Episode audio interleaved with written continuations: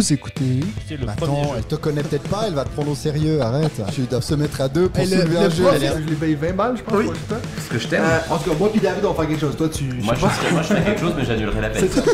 je voulais mettre le point, point, point. Je suis beaucoup fatigué, donc très en forme. David, Benji et Mathieu vous présentent. On joue-tu On joue-tu On joue-tu On joue-tu On joue-tu Moi, je n'ai jamais joué avec ma, ma boîte. Salut tout le monde, bienvenue à un autre épisode de En jeté. C'était Pourquoi quoi tu comme forces accent, ça? Pourquoi tu forces? T'es le seul qui le fait naturellement, il n'y a pas de raison de Ah toi. merde, il ah, c'est c'est moi alors Le euh, qu'on podcast imite. des jeux de société. Comment ça va les gars? Ça va bien David? Va bien, va bien. On est tout bien. On est taqué, on est en forme? Ouais. Benji je sais plus, je sais plus, je sais pas quel jour on est, je suis fatigué, j'ai envie de je sais pas vacances. si on est en forme en fait. Donc euh, comme vous avez vu en cliquant sur la vidéo, ben, bien sûr on aura un invité plus tard dans l'épisode. Sur quelle vidéo Ben, On a cliqué sur une Je- vidéo moi je Mais suis... oui, sur YouTube. Ah, Rappelle-toi mais qu'ils oui. veulent Ah oui, rester sur vrai, YouTube.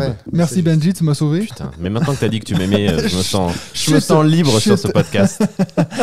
Donc, euh, bien sûr, oui, on aura euh, Monsieur Guillaume plus tard dans l'épisode. euh, donc, quand on va arriver à notre premier segment, je vais il le est, faire pris dans entre les, il est pris dans les bouchons. Ouais, il est pris dans les bouchons, mais il va arriver. Donc, c'est notre dernier podcast avant Cannes. Puis, en parlant de Cannes, je vais poser la, la question de la semaine dernière. Oubliez pas que quand on avait enregistré, on n'avait pas encore eu les nominations donc de C'est vrai. l'As d'or. C'est vrai. Moi, je vous avais posé la question quel jeu gagnera selon vous le prix de l'As d'or dans la catégorie reine?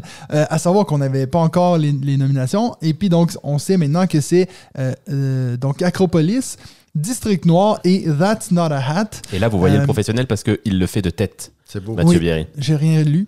Euh, et puis, ben, à savoir que toutes les réponses que j'ai eues, et j'en ai eu plusieurs, tout le monde disait Acropolis. Ouais, Donc, oui. euh, je pense que ça sert à rien de toujours juste lire vos commentaires pour dire Acropolis, Acropolis, Acropolis. Je pense qu'on est tous un peu d'accord que c'est le choix, le consensus Mais, unanime. Quoi. Du coup, ce serait intéressant de ça. voir si ça suit ou pas, parce que ça pourrait être une surprise. That's Not a Peut-être. Hat, moi je, je le connaissais pas du tout ce jeu. Il est sorti il y a pas très longtemps. Personne ne le connaissait. Ouais, c'est ça. Il y a, pas que toi. Ok, bon, ça me rassure. Ouais. C'est la grosse surprise, l'outsider. Maintenant, euh, ça ferait quand même un peu mal au, mal au sac qui gagne, non? Parce qu'en plus, Ouais. en entendant le pitch, et puis les quelques personnes qui l'ont testé, ils ont dit oui, on, on a rigolé un moment, mais pff, on va assez vite passer à autre chose. Ouais. Donc il y a ce côté un peu memory, un peu bluff. Enfin, c'est pas, c'est pas non plus des Bon, choses de qui, base, qui on est- m'excitent de base, mais Moi, peut-être un peu plus que vous deux, mais je pense pas qu'on est le public cible pour ce genre de, de jeu. Non. Enfin, ça dépend. que- un peu. si tu le considères comme jeu familial euh, accessible à tout le monde, moi j'aime bien partager, Oui. partager ce genre de jeu. Puis celui-là, euh, je veux bien Ouais, l'essayer. mais- On l'essayera à Cannes, mais je suis. J'ai pas l'impression que c'est plus jeu d'ambiance, non? Un peu. euh, Oui. Je pense qu'eux, ils avaient bu deux, trois verres, puis ils se sont dit, hey, on rigole un peu, et puis. C'est ça finalement. ouais. C'est- Ça sera C'est intéressant. pas donner beaucoup de crédit au jury. ça. Ce sera intéressant de savoir comment est-ce qu'il est arrivé finalement là, parce que c'était la surprise générale et je pense qu'il a vraiment été, euh, il aurait arrivé sur le tard. Et Ouais. ce sera intéressant d'avoir, je sais pas, il y a peut-être une anecdote sur quelqu'un qui l'a amené à un certain moment, tout le monde a passé un bon moment, et puis finalement ils n'arrivaient pas à se mettre d'accord sur euh, Ouais. le troisième jeu, il y avait des tensions, puis pam, c'est celui-là qui a été de ce que proposé. de ce que j'ai cru comprendre, c'est pas ça vraiment, du tout, hein. c'est vraiment qu'ils ont fait des parties incroyables de ce jeu-là. Ouais. Ouais. Alors c'est ça, c'était peut-être en fin de soirée ou. Non, mais il faut peut-être qu'on enfin, faut, qu'on l'essaye aussi. hein, c'est- ouais, intéressant, moi, je suis curieux. Je suis ravi qu'Acropolis soit là parce que depuis le début, euh, je, Tu le je- dis, je ouais. dis que ce jeu est excellent et puis euh, ça me fait plaisir de voir que finalement il y a une, une espèce d'unanimité, mais qui est assez récente parce que le jeu, il est sorti il y a maintenant plus de six mois. Au début, il y a personne qui en a dit beaucoup de mal, mais c'était pas non plus euh, sur les devants de la scène à fond. Et là, depuis un mois, tu sens que ça, il y a une montée en puissance du jeu chez tout le monde, chez les reviewers et même chez des, des jeux, des joueurs plutôt experts qui disent bien, bah voilà, c'est pas forcément le jeu que j'ai envie de jouer en premier. En revanche, c'est un jeu à sortir Ah, à tout débutant Ouais. parce Ouais. que c'est c'est fabuleux. C'est leur jeu d'ambiance euh, à eux finalement. Mais C'est tu ça. sais à quoi il me fait penser? C'est un peu comme dans le cinéma quand on dit ah ce- ça c'est un film, euh, c'est un film pour Oscar. Il est fait pour l'Oscar. Enfin, je trouve qu'il il coche toutes Tous les cases. tous les cases. Mais au final, il est pour moi en tout cas. Là, on en a refait une partie euh, la semaine dernière. J'ai bien aimé, mais je le trouve finalement assez lisse. On arrive vite au bout. Il y a il, il lui manque, euh, il lui manque quelque chose. Hmm. Mais j'ai bien aimé, mais j'ai l'impression qu'une fois que tu as bien compris comment maximiser tes points, tu, vas faire, tu peux faire pareil tout le temps. Oh, je pense pas, t'as un tel hasard de pioche. Ah, c'est quand même un peu tout le temps de- les mêmes choses qui Et puis je reviennent pense sur aussi- les, les tuiles. Hein. Il y a pas... Oui, mais je pense quand tu joues contre des gens, quand tu joues contre des gens qui savent un peu jouer, ils vont te venir te piquer tes tuiles. Je pense que c'était là on a joué contre euh, ta femme euh, et puis Karine euh, à une partie de Clank Legacy que j'ai gagné. C'est la première, non? C'est la deuxième. deuxième. Et, euh, et elles avaient jamais joué, donc euh, on n'est pas venu trop se tirer dans les pattes. Je pense que quand tu Non. joues avec des gens un peu, un peu chiens, il y a moyen que J'ai eu soit le même ressenti euh, Avec qu'on avait eu avec euh, non non avec euh, Mathieu justement au Paris et ludique. Ouais. Donc oui, mais tu vois, autant je suis souvent le premier à foncer sur tous les jeux que, que j'aime pour me l'acheter, autant celui-là, je me dis bah je vais me satisfaire, je pense d'une partie ici et là de temps en temps, Mmh. Mais j'ai pas forcément envie de, de l'acquérir. Par contre, je confirme qu'il coche toutes les cases et parmi les Parmi les trois, bah, je pense que c'est celui qui va, qui va gagner, qui est aussi euh, sans doute le plus euh, rassembleur, euh, District Noir, qui a cet esprit un peu poker, Ouais. joueur à deux, et moins dans cette, euh, dans cette ambiance euh, jeu tout public. J'ai l'impression que si tu regardes toutes les catégories, c'est un peu. Il y a que l'initié qui va vraiment être un peu suspense parce que entre les trois, bon, ah, c'est sûr que Turing Machine est un peu devant en ce moment, j'ai l'impression, dans les polls ou les sondages, si on veut. Mais parce que Expert, c'est quasi sûr que c'est Arc Nova. Je, je, je verrais mal. Ouais, alors, euh, je le verrais mal le perdre. c'est vrai, il y a un point qui peut jouer à la défaveur d'Ark Nova, c'est ce côté. euh, Moche. Il est, non, mais il est mieux à deux, il faut y jouer à deux, Ouais. à plus, etc. Donc c'est peut-être ce côté où certains vont dire ouais, mais quand même c'est un jeu expert, c'est une énorme boîte, puis finalement c'est un jeu, un jeu à deux, c'est peut-être la seule chose qui pourrait le desservir. Ouais.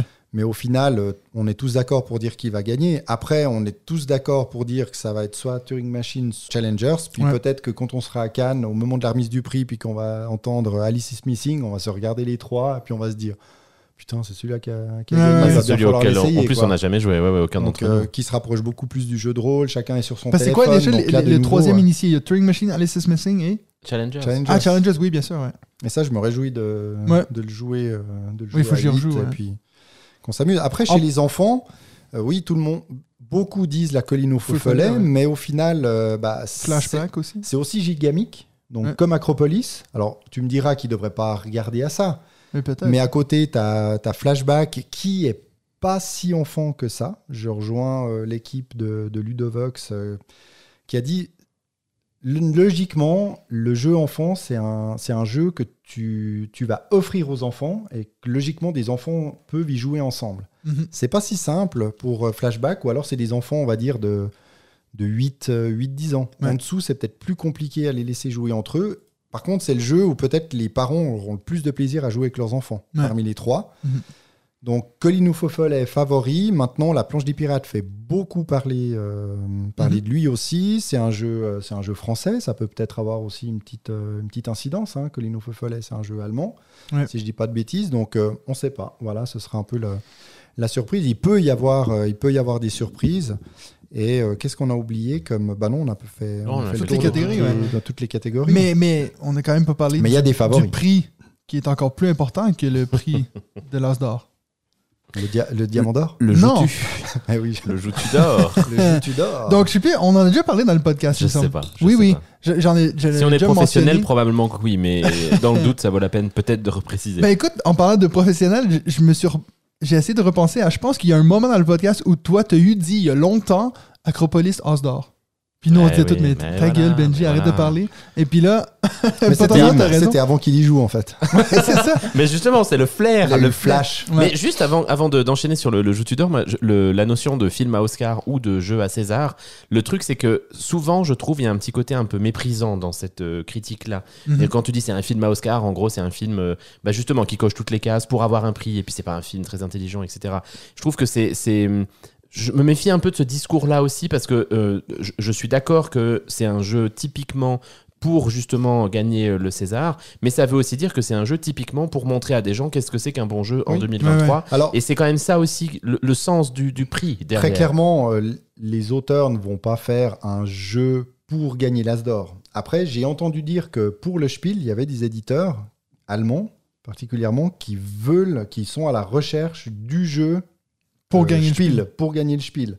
Donc je pense qu'ils ont certaines, euh, certaines certaines, euh, Certains euh, standards. certains standards, voilà, Je exactement. t'aide qui hein, parce que je te voyais commencer à enchaîner un peu. Au cinéma, au cinéma, aux États-Unis, c'est quand même clairement ça. Très souvent, il y a quand Oui, même oui. ces, ces Il y a- films il y a eu un moment- les portraits de tel ou tel Ouais. truc. Et puis Moi, je suivais énormément toutes les- mais c'est pas beaucoup moins maintenant ce qui se passe à Hollywood, mais pendant un moment, il y avait vraiment cette. euh, tu sais, si tu fais un film avec quelqu'un avec un handicap mental, c'est sûr que ça passait aux Oscars. Tu sais, t'avais comme à l'époque de Je suis Sam, là, avec. euh, euh, comment il s'appelle? Sean. Sean Penn, bref. C'était vraiment un film où c'est comme. Si tu regardes ce film-là aujourd'hui, tu dis, ouais, ok, c'est limite euh, presque. euh, pas ok, tu sais. Mais c'est vraiment juste, tu joues un personnage avec un, un handicap mental et puis gros, on- tu passes aux Oscars, tu sais. Donc, ouais, voilà, il y en a Oui, mais là aussi, tu vois, je me fais un peu l'avocat du diable, mais c'est quand même des prestations d'acteurs qui sont pas simples pour ne pas verser dans la caricature et pour rester justement dans une certaine finesse. Donc, euh, si c'est bien fait, ça va aux Oscars. Oui, je comprends, mais je veux dire, c'est sûr ça. que pour un acteur, quand il voyait ça, c'était comme, ah, ça, ça va me gagner un Attendez. Oscar. Ouais, Attendez, ouais. on, on perd des, on perd des auditeurs là. Non, je Ah pense oui, pas. oui. Les gens aiment bien le, le ciné. Alors, aussi. parlons du Joutu d'or. Alors, Ah, Donc, aux euh, choses sérieuses. On vous a parlé qu'on était intéressé à faire notre propre prix à nous, comme ça on peut enfin dire voici officiellement le meilleur jeu ever. Euh, et puis, donc. euh, de l'année. Ça va être. On s'est dit, on va l'annoncer en même temps que Cannes, euh, parce qu'on veut essayer de. Tu sais, Donc, on a loué le Palais des Festivals Voilà. la semaine d'avant. il y aura personne. On s'est inscrit au nettoyage, mais en fait, on va squatter la scène quelques minutes. Donc, ça, c'est. Je vous, je vous enverrai une info sur la, la page Facebook. Pour là, on, est- on en parlait juste avant d'enregistrer avec David. On sait pas encore si ça va être en live ou pas. Peut-être compliqué de faire un épisode en live, à amener tout le matériel à Cannes. Euh, mais je, on- je vais vous tenir au courant. À savoir, euh, donc, si on le fait, euh, on va vous annoncer euh, la façon qu'on a choisi pour vous annoncer le, ce joutu d'or. euh, c'est une façon assez particulière. En fait, on a choisi, chaque personne a choisi deux jeux. Donc, moi, Benji et David, on a choisi deux jeux que nous, on considère comme étant le meilleur jeu de 2022. Et en plus de ça, on a un peu deux choix qui sont un, un consensus entre nous. Donc, on aura huit jeux et puis on va faire un gros tournoi un contre un, puis on va devoir débattre euh, jusqu'à la mort. Un Donc, tournoi verbal, donc hein, on va pas oui. jouer aux huit jeux comme ça en un contre un. euh, euh, en live. en live. La vidéo de 14 heures. Donc voilà, on va voir ce que ça va donner. Peut-être que ça va être un choix euh, totalement inattendu, mais on, vous en reparle. Euh, en plus de ce choix-là, on a aussi un prix en parallèle qui est le Joutu des Joutus. Euh, je me souviens plus lequel des deux a trouvé Moi, le nom. moi, là, C'était toi. C'est faux, c'est faux. J'ai dit que c'était Benji, mais non, apparemment c'est. David. Euh, donc, ça fait déjà presque trois semaines que je sonde notre communauté sur le Discord pour essayer qu'ils me donnent, tout le monde me donne euh, leur top 3 jeux. Et puis bien sûr, exemple, le premier jeu a 3 points, ainsi de suite. 2 points pour le deuxième. Et j'ai en ce moment une liste sur Excel, moi qui adore faire des tableaux Tu Excel. divulgages rien. hein. Non, non, je vous le dirai. voir pour nous. Parce que là, ils s'enflamment et pas. puis. C'est vrai. Puis donc voilà, on, on pourra aussi vous dévoiler le choix de la communauté on joue-tu. Donc voilà, ça fera deux prix. Euh, voilà, donc ça c'est Bon, quelque si- chose. Si on a monté ça, c'est surtout pour qu'on parle plus de nous et puis qu'on retrouve euh, tout ça sur les boîtes de, de jeux après Oui, oui, en magasin. On a fait un le petit logo. logo, Voilà. parfait, à coller sur les boîtes. Qui sera sur Seven Wonders pour se rajouter à tous ouais. ceux qu'il y a déjà. On a déjà prévu de faire des tournées, euh, des tournées un peu sauvages des, des boutiques proches de chez nous pour aller coller nos stickers. Donc voilà, donc pour euh, d'ailleurs merci à Spot Incubus euh, qui a fait notre logo euh, pour, euh, pour ce prix. On vous le dévoilera en temps et lieu euh, lorsqu'on sera à Cannes. Voilà. Contrairement à l'année dernière où moi puis toi David on avait fait des minisodes à chaque soir, euh, cette fois-ci on va pas faire la même chose parce que là on a beaucoup plus de choses de prévues. Euh, la dernière fois on était juste moi puis David tout seul dans notre chambre à se regarder tendrement. Euh, donc On va pas faire ça cette année? Non non, mais surtout à J'avais trois prévu c'est- qu'on se regarde tendrement. donc, euh, c'est ça. Donc, euh, ce qu'on va faire, c'est soit on va faire un épisode à, à déterminer si ça va être en live ou pas, et puis on partagera ça par la suite. Euh, Ouh! Est-ce que c'est ça, ça pour les c'était news? l'introduction. C'est ça. C'était la- ouais, l'avant news.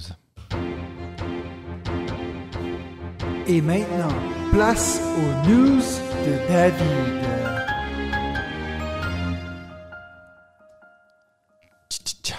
Vas-y, David. Eh bien, vu qu'on a, on a parlé de, de prix, donc de l'As d'or, du Joutus d'or, bah, on, va, on va enchaîner avec les diamants d'or. Oui. n'est-ce pas of course. qui ont été euh, décernés il y, a, il y a quelques jours. Donc euh, en or, donc number one Marrakech. Ouais. Un jeu qui m'avait pas fait de l'œil dans toute cette collection, euh, cette City Collection euh, sur, euh, sur KS, mais Ouais. c'était quand même euh, c'était quand même un peu cher pour, euh, pour tout prendre. Ouais. Et là, bah voilà, il a l'air de, de D'ailleurs, plaire il y a tout toujours pas de VF, hein. C'est pour Je juin. ne crois pas encore. Juin? Ouais. Juin, la VF Juin, tout à fait. C'est déjà précommandé. C'est vrai? Bravo. Bah, c'est quand même, moi je trouve le Diamant d'Or, c'est le prix que je regarde le, plus attends. en général. euh. Ouais. Et puis ce que j'ai assez apprécié, c'est que, je- je- enfin peut-être j'en parlerai un peu pour chacun, mais euh, Marrakech, il y a vraiment eu l'idée de dire que c'était pas du tout le jeu le plus compliqué de tous, voire que c'était probablement un des moins compliqués, voire le moins compliqué des huit. Mhm. Mais par contre, il y avait un vrai plaisir de jeu euh, qui restait expert dans, dans la sensation de jeu euh, pour, pour tous les gens qui l'avaient testé. Et d'ailleurs, il est arrivé premier avec une large majorité euh, par Ouais. rapport au deuxième et troisième, qui était beaucoup plus serré et, de, et très très loin devant euh, tous les autres. Deuxième, c'était quoi, Sabika? Sabika, ouais. Et puis- Sabika, exactement. Là, j'ai pas trop d'infos dessus. Non, je vous avoue. Moi non plus, je, Non. je connaissais même pas. Moi, tout ce que j'en sais, c'est qu'il me semble que Yoel, il est pas fan. Il avait vraiment pas aimé. Ouais, puis je crois que Ben aussi euh, des recettes ludiques a dit que c'était, il- enfin que c'était bien, mais qu'en tout cas il l'aurait pas forcément mis sur le, Le, podium. le podium et qu'à la place il aurait bien mis un Carnegie notamment euh, Ouais. sur le sur le podium. Très bien. Et puis en troisième, bah, Till et Tom. Oui, putain, il va falloir qu'on le teste. Moi, j'ai ici, Celui-là, Ouais. hein, tu Ouais. l'as ramené de d'Essen. Essen. C'est Voilà. celle qui est restée après. Mais t'en avais dit du bien en plus. Hein, Oui, euh, j'ai- clairement, beaucoup aimé, hein. ouais. J'ai fait 3-4 parties pour l'instant, c'est Mm. cool.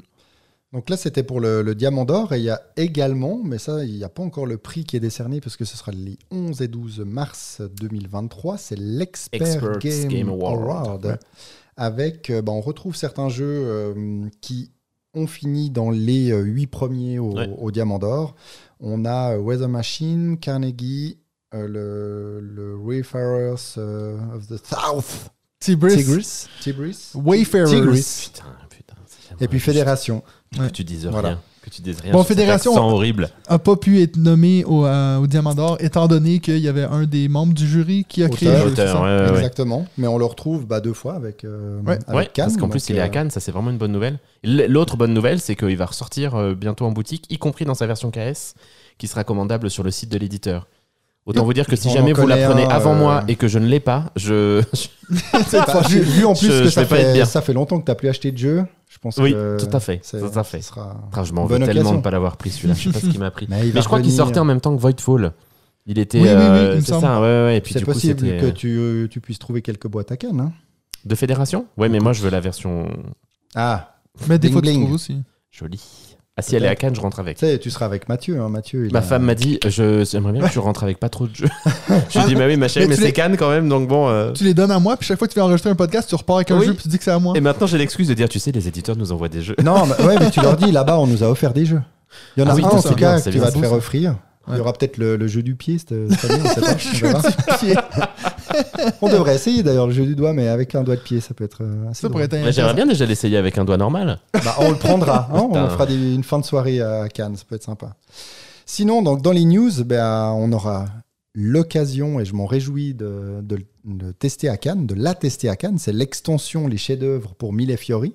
Oui. Donc ça fait plaisir de voir euh, une extension pour, euh, pour ce jeu arriver. Elle sera euh, disponible à Cannes euh, à tester. Donc euh, je pense qu'il faudra qu'on soit au taquet pour le faire, en tout cas pas oublier de, de le faire. Sinon, eh bien, il y a une Il y en autre, aura d'autres euh, extensions à tester à Cannes. oui, tout à fait. Euh, laquelle déjà? Il me semblait que j'avais noté quelque chose. Il y a Immortality. Oui. Pour Dune Imperium. Bon, il, a- il va Ah, aussi avoir. Living Forest, le Kodama. Oui. Bon, Living Tout Forest, fait. on n'a toujours pas testé le, Bah, jeu ce sera peut-être aussi l'occasion de, tester jouer. avec l'extension. Il n'y aura peut-être pas une file d'attente de, De 15, malade. de 15 heures pour tout ça. Euh, sinon, il y, a une, euh, il y a une annonce de réédition d'un jeu de Wolfgang Kramer, donc euh, de 1985, euh, qui s'appelait Grand Safari, et puis qui va sortir euh, tout prochainement sous le nom de d'Expédition. Et quasiment en même temps, il y a Stone Meyer qui fait Ouais. une annonce de D'un leur jeu qui nouveau s'appelle. prochain jeu, le, un- une séquelle de Sight du nom de Expédition. Donc la suite Ah de. Scythe. Donc Oh ça, putain ça c'est assez fort. Ce sera intéressant de voir si en français ils vont juste rajouter l'accent expédition pour se retrouver avec deux Ouais, jeux qui s'appellent ouais. expédition presque en même temps ou s'ils vont nous, nous trouver une petite, Ah, petite moi, je- subtilité. ça, j'en ai rien à foutre. J'ai vu aujourd'hui les photos des mechas qui vont sortir avec Expédition, Ah oui. qui étaient pris à côté des mechas de site. Ils font trois fois la taille des mechas de site. Ouais. Ils sont énormes. Ah putain, ça faisait une éternité que j'avais pas été comme un ouf devant mon ordi bah, en voyant la vidéo. Mais quoi. je pense que t'étais pas le seul. J'ai vraiment l'impression que ça a fait comme un boom boom Ah, c'était- euh, ouais, dans le monde ouais, ludique, ouais, ouais. en fait. Puis ça montre à quel fou, point hein. euh, Stone Meyer, il est rendu, euh, il peut faire ce qu'il veut, en fait. Quand il fait des annonces comme ça, surtout sur son plus gros jeu, disons, euh, c'est quand même... euh, parce que mais, il est tombé, je pense, en deux heures, le numéro un sur la hotness de, Ah, bah de ouais, BGG. je pense, C'était comme pouf! Ce que j'ai adoré, c'est qu'en lançant la vidéo, toi, je savais pas trop à quoi m'attendre, puis je vois une première image, puis je fais, bon, pff, ça ressemble étrangement à Site, ce truc. Oui, j'ai eu la même réaction. Moi, je m'attendais dis, tellement à un truc de ah, mais tapestry ah, que je, oui. me- je me disais, tiens, qu'est-ce qu'il fait Il mixe du tapestry avec du site C'est vrai que donc toi, tu as été euh, un peu déçu de sa, la seconde annonce de Stone Meyer, de la, tro- de la sortie de la troisième et dernière extension pour Tapestry, qui ne contiendra pas de, campagne. de campagne, Ah parce ouais. que tu disais, Hmm. tiens, ils vont peut-être faire une campagne autour de Tapestry. Mais en tout cas, il y aura une, une extension. Une extension qui a d'ailleurs pas été, pas été créée par Jamie, d'ailleurs. Ah, Alors, j'ai Tu pas l'appelles attention toi, cette maintenant euh, Par JJ. Ok. ok, ok. JJ. J'appelle Monsieur Stonemeyer, mais. On se connaît. Mais euh, oui, mais en fait, c'est vrai que malgré tout, je, je- j'arrive toujours pas à comprendre parce que je trouve que c'est vraiment le genre de jeu qui pourrait fonctionner euh, sur une campagne. Il y a tellement à faire. euh, Ouais, j'ai dans- toujours pas dans joué à Star évolution de civilisation. Bah écoute, nous on en est à peu près à la 274e partie sur, euh, sur BGA contre l'ami Luc Tardif. On les enchaîne toutes. Donc ça veut dire que ça, ça fait autant de temps que notre partie de My City? Euh, oui, à peu près, ouais, ouais, ouais, tout à fait. Ouais, je pense même un petit peu plus. si on, a. Aïe, aïe, aïe. on est loin d'avoir fini. On est quoi à la manche 10, non? Ah, My Même pas, même pas. Ouais. My City, on est à tu 8, dis, je crois. non Nous, on a presque fini, nous. Ouais, nous on, on, est à 23. 22, 23. ouais. 23, ouais. Je suis pas mal dans cette 23e, il me semble. Ouais, je me ouais, suis, tu commences à te détacher de la mal. foule. là. J'ai pris des, plus de pièces d'or que toi. Est-ce que as des news pépites. plus intéressantes Oui, intéressantes que j'ai d'autres news. Bah, Il y a une news aussi un peu, euh, un peu triste. hein. C'est la, la fin de la collaboration entre Asmodee et l'éditeur euh, Pearl Games. Ouais. Donc Pearl Games, euh, euh, qui a édité 3, 3 Dice, Deus, Lofoten, Gingopolis, L'Auberge Sanglante, Time of Empires. tout. Mais au final, peut-être que pour Pearl Game, bah, ça va parce qu'ils n'ont pas, ils ont pas l'intention d'arrêter. hein. Ils ont l'intention de redevenir finalement un éditeur indépendant. Indépendant, Donc ouais. je pense que d'être dans euh, le giron Asmodée doit aider grandement pour toute une série de choses, mais de retrouver cette indépendance, bah, ça va peut-être aussi leur donner une certaine liberté euh, Ouais, dans leur création, parce que Espérons. à voir, bah, à croire que l'ère euh, Embracer, on aura sans doute Oh l'occasion ouais. d'en parler tout à l'heure, mais il y a eu euh, l'arrêt de, de Trick Track, maintenant il y a cette fin-là, et je pense que là, très clairement, bah, c'est du, business, hein. il faut faire des chiffres, il faut sortir des jeux, etc. Puis si ils ont tellement de, de studios d'édition dans le groupe Asmodée que s'il y en a qui fonctionnent un petit peu moins en termes de chiffres que les autres, bah, à mon avis, on n'hésite plus trop maintenant à s'en séparer. Maintenant, c'est Mais c'est un peu. euh, hein. moi- alors moi, je fais la même théorie que toi, et puis je le vis de manière euh, assez attristée, et en même temps, je me sens toujours un peu naïf quand je dis ça. Mais tu sentais quand même chez Asmodée, je trouve au départ, une ambiance un peu de potes, parce que au départ, c'est quand même une bande de potes hein, qui crée Asmodée. Et puis euh, de, ben, en fait, on va réunir le microcosme ludique dans un seul endroit, et puis on va, on va tous inventer des jeux dans un énorme building, et puis se faire des sous, parce que je pense qu'ils avaient quand même cette idée derrière, mais à tolérer des choses qu'en fait, qui ne sont habituellement pas tolérées dans le milieu industriel, notamment par exemple des petits éditeurs comme Pearl Games. Et puis là, Embracer arrive, et puis tu sens que c'est pas du tout la même ambiance. Donc Trick Track ferme, comme tu dis. Maintenant Pearl Games, je trouve que c'est quand même assez chiant, assez triste, assez dommage. Et puis la seule chose que j'espère, c'est qu'effectivement Pearl Games continue quand même à, à- à vivre et puis à exister, parce que, Mhm. bah, enfin, moi en l'occurrence, j'ai dit beaucoup de bien de quasiment tous leurs jeux. Il y en a fait, des beaux jeux beaucoup aimé. hein. Ouais, Ouais, ouais, ouais. clairement. ouais. Et puis c'est des jeux qui sont quand même euh, originaux, qui sont réfléchis, qui ont, euh, qui ont une, vraie, une, vraie, une vraie patte. Quoi. Donc euh, ouais, je, je- bah, on, on souhaite vraiment le meilleur à Sébastien Dujardin et puis à toute l'équipe de, de Pearl Games qui avait derrière. Ils étaient trois, je crois. Et euh, on espère que ça va, ça va continuer quand même à distance d'Asmodée. Et puis surtout, ma crainte, c'est de savoir mais en fait qui va être le prochain. Alors ça, Ah, il y a eu Trick Track, il y a eu Pearl Games. Il y a quand même d'autres petits studios. Hein, euh, On en parle à. Asmodée, hein. Ouais. Par contre, bah, j'ai une, une naissance à, à vous annoncer. Ah. Donc, il y a un nouveau forum francophone qui s'appelle Passion Jeux. Donc, euh, le forum consacré aux jeux de société. Donc, voilà, un nouveau forum qui fait son apparition. Donc, ça ressemble à un forum. À voir, euh, je leur souhaite euh, beaucoup de succès. C'est passionjeux au pluriel point fun. Donc, euh, allez voir, inscrivez-vous. Bien entendu, c'est gratuit. Est-ce que ça va prendre? Est-ce que la communauté francophone va venir sur ce, ce forum ou pas? L'avenir nous, nous le dira. Mais merci à son créateur, parce qu'il faut toujours prendre du temps. hein. Je crois que c'est une personne qui est euh, ludicaire. Donc voilà, il faut le faire. Il l'a fait. euh, Cool. Bravo et merci. Et puis ma, ma dernière news, c'est pour, euh, c'est pour revenir par, sur la gamme des micro-games de chez Matago. Ouais.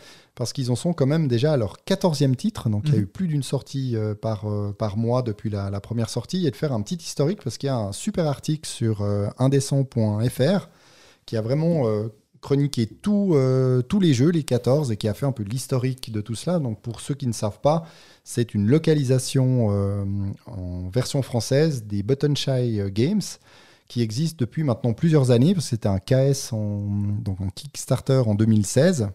Et puis, la sortie, donc c'est de c'est un par mois euh, outre-Atlantique. Et puis là, bah, Matago fait une sélection finalement de tous ces jeux qui existent euh, déjà. Et puis derrière, bah, c'était un homme seul, hein, Jason Tagmeyer, qui a créé ce qui a créé ce Button Shy Games et puis qui fonctionne plutôt bien. Il intègre aussi la communauté. Il fait un Button Shy Wallet Game Contest Mhm. qui permet à tout un chacun de proposer. Tu prends des risques euh, là sur les mots. hein. tout à fait. De proposer des, des- des projets de jeu et puis de les éditer. Et ce que Matago a rajouté donc dans, la, dans la version euh, micro-game, c'est les couleurs des jeux. Donc si vous avez un jeu, euh, donc c'est vraiment des petites pochettes. hein. Une pochette euh, blanche, bah, vous savez que c'est un jeu solo. Si c'est Ouais. une pochette noire, un jeu à deux. Rouge, c'est du multi. Et vert, c'est pour les coopératifs.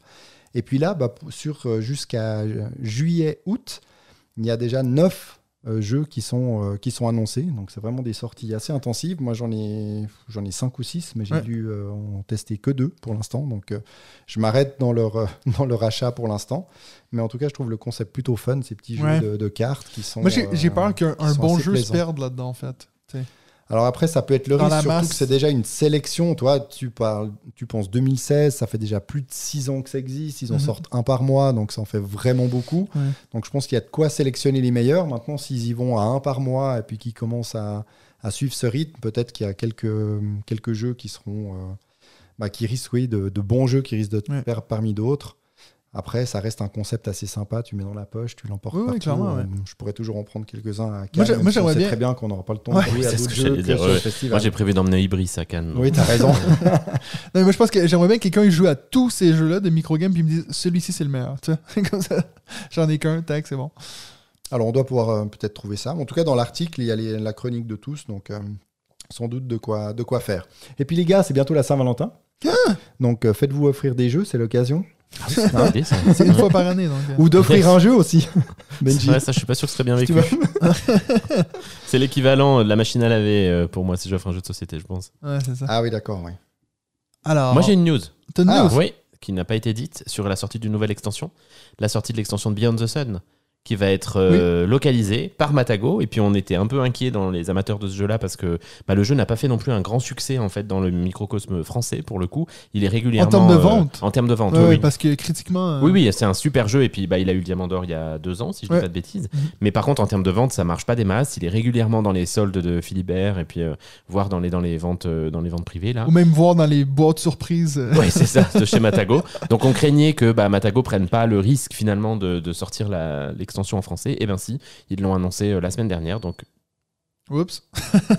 C'est Mathieu qui s'amuse avec les boutons. Euh, ils l'ont annoncé la semaine dernière et donc ça va, ça va bien sortir, ce qui me met en joie puisque ce sera l'occasion de ressortir ce, cette boîte. rejouer une deuxième On en fois. a fait, non, on en a fait quelques-unes sur BGA, euh, David. Ah oui, après, BGA, euh, c'est ouais, vrai. ouais, ouais. C'est vrai. Mais c'est vrai qu'avec nos boîtes, par contre, toi, je sais pas si tu l'as déjà sorti ta boîte. Que j'avais ga- enfin gagné. Plus Ouais. ou moins, qui était sorti boîte de mystère. ma boîte euh, mystère Ouais. à. Faudra qu'on Non, fasse ai une jamais autre- joué.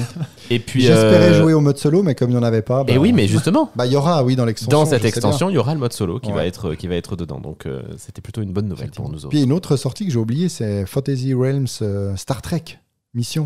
Ok, Ah, ils sont- mais ils ça, je savais là. déjà que ça existait en- dans le monde anglophone. Ça fait un petit moment qu'il existe. Ok. Ouais. Donc je pense que là, ils ont, ils ont pas fini de sortir des, des licences euh, pour ce jeu-là. Ça Bon, moi, j'ai acheté celui Marvel, Très puis- très bien. Pareil. Je, je préfère la, la- la version de base. Quoi. Ouais, oui, restons dans la version de base. Benji? Totalement inutile. Donc, totalement indispensable. Avec Benji.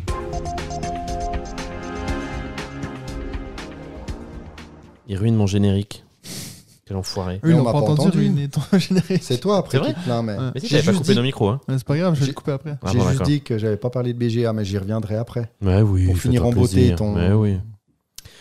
Campagne participative Let's go Un petit point de situation pour des petites euh, entreprises en difficulté euh, comme Simone par exemple, qui a donc sorti sa, sa pas trop. 43e, je me rappelle plus, euh, campagne, dont sa 41e sur le Marvel United, et qui s'en sort pas si mal, puisqu'au moment où j'ai rédigé ma chronique, c'est-à-dire il y a 3 heures, ils en étaient à 3 millions 9, ils en sont maintenant à 4 millions.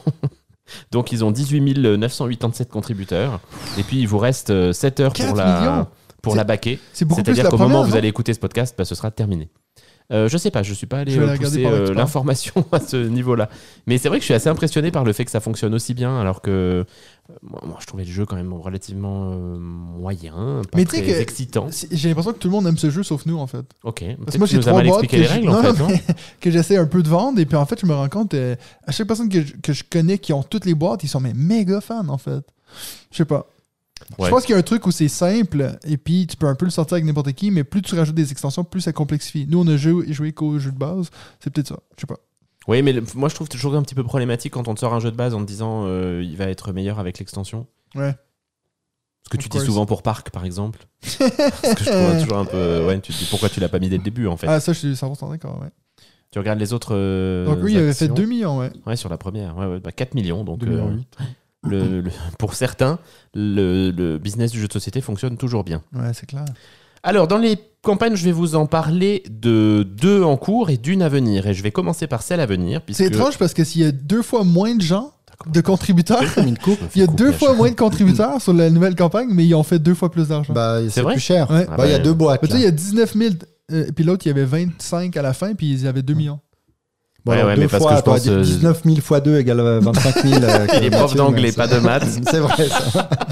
Non, mais je pense qu'en plus, tu, devais, tu dois avoir possibilité de racheter les boîtes d'avant. Donc, tu dois faire monter Ouais, les pledges. peut-être, peut-être, peut-être. Tu dois avoir des all-in à je sais pas combien de centaines de dollars. Je vais les regarder parles. Ouh, Comme ça, je te regarde ça, toutes ces figurines. Non, mais Bon, c'est les après, figurines si t'aimes les cool, figurines, hein. c'est superbe. Et puis si t'aimes l'univers Marvel, c'est top. Mais moi, je l'achèterais plus pour collectionner les figurines que pour jouer au jeu, en fait. Ouais. Je suis allé chez quelqu'un l'autre jour qui les avait toutes peintes. Mais mon dieu, c'est un truc de fou. Ah, tu m'étonnes. ouais, ouais. Alors vas-y, continue. Bon. Ok, non, mais pas, je, je pensais peut-être C'est pas aller comme ça, écouter pendant que je parle de ma rubrique, mais, mais c'est pas grave. Le 14 février, Ah, bah, Saint-Valentin. c'est la Saint-Valentin, puisque vient de nous le rappeler David. Et qu'est-ce qui se passe le 14 février? On offre des jeux de société. On peut offrir des jeux de société et on peut notamment offrir eh bien, le, le, le Too Many Bones, le Undertown, puisque Lucky Duck a annoncé qu'ils allaient continuer à, à localiser euh, Too Many Bones en français. Et en l'occurrence, ils vont donc localiser en, campagne en financement participatif sur euh, Game on Tabletop à partir du 14 février l'extension Undertown avec un certain nombre de, de goodies euh, supplémentaires de la, de la première campagne qui seront aussi accessibles. Toi, tu l'as toujours pas testé, David Non, ils veulent pas faire une V2 de- du livret de règles pendant qu'ils y sont. Mais c'est dommage que tu, que tu passes pas ce cap parce que c'est vraiment un super jeu. Et puis moi, j'ai vraiment beaucoup apprécié ma Je seule partie. Passer, je te promets. Je vais passer le cap. Je sais pas quand, mais je vais le faire. Oui, mais il faut, il faut. Cette moi, j'ai très sûr. envie d'en, refaire. Donc c'est, je sais, honnêtement, je sais pas si je vais baquer l'e- l'extension. Je vais, je vais regarder Non. avec curiosité. Mais quel euh, jeu là? J'étais encore sur Multiverse. salopard.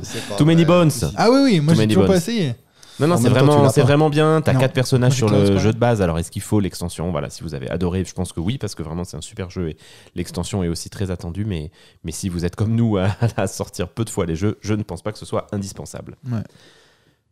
Actuellement, sur vos étaux. Je sais pas si étau est le pluriel de étal, mais euh, actuellement sur votre étal, Bricolage aux menuiseries. sur GameFound, j'ai retenu Andromeda's Edge. Alors je laisse Mathieu taper avec la lenteur Faut savoir que l'ordi est pas en face de moi. paresseux dans C'est quoi t'as dit Game Zootopie. Ouais, c'est ça. Andromeda's Ouais, c'est bon, voilà. En même temps, ceux qui nous écoutent, ils voient pas l'image. Non, c'est vrai. euh, Et puis ils peuvent accélérer, c'est l'avantage quand même. Ah, bah, qui est donc déjà funded, magnifique.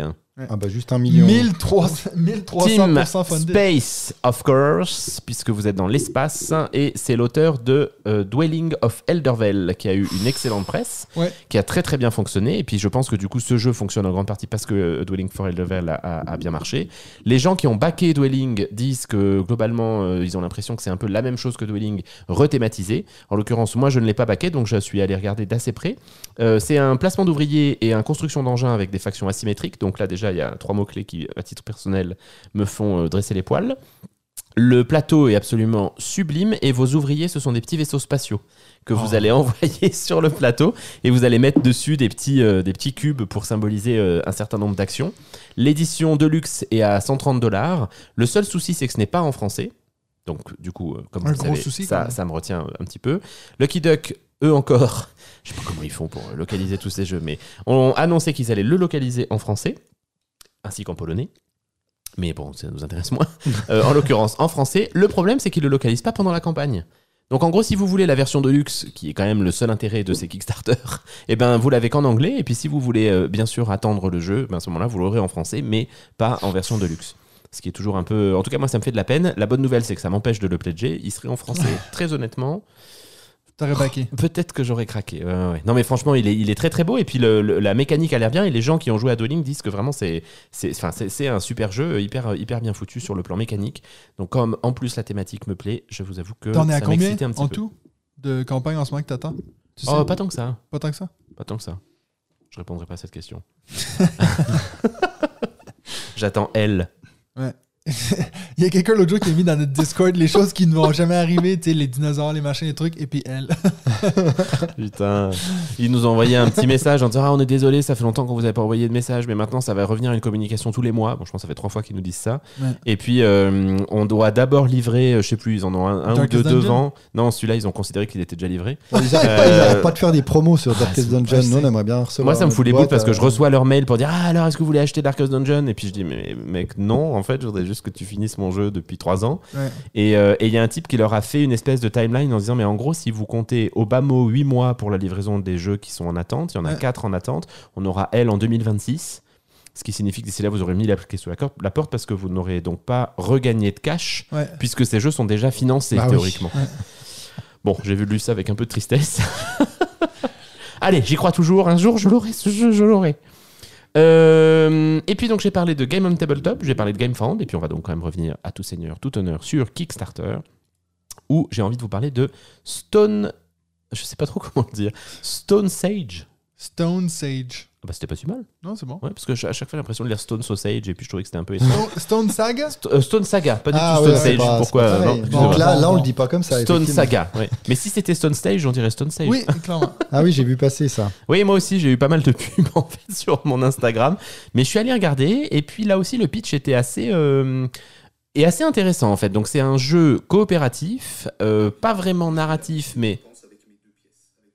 Est-ce que tu pourrais ne pas mettre des Ah, vidéos c'est moi. hein? C'est toi. Ah, c'est c'est lancé tout seul. En fait, si vous voulez ruiner euh, ma chronique, dites-le dès le début, je m'emmerderai pas à chercher des choses à dire. hein. Ce sera plus C'est simple pour pour, mettre moi. un peu d'animation, écoute. Pour une fois que c'est pas moi, tu sais. Oh les glands, punaise. Euh, donc je disais, c'est un jeu coop, pas vraiment narratif. Et puis c'est peut-être ce qui, ce que je trouve un tout petit peu dommage parce que c'est l'impression que ça me donnait euh, dans un univers en tout cas qui avait l'air d'être sur le plan narratif assez creusé. Vous êtes dans la préhistoire et puis c'est plutôt un jeu qui a l'air d'être de survie et d'exploration. Euh, pour info, c'est la même boîte qui a fait Star of Acarios. Vous vous rappelez, je vous avais parlé de ce jeu, un, un 4X spatial là qui a, quand il est sorti, euh, plutôt très très bien marché, que, que je n'ai pas. Et puis vous allez donc avoir de l'exploration sur des espèces de tuiles hexagonales que vous allez retourner, et puis du, du craft d'objets pour en, enfin du craft de ressources pour en faire des objets, de la nourriture, de l'artisanat, etc. Et euh, je trouve que la direction artistique est, très très belle. Ils ont, ils ont vraiment bien, bien bossé. Et vous avez une core box à 90 francs, donc euh, bon, qui est pas euh, excessif pour un jeu de ce niveau-là, et un all-in avec deux extensions à 180 balles. Donc là aussi, qui n'est pas, euh, enfin, qui est dans des prix euh, assez euh, classiques, c'est-à-dire élevés, bien sûr, j'en ai bien conscience. Ce d'autant plus qu'il faudra bien sûr rajouter le, le- les frais de port au moment où ça va être livré. Mais le truc le plus important quand même, c'est que dans, ça dit que pour chaque, pour chaque boîte, ouais, ouais. c'est ça, pour chaque boîte que tu achètes, tu peux planter une- un arbre au Canada. Oui, alors c'est pas ça que je regardais. Moi, je regardais plutôt le fait que tu des free deluxe acrylic euh, mining stones Oui, si tu le plégeais dans les chaque- 72 premières heures. Pour chaque pl- tu- Mais effectivement. Oui, oui, tout à fait, tout Tu sais à quel fait. est le, le petit souci par rapport à ce projet? Non C'est qu'ils ont également euh, fait la campagne Mistwind. Mistwind qui n'est pas livré.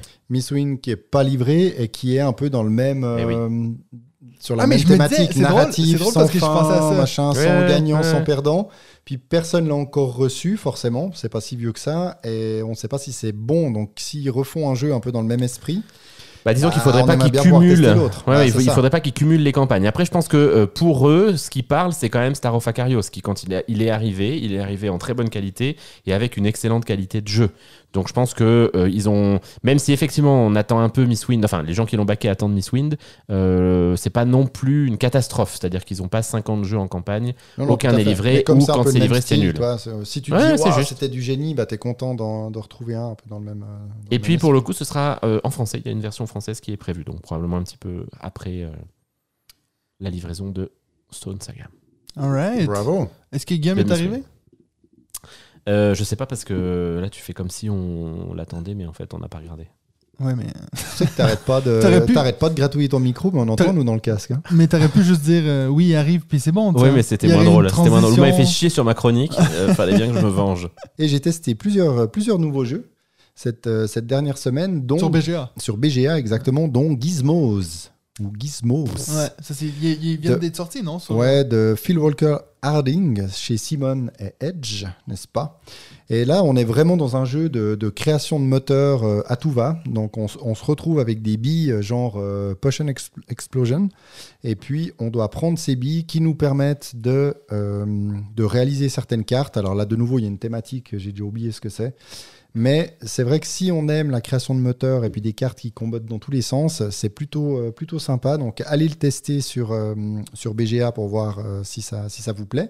J'ai également testé Dice Hospital Service d'urgence, Mhm. donc le, le Flip and Write Dice Ah oui. Hospital avec, euh, on retrouve T'en avais pas mal parlé de celle-là. Ouais, on retrouve euh, ce qu'on aime bien finalement dans, dans Welcome. Welcome to, la suite de chiffres dans un certain ordre avec euh, des bonus euh, en tout genre, etc. Il est, plutôt, euh, il est plutôt bien pensé. Ça renouvelle pas le flip and write, mais c'est plutôt sympa. Donc si vous aimez ce genre, de, ce genre de jeu, je pense que vous pouvez y aller. En tout cas, vous pouvez le tester euh, sans, euh, sans souci, devrait vous plaire. Je viens également de tester, alors j'ai pas fini ma partie, mais Nova Luna, qui est un des derniers arrivés sur, euh, sur la plateforme. Alors là, on se retrouve face à un jeu abstrait d'Uwe Rosenberg accompagné de Cornet Van Morsel.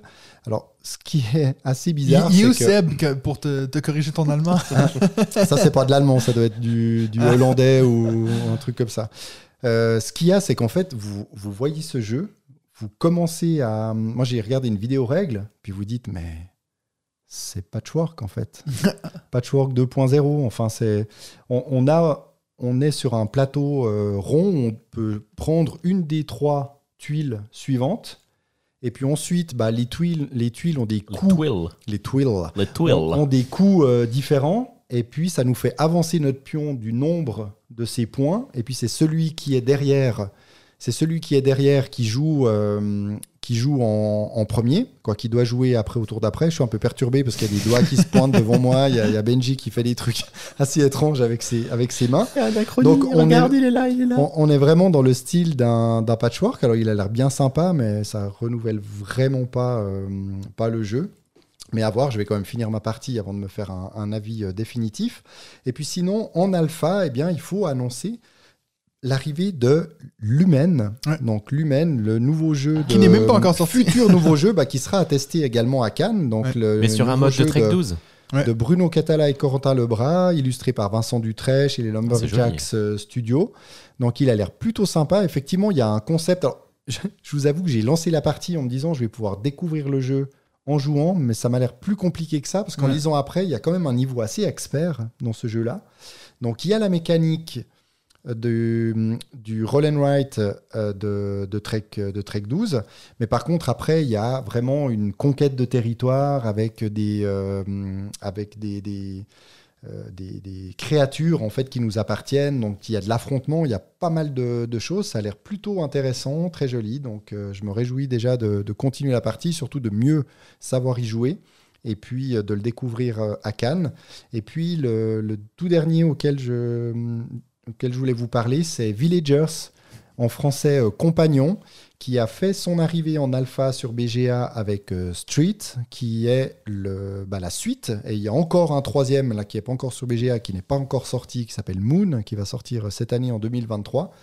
Euh, J'avais acheté d'occasion Compagnon, je n'y ai malheureusement pas encore joué, mais je me suis dit, bah tiens, c'est l'occasion d'apprendre à y jouer. Donc j'ai Ouais. lancé une partie et c'est vraiment sympa. Là, on se retrouve de nouveau avec des cartes, une sorte de, de création plus ou moins oui, de moteur pour euh, gagner des points euh, avec des, des villageois qui peuvent s'enchaîner. On doit en avoir certains qui débloquent d'autres, etc. Donc ça a l'air euh, vraiment euh, fort sympathique. Il avait eu un très bon accueil. Il y avait chaque fois eu des campagnes KS pour la sortie de ces différents jeux. Donc voilà, on voit, hein, ça sort, ça sort euh, non-stop sur, alpha, là euh, On arrive à sur BGA. En alpha, il y en a plus qu'en bêta, en fait. Il y en a énormément. En alpha, il y en a beaucoup. Après, il y en a qui traînent aussi depuis très longtemps. hein, Genre comme, euh, Ispa. comme Ispahan, il était, c'est même pas vraiment officiel qu'il soit euh, là-dessus en, en alpha. Puis ils ont l'air de les laisser, euh, les laisser un peu se perdre là-dessus. C'est drôle comme euh, très pa- bons jeux. pendant que David parlait, euh, Mathieu passait en revue quelques jeux qui sont en alpha, notamment Anachronie. Et puis, je, je Je vais dire quelque chose que j'hésite à dire, mais je trouve que la direction artistique a un tout petit peu vieilli. Oh Mais non Dans l'adaptation BGA ou même Non, sur le non, jeu en dans le général jeu, parce que l'adaptation a l'air Oh. super, hein, c'est vraiment le, le- le plateau initial. Non, bon, en même temps, je ne trahis pas, parce que j'ai toujours dit que la direction artistique de Anachronie euh, aurait pu être meilleure, je trouve, euh, notamment dans, dans les illustrations. Bah, notamment la Euh, couverture, qui est la ouais. pire couve de l'histoire. Non, non, je suis pas d'accord avec toi quand même, t'exagères, mais c'est sûr que ça aurait pu être différent. Mais, euh, mais, je, mais, mais ouais, ça a peut-être pris un petit coup de vieux dans, dans la DA, ce qui n'empêche pas la mécanique d'être euh, Non, ça on est d'accord. Absolument sublime. Il y a, juste pour finir, euh, peut-être sur BGA, t'avais autre chose à dire sur BGA Non, ou- j'ai terminé. Parce que moi, j'ai, j'ai je pense que je l'ai écrit dans, le- dans notre Oui. petite communauté sur Discord, mais j'ai fait une partie de Astra, puis j'ai Ah arrêté oui, à oui, mi-chemin tellement que ça me faisait. C'est En fait, j'aime juste vraiment pas ce jeu, puis donc je vais bientôt le mettre à vendre. Donc si ça vous intéresse, un des deux, Bah non, du Euh, coup. euh, Pas vraiment. c'est non. vraiment pas pour moi, quoi. Moi, je te rachète volontiers Roi. Raoua J'ai Raoua. commandé aujourd'hui. Ah, Yes. Je venais Alright. de dire que ça faisait longtemps que tu pas en acheté. Oui, c'est vrai, pardon. On va pas dire que tu as acheté toute la Mais collection des avait- Seven Wonders non, plus. Non, non, non. Non, on je, le dit pas, je- ça. Je viens de l'annuler. Je viens de l'annuler. Ah, d'accord, pardon. À l'instant, en direct.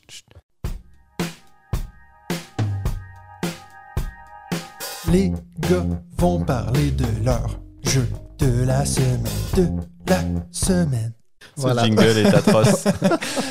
Donc, euh, on est là avec notre euh, invité. Oui. Donc, euh, je vous l'avais dit un peu en intro. Donc, Monsieur Guillaume avec nous. Salut Léon Joutu, salut Léon Joutienne, vous allez bien Ah, on joue tienne. On Ah, l'a c'est la jamais, première fois on qu'on entend jamais ça, eu, ouais. on l'avait jamais eu. Et on joue tu bizarre. Mais oui, c'est un honneur de t'avoir parmi nous. Il a fallu qu'on d'être Trick pour qu'on puisse t'avoir ici, assis Ouais. avec nous, quoi. C'est ça. Il a enfin du temps à nous consacrer. À tant de kilomètres de distance et pourtant, nous on arrive à se voir, c'est trop bien. C'est beau. C'est clair. Euh, donc, comme on fait à l'habitude quand on a des invités, on va d'abord commencer avec nos jeux de la semaine, puis ensuite on va passer à notre petite interview de Monsieur Guillaume. On va te donner l'honneur, donc, les jeux de la semaine. Est-ce qu'il y a un jeu que tu as joué récemment, Guillaume, que tu dis, ça, j'ai envie d'en parler? Ah euh, ouais, clairement. Euh, J'y ai même pas réfléchi plus de 30 secondes. Celui qui, euh, en fait, n'a pas quitté ou presque la table de jeu. Et quand je dis ça, ça veut dire qu'il n'y a pas que moi qui y ai joué. Ça veut dire que les loulous à la maison y ont joué. Ça veut dire qu'ils ils ont présenté le jeu à des copains pour continuer d'y jouer et tout. Et ce jeu-là, c'est Radland.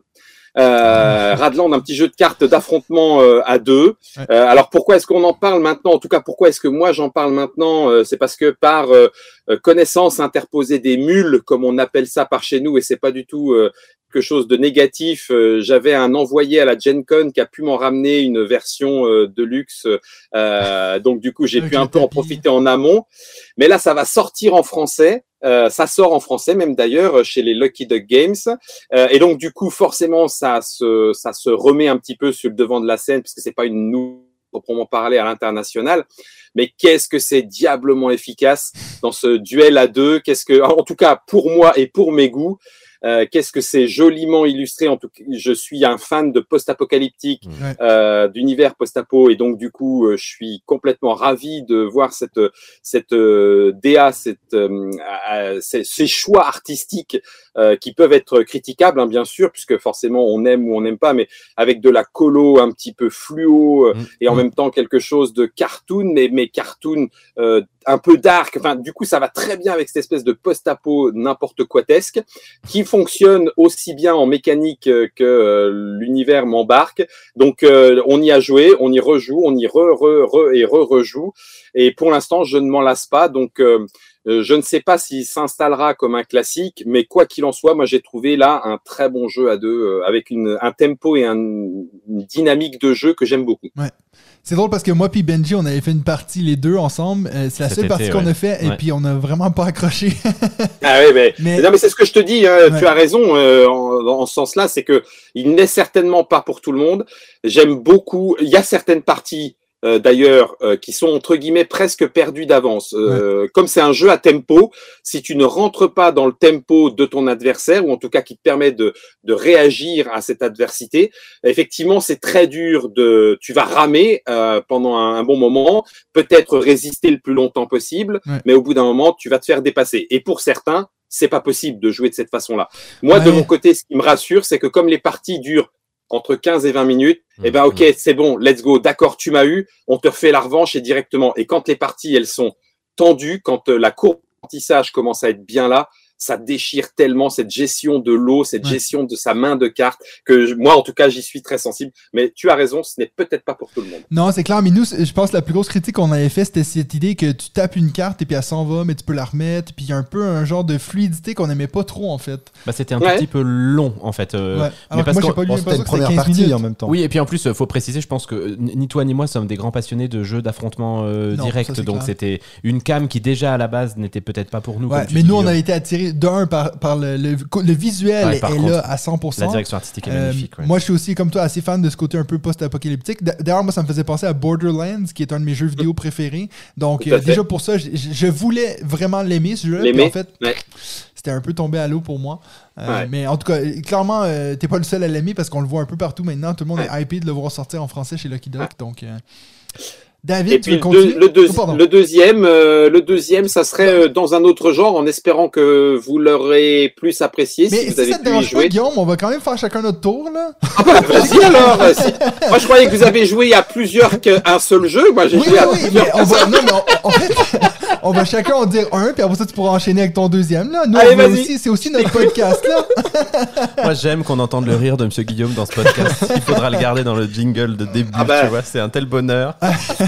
Là, là, les, les, les onjoutus et les onjoutiennes ne le voient pas, mais je suis en train de piquer un phare parce que je viens de me faire renvoyer dans mes cordes. Là, on le voit pas, mais je suis rouge. Je suis Alors- rouge comme pas deux. Si ça peut te rassurer, Guillaume, nous qui connaissons bien Mathieu, c'était ina- assez inhabituel de sa part. Et puis d'ailleurs, son accent québécois est monté en flèche au moment où il a dû te dire ça.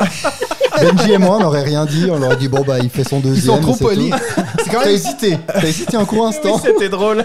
C'était un Allez, bon go, moment à voir. Allez, go. Non, mais parce que comme ça, on a un peu plus toute la joie de te réentendre parler après un petit moment. C'est Tu t'enfonces, Je tu t'enfonces. Arrête, arrête. À toi, C'est ma David. faute. Donc moi, je vais vous parler d'un jeu que j'ai acheté et offert la semaine dernière parce que je cherchais un cadeau de Noël pour mon filleul. Voilà, Ouais. j'étais pas tout à fait euh, un peu Oui. en retard, on va Euh, dire, euh, mais je l'avais pas vu depuis Noël, donc euh, voilà, ça justifiait.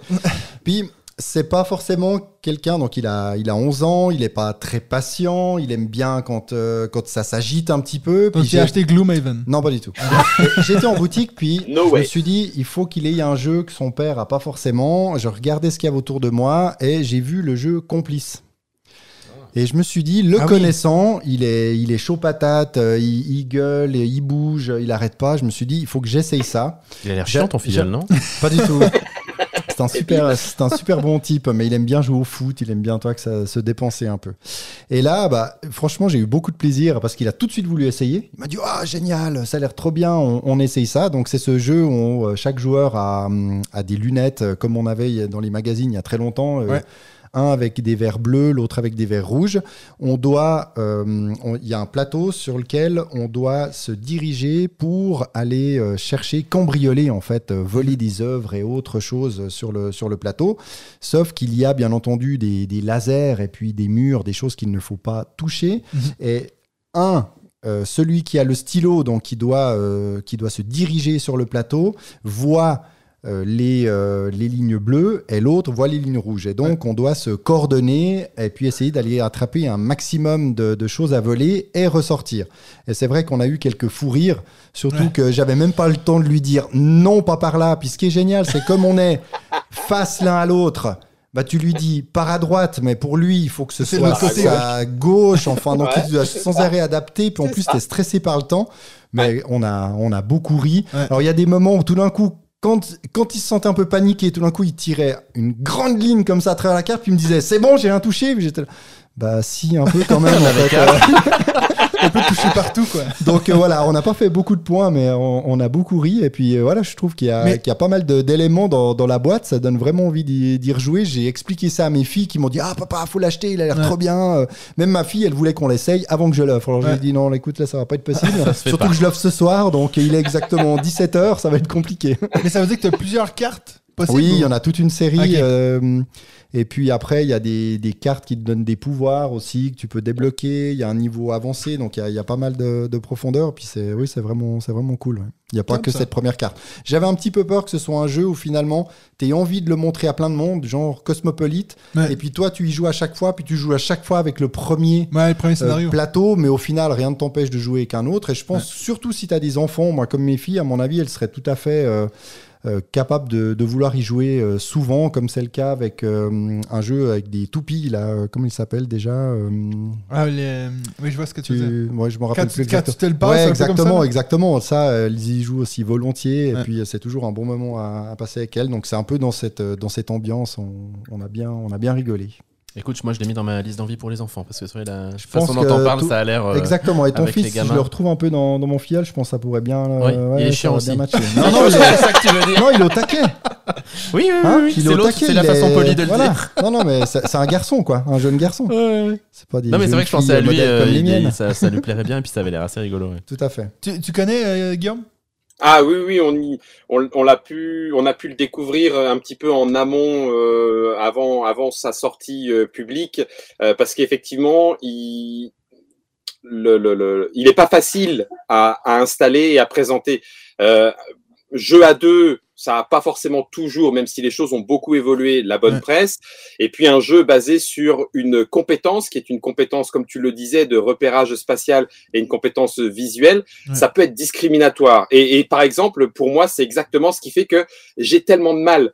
C'est-à-dire que je me sens tellement nul euh, de d'y jouer, de ce changement de gauche, de droite, de je vois, mais elle m'a dit comme ça, donc j'y vais, puis il y a le temps, et donc du coup je fais un mouvement de trop et on le temps, c'est en le arrière. pire, en fait, dans ce jeu, je crois. Ah là là, c'est tellement terrible, je me sens tellement mauvais, mais par contre, euh, il a été très bien travaillé pour ce qu'il fait vivre autour du jeu. C'est-à-dire que là, pour le coup, les, les, le- le- le- le- les échanges entre les joueurs montent en flèche, le ton monte en flèche, on se gueule dessus en disant Mais t'as pas compris quand je t'ai dit qu'il fallait partir parce qu'il y avait un laser Tu m'as dit à gauche, tu m'as pas dit qu'il fallait que j'y aille. Enfin bon, bref, voilà.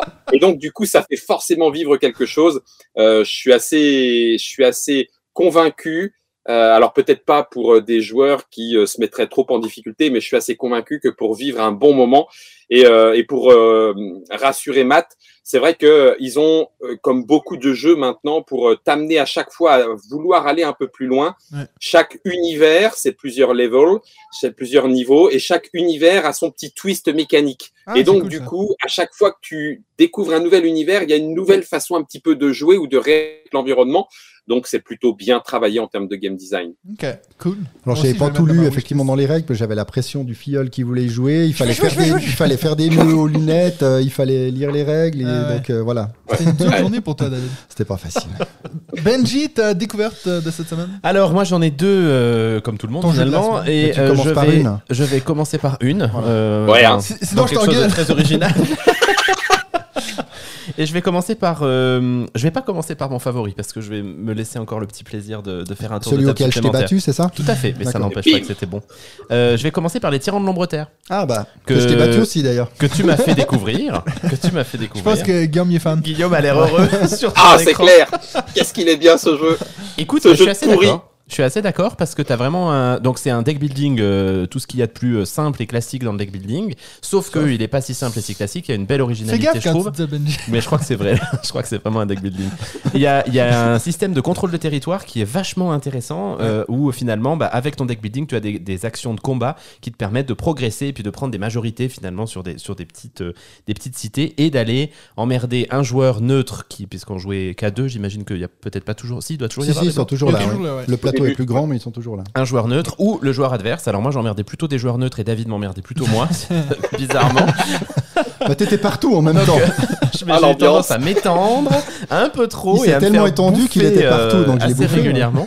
Euh, Il y a un système aussi que j'ai trouvé assez sympa dans le scoring, euh, dans le fait que certaines cartes valent des points, euh, elles valent un certain nombre de points, et puis si tu les, euh, comment dire, si tu les, Les, les C'est terme banouilles déjà un peu, les. Oui, tu les les mets. Ouais, il y a euh, un nom, mais je me rappelle plus maintenant. tu les, mets, euh, tu les mets au conseil. C'est Tu ça. les mets voilà, au conseil oui, et tout. Donc, Tu les promeus. mais tu les promeus. C'est ça, ouais, tout à fait. Si tu les promeus, elles valent, elles valent plus de points. Et ça aussi, j'ai trouvé que c'était assez intéressant parce que bien sûr, les cartes qui sont fortes, tu as envie de les garder dans ton deck, mais en même temps, si tu les promeus au bon moment, elles valent plus de points. Donc il y a un joli petit, euh, un petit truc comme ça, euh, sympa pendant l'ensemble de la partie. Non, j'ai vraiment passé un bon moment. C'est pas trop long, le timing était, euh, était, de, de- était, était bon, j'ai trouvé. Donc Bon, heureusement, parce qu'après une partie d'Ibris, euh, il fallait pas que.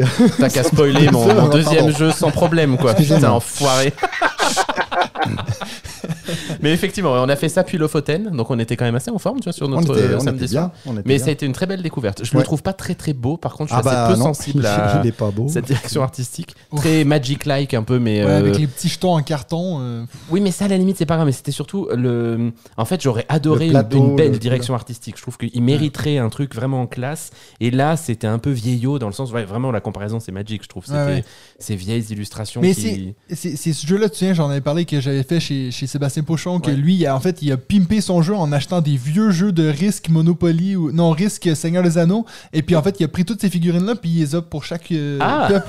Donc il y a vraiment des figurines pour le jeu. Puis nous, on avait fait une partie à 3 qui avait fini à triple égalité, tu vois. Donc c'était vraiment le ah, gros. c'est Quand bon, on, a fait, on a fait le décompte quatre fois pour être sûr, tu sais, que c'était le bon point. Non, non, moi, j'avais beaucoup aimé ce jeu, ouais.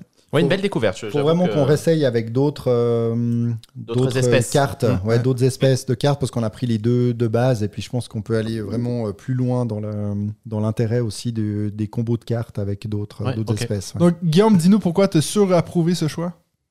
Alors c'est euh, c'est un, un, un jeu que je trouve. alors effectivement, il est le- la, la, la, la- direction artistique, elle est rattachée à son univers. C'est les elfes noirs dans Donjons et Dragons, Mhm.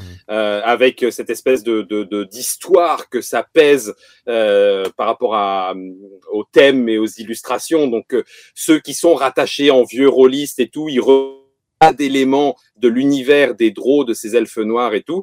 Euh, ceux qui sont pas forcément connaisseurs, ben ils ont pas forcément cet élément et donc du coup ils ne ils n'ont que l'élément graphique et visuel qui peut euh, être un petit peu euh, daté entre guillemets.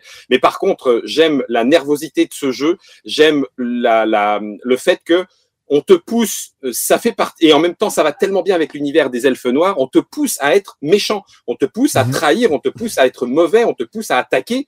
Euh, c'est très difficile de, de jouer euh, à ce jeu-là en se disant, moi, je vais jouer dans mon coin tranquillement, Mhm. tout petit. Non, il y a des espions, et le fait d'aller mettre des espions, ça empêche les autres de pouvoir arriver. Tu, donc, euh, donc, euh, euh, et, et, euh, dans le côté deck building, mais euh, du coup, Benji l'a dit, le fait de, de casser les combos tu mets en place pour essayer de marquer quand même plus de points, mais donc le faire au bon moment. Donc, euh, entre le deck building, la méchanceté, la prise de territoire et le contrôle de territoire et le cassage de combos, mais en même temps tu fais des combos, ça en fait quand même un jeu qui est. Alors, il est un tout petit peu passé sous silence, peut-être d'ailleurs à cause de son thème, c'est-à-dire que c'est pas celui que Mhm. qu'on va citer comme ça euh, en premier lieu, mais dès que des gens y jouent et aiment cette interaction forte et le système de deck building, c'est du direct, mais j'ai envie de le trouver, j'ai envie de le prendre. Donc je pense Ouais, que c'est un jeu qui gagne à être, en tout cas au moins pour sa culture ludique, à être joué. Ouais, puis moi, c'est un jeu que je me souviens, à, la suite de cette partie-là, j'avais refait dans la même semaine une partie de Clank, et puis j'ai fait, ah ouais, il y a quand même un petit, une petite case au-dessus qui fait que c'est dur de revenir à Clank. Je te dis pas Legacy, mais le jeu de base de Clank, en fait, je le trouve très lent, et puis il se passe pas ça. beaucoup de choses une fois que tu as joué à Ombre Terre qui te donne beaucoup plus d'options, beaucoup plus de choses à, à vérifier en même temps. Donc euh, voilà, c'est une petite euh, réflexion que je me suis fait.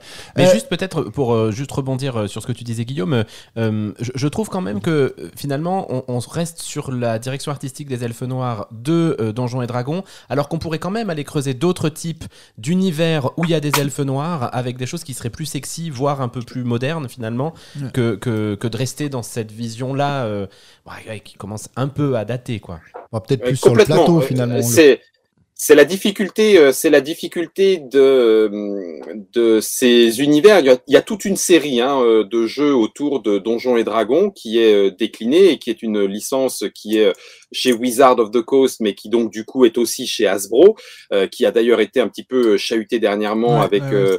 euh, l'OGL, l'Open Game License, etc. Mais donc du coup c'est une licence dans laquelle euh, en même temps il pourrait y avoir euh, beaucoup, mais en même temps euh, qui euh, est un tout petit peu enfermante. Donc ça voudrait dire que pour répondre à, à ce que tu dis et qui est une, enfin en tout cas une remarque dans laquelle j'abonde, ça pourrait tellement être bien d'aller chercher, euh, alors peut-être pas trop du classique comme Enchanters où là du coup il y a un petit peu trop de tout, euh, un peu un espèce de mélange mash-up cocktail, mais d'aller chercher un tout petit peu ailleurs. Mais là ça voudrait dire que les auteurs devraient récupérer leur mécanique et, euh, et donc attendre que le jeu ne se vende plus pour que du coup ils récupèrent leur mécanique et qu'ils puissent ensuite le proposer à quelqu'un d'autre. Ou alors qu'ils la travaillent pour que ce soit suffisamment différent et que les détenteurs euh, des droits euh, de Ombre Terre ne viennent pas les embêter. Donc je pense que c'est malheureusement Mal À mon sens, c'est pas pour tout de suite.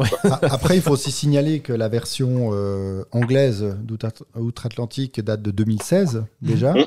Et puis que euh, pour la version française, on voit qu'ils ont quand même voulu minimiser les frais parce qu'il y avait Ouais. quand même des petites euh, figurines hein, dans la version de base où là, c'est des petits, euh, des Bout de carton. hein. trucs en carton.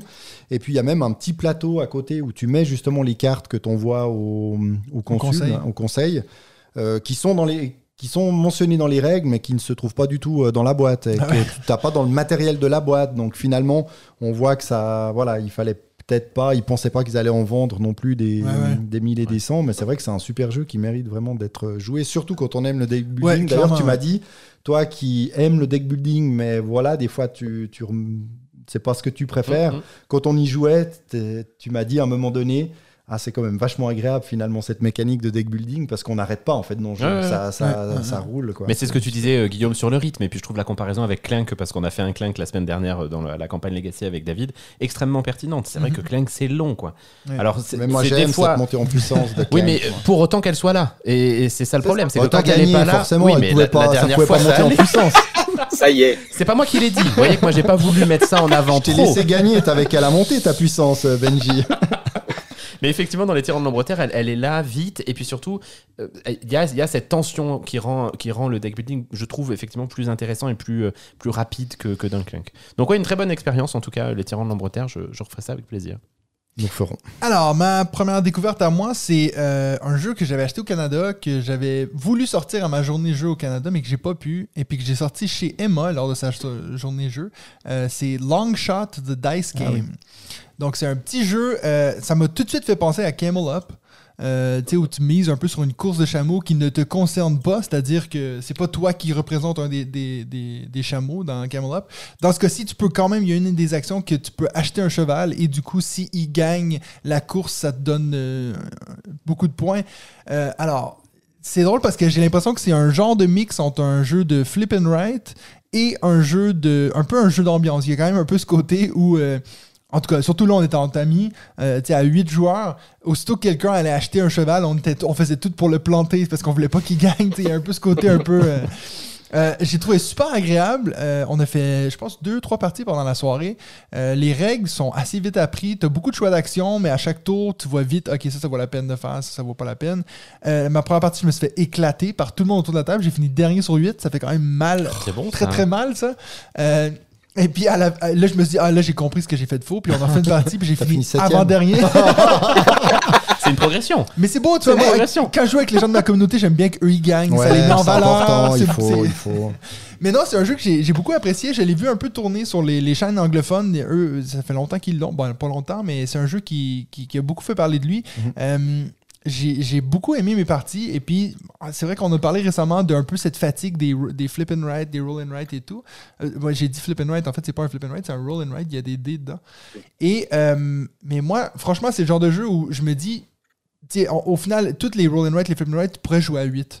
Mais est-ce qu'il y a vraiment un, un réel intérêt? Alors que là, il y avait vraiment un côté de il faut qu'on se pique ces chevals, de- ces che- che- chevaux, cheval? Chevaux, oui. On dit pas chamal, on Chamal? dit Oh, chameau, mais Chevales. Et puis, euh, donc, non, ça, c'était vraiment agréable. Puis, euh, après, tu au final, tu aurais pu en acheter plusieurs. Donc, euh, la première partie, moi, puis euh, j'étais avec Aurel, euh, Monsieur Port, de son petit nom. Et puis, donc, moi, puis lui, on a tout de suite acheté des, chevaux. Et puis, tout le monde les a plantés. Donc, on à la partie après, on va pas en acheter. Puis, celui qui a gagné avait acheté un cheval. Donc, il y avait un peu ce côté où on n'a pas encore trouvé c'était quoi la façon optimale de gagner à ce jeu. Mais oui, non, très cool. Euh, je sais qu'il y a aussi, c'est un, euh, un autre jeu qui fait parler de lui, aussi sur la course de, che- de chevaux, qui est Ready Set Bet, que celui j'ai pas eu la chance d'essayer, mais que j'aimerais bien pouvoir faire une- peut-être une petite vidéo comparative des deux, parce que la course de chevaux, c'est bizarrement à la mode ces temps-ci dans les jeux de société. je sais pas s'ils vont l'importer, s'il sera fait en français. Je sais pas. Est-ce que Parce tu le connais, toi, Guillaume? Le, celui dont tu parles, non. Euh, effectivement, en t'entendant et en regardant un petit peu l'ambiance qu'il peut y avoir derrière, euh, eh ben c'est bien joué, ça donne ça donne envie, Matt. Donc euh, donc très bien. Par contre, Ready Bet euh, avait fait forte impression euh, à. Essen. Euh, les collègues euh, François et Pénélope qui ont pu y jouer euh, sont venus enchanter en disant euh, dommage qu'on n'ait pas eu le temps, mais il faudrait qu'on y retourne pour y rejouer. Ouais. Je pense que Ready Set Bet aura suffisamment justement un petit peu attiré cette attention pour qu'il soit en, en VF. Euh, du coup, là, ça m'embête parce que ça veut dire qu'il faut que je fasse un peu de pushing pour que Longshot de Dice Game arrive en français. Je, je vais voir ce que je peux faire. T'as quelques contacts à gauche à droite? On va essayer. non, je, je plaisante, hein, c'est pas vrai. Donc voilà, ben c'est c'est de nouveau à toi alors. Là, Là, là, tu peux parler. Là, bah, alors, du coup, j'ose plus. J'ai perdu ce que je voulais dire. C'était quoi le jeu dont je voulais parler? Non, non, je plaisante. eh ben, écoute, j'ai découvert euh, dernièrement euh, le, le Sleeping Gods, euh, donc qui est un petit, un jeu plutôt narratif et, et en campagne. Alors, ok.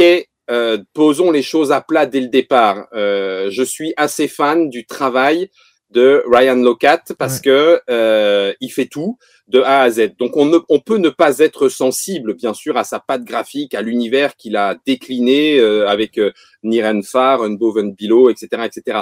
Euh, mais moi perso, il m'emmène un petit peu dans son dans son monde, dans ce qu'il développe au fur et à mesure, à la fois en termes de game design, de mécanique, euh, qui se renouvelle malgré tout quand même, avec à chaque fois des petits plots, des petits twists nouveaux.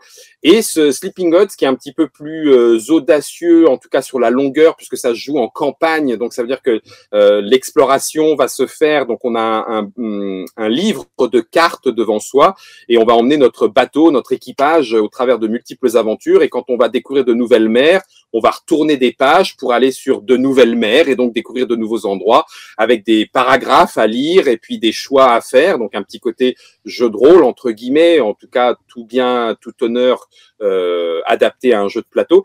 Et donc euh, voilà, c'est du Ryan Locat, c'est dans son univers, c'est un petit peu plus long, un petit peu plus profond si tu veux le jouer en campagne. Euh, mais je ne m'attendais pas à ces petites surprises, je ne m'attendais pas à ces petits twists qu'il a mis. Mécaniquement, c'est relativement classique, on pourrait dire, puisqu'on a différents membres d'équipage ou différents endroits dans le bateau qu'on va pouvoir activer pour récupérer, transformer des choses, des ressources, faire des actions et tout. Et puis ensuite, on va se lancer à l'aventure, ça va nous demander telle ou telle ressource, de se fatiguer, de prendre des blessures. Donc voilà, des choses que l'on connaît, que l'on a déjà vues, mais qui sont plutôt bien huilées par ailleurs. Euh, je ne suis pas encore très loin, donc euh, je ne peux pas non plus dire que les promesses vont être tenues sur le long terme. Mais en tout cas, pour l'instant, félicitations, Monsieur Locat. Euh, vous m'avez bien embarqué sur votre navire et j'ai bien envie de voir la suite de l'aventure. quoi. tu, tu y joues tout seul ou à plusieurs? Alors, j'y joue tout seul et à 2-3. Sur la même campagne, tu peux comme ça faire euh, des, des, des- En fait, des quand je joue tout, ouais, quand, euh, sur le fait de jouer tout seul, eh ben, je joue comme si j'étais plusieurs, et ça me permet ensuite, quand euh, il y a du disponible, de dire ah bah tiens, viens, tu, au lieu que ce soit moi qui prenne les décisions, toi, tu vas jouer ce personnage-là qui normalement est, joué, puis je fais du, je fais du, euh, je, je, c'est pas que je me clone, mais je fais du schizophrène. Euh, non, non, Guillaume, t'es pas censé savoir. Alors bon, comme c'est du plus facile de, de se montrer des trucs et de se partager les informations, donc euh, ça me permet comme ça de ne pas forcément attendre si jamais euh, tout le monde n'est pas disponible Mmh, pour mmh, faire la partie ou etc. Et puis euh, et puis comme pour l'instant il n'y a pas eu non plus de de, de grosses accroches si tu veux. En fonction des jeux j'ai des partenaires de jeux qui disent ah mais non celui-là tu joues même pas sans nous. Là tu nous attends pour la suivante. Là c'était un petit peu moins présent. Donc euh, il y a vraiment cette possibilité de continuer un peu plus à tête euh, reposée et tranquille.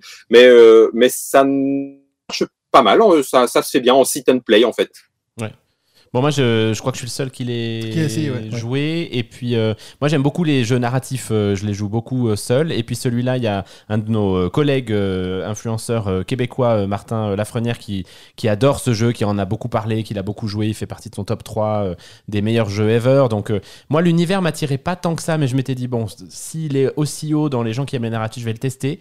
Et puis, bah, bah, malheureusement, l'univers m'a pas tant parlé. donc, c'est quand même difficile dans un jeu narratif de se laisser embarquer quand, quand t'es pas embarqué. Et puis euh, mécaniquement, j'ai trouvé qu'il y avait des choses très sympas. Euh, je, je dis- je disais notamment que j'ai bien aimé la gestion des combats que je trouvais euh, assez, assez fun. Par contre, je trouve que gérer ces neuf mecs euh, quand t'es tout seul, c'est un peu, un peu lourd et un peu long. Donc je l'ai revendu sans aucune difficulté parce que pour le coup, je pense que le jeu est vraiment excellent indépendamment de, de mon, de mon humble avis. Et donc il y a, il y a plein de gens qui en ce moment se régalent avec la sortie française. Et c'est, sûr que c'est un, un sacré boulot dans, dans les mains de ce seul, Ouais. de ce seul mec, quoi. Ça, c'est clair. Ouais, c'est. Donc du coup voilà mon deuxième sera de ce côté-là et encore euh, du coup ben, ben, Benji je me suis limité là tu veux que j'en sorte un troisième ou un quatrième ou on fait un deuxième tour de table d'abord? Alors, si tu veux, on tient, Matt. Surtout pas. Euh, ben d'ailleurs, je vais te laisser euh, parler, Benji, vu que David il a spoilé ton truc. Ah, Euh, c'est vrai. Je te donne la, la- la parole. Ah, Putain, T'as vu, c'est un peu quand même. Bon, en même temps, j'y ai joué aussi avec lui. Donc... euh. Et oui, puisque j'ai enfin pu tester Ibris. Euh, Ibris, vous m'avez entendu en parler euh, sur ce podcast depuis, je pense, sa création. Parce que, bah, mine de rien, la, la campagne Kickstarter euh, remonte à 2020, je pense. hein, donc ça, ça commence à faire euh, un petit bout de temps. Une boîte euh, française, une petite boîte française qui n'est pas du tout dans les jeux de société à la base. Elle fait des, des jeux vidéo.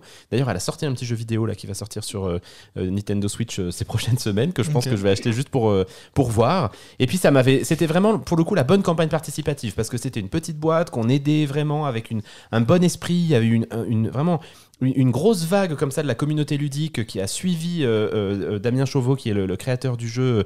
Et puis c'était facile de le suivre parce que c'est vraiment un type d'une gentillesse, d'une accessibilité absolue et une campagne qui a très très bien marché, qui est même allée plus loin que ce qui s'attendait. Donc il les a forcés à créer notamment un, nouveau personnage à la fin de la campagne comme dernier stretch goal qui a demandé un petit peu de temps à, être mis en place. Et puis ensuite, bah, comme toutes les campagnes, il a fallu attendre que ça arrive. C'est enfin arrivé là au mois de janvier. Le matériel est absolument sublime. Alors là, pour le coup. L'univers, moi, me, plaît à fond, à fond, à fond, parce que vous êtes dans la mythologie euh, euh, grecque, mais dans un truc un peu steampunk euh, qui est hyper bien, hyper bien réalisé. Il y a vraiment une histoire autour de, de cet Ibris qui est, qui est absolument sublime et absolument passionnante. Et puis le jeu mécaniquement, alors vous êtes sur du bon gros Eurogame, bien, bien rude, mais euh, malgré tout, et puis c'était ce qu'on s'est quand même dit, euh, donc on a fait une partie avec euh, David ce week-end, le- le- les règles sont pas compliquées en soi, tout est assez fluide, elles sont d'ailleurs très bien rédigées. Ça a été un, un des sujets, euh, Guillaume, de, de, de- de notre dernier podcast avec Sébastien Pochon. On a beaucoup parlé des règles des jeux de société. Pour le coup, je les trouve extrêmement bien rédigées. Celle-là, c'est vraiment un, un- un modèle de, euh, dans, dans le genre. Par contre, bah, une fois qu'on est dans le jeu, il y a une profondeur et puis il y a, il y a des choix qui sont cruciaux à faire en permanence. C'est très serré au niveau des, des ressources hein, tout, au long, tout au long de la partie. Euh, on s'est régalé, ça a duré, je pense, euh, deux heures et demie, trois heures, notre ouais, je pense partie. trois heures avec le, les règles. Avec l'explication Ah ouais, des règles. même. Ouais, ouais. Mais très honnêtement, moi, j'ai pas vu le temps passer euh, sur, sur toute la partie. Vraiment, on a fini, euh, euh, on a fini assez heureux et puis avec cet enthousiasme, pas écrasé par la fatigue d'un gros jeu un peu lourd. On était plutôt content. David a gagné alors que j'ai mené euh, tout au long de la partie et puis sur la dernière manche, euh, moi j'ai fait une dernière manche merdique, euh, vraiment où je, je- enfin, je, savais pas quoi faire de mes de mes ouvriers. hein. Ça reste un placement d'ouvrier euh, euh, élaboré, mais ça reste un placement d'ouvrier. Et puis David, pour le coup, a très bien, euh, je le dis à tout seigneur, tout honneur, a très bien géré cette dernière manche et a fait euh, Même 10 si, on points a, de plus. même si on euh, a plus reculé qu'avancé pendant cette dernière manche. à la fin, on a un peu reculé. ouais, on s'est pris un gros monstre sur la tronche. euh. Mais c'est vraiment sympa. Il y a un système où vous allez euh, chercher des technologies, euh, faire développer ça. Vous avez vous-même sur votre plateau joueur euh, qui représente un dieu de la- du panthéon euh, grec. Vous avez des, des- des espèces d'améliorations que vous allez retourner qui vont vous rendre un peu plus puissant. Donc il y a aussi une belle montée en puissance tout au long de la partie. Euh, c'est c'est vraiment le genre de placement d'ouvrier. Serré, c'est-à-dire que t'as vraiment pas le temps de tout faire, quoi. T'as envie de faire plein de choses, il faut, tu peux pas, c'est clairement pas Ouais. possible. Je pense même en étant, euh, en étant très bon, il y aura des choses que tu pourras pas faire. Sachant qu'il y a des extensions avec deux nouveaux euh, plateaux que tu peux mettre dessus, donc ils rajoutent encore des, des, des actions euh, possibles. Je, On a bien fait de pas les mettre tout de suite. ah, je pense vraiment, pour le moment, j'imagine pas de les mettre encore. Mais j'ai qu'une envie, c'est d'y rejouer. Je vais, je vais me essayer là le mode solo, qui est vraiment un mode construit. C'est pas, c'est pas du tout un automa euh, classique. Il y, a, il y a un plateau, il y a une mission particulière à remplir. euh. Peut-être ce qui m'inquiète un peu, c'est que j'aurais peur que ce soit pas tout à fait les mêmes sensations que le jeu qu'on a joué euh, toi et moi. Mais ça, je vous le redirai quand, quand je l'aurai, quand je l'aurai testé. Mais en tout cas, voilà, moi je l'attendais énormément. Je suis pas du tout déçu. C'est tout, tout est à la hauteur, tant au niveau du matos, de la direction artistique, du gameplay, c'est un, un vrai bonheur. Donc bravo à, à l'équipe, bravo à Monsieur Chauveau. Je t'avoue que quand je suis arrivé chez toi, puis que j'ai vu la table, j'ai j'ai pris un peu peur quand même. Je me suis dit, oh, t'es- dans quoi on va se lancer là? Ça prend on, a- place. on avait nos, on avait nos verres de rouge là. Tu as commencé, tu t'as dit, bon, je me suis refait les règles. Il y a peut-être certains points, je suis pas tout à fait sûr. Je me suis dit, oh là là là, combien je regardais, je voyais entre 2 et 3 heures la partie. Je me suis dit. Qu'est-ce que je fais là? Puis au final, euh, c'était c'était génial. Le cerveau a bien, Ouais. a bien, bien transpiré quand même, hein. Bien saigné. C'est vrai que ce que moi j'ai particulièrement aimé et qui finalement était très frustrant, c'est cette programmation de tes, de tes ouvriers, entre guillemets, où tu dois, avant ton tour, qu'au début du tour, choisir tous tes personnages où tu vas les envoyer. Ah, comme après, dans tu Comme dans et après, Tricarion, voilà, exactement. Ouais. Ça a été pas mal comparé à Tricarion. Ouais. Mm. Et c'est vrai que, et en plus, les, les actions que tu as utilisées au tour d'avant, tu peux plus Sont les utiliser, ouais. euh, les utiliser à ce tour, alors que forcément, t'en en as envie euh, Ça, la plupart du temps. Ça, c'est très, très Et, euh, et c'est chaud. Et c'est vrai que par moment, bah, tu, tu te dis, mais pourquoi aussi j'ai joué dans, dans ce, tour, dans ce sens-là Pourquoi je peux pas faire ça En plus, donc, on transpire déjà beaucoup pour réussir à, à installer notre technologie dans une ville hein, qu'on a inventée. Et puis, quand on l'installe et puis qu'on en prend possession, l'autre joueur peut euh, dit, Contester. Contester ce, que tu as, ce que tu es en train de faire. C'est-à-dire dire, je ne suis pas d'accord. forcément, moi je me suis dit, bon, première partie, on va découvrir le jeu tranquille. À chaque fois, il contestait ce- cet enfoiré. à chaque fois, il me battait parce qu'il avait beaucoup plus de puissance en militaire que moi. Bon, j'avais Poséidon qui est le un dieu pour Ouais. lequel là, il y a une petite fiche d'aide. il il avait déjà, bien fait euh, où il y a marqué contester tout le temps, tout le temps, tout le temps. Il avait déjà préparé son truc.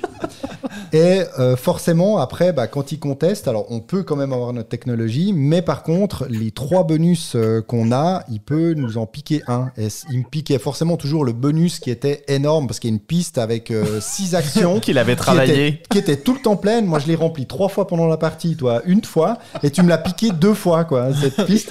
Mais j'ai quand même perdu. à zéro. Moralité, j'ai quand même perdu. Et voilà. Et on voit là, tu vois, je me suis tout de suite euh, La réfugié dans connaissance. une autre stratégie, puis je me suis La dit, allez, connaissance. vas-y. Gros bourrin, je t'aurais. non, c'est vrai que j'ai eu beaucoup de plaisir à jouer à ce jeu. et J'ai vraiment envie d'en refaire une parce qu'à partir du moment où tu te mets dans un jeu comme ça, bah, autant en profiter euh, pendant Ouais, que tu ouais, le, le fond, connais ouais. de- d'y rejouer. quoi. C'est un peu notre problème. C'est un peu notre problème, puis malheureusement, euh, les chances que tu y rejoues sont assez minces. Non, non, mais moi je pense que bah, j'ai vraiment envie de me motiver euh, sur, sur À ce jouer à ça. jeu-là. Ouais, ouais, ouais, parce que donc il y a plusieurs, il y a huit dieux en tout, donc euh, autant à découvrir. Donc asymétrique. Ouais, ouais, ouais, ouais. Ouais, Puis il y a vraiment très asymétrique pour le coup. hein. Chaque Ok. dieu a des spécificités. Il y en a qui sont plus ou moins faciles à jouer, etc.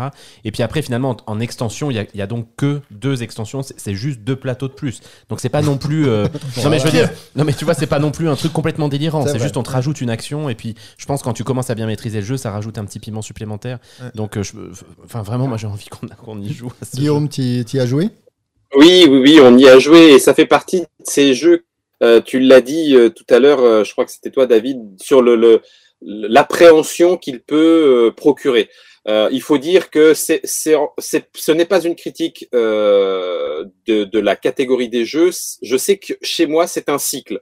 C'est-à-dire qu'il y a un moment où ces jeux de réflexion euh, avec une espèce de surenchère de gestion euh, et euh, pléthorique de, en ce moment, typiquement hein, un peu les, les, les jeux à la, à la italienne, Tassini, Tri- Tricarion Co.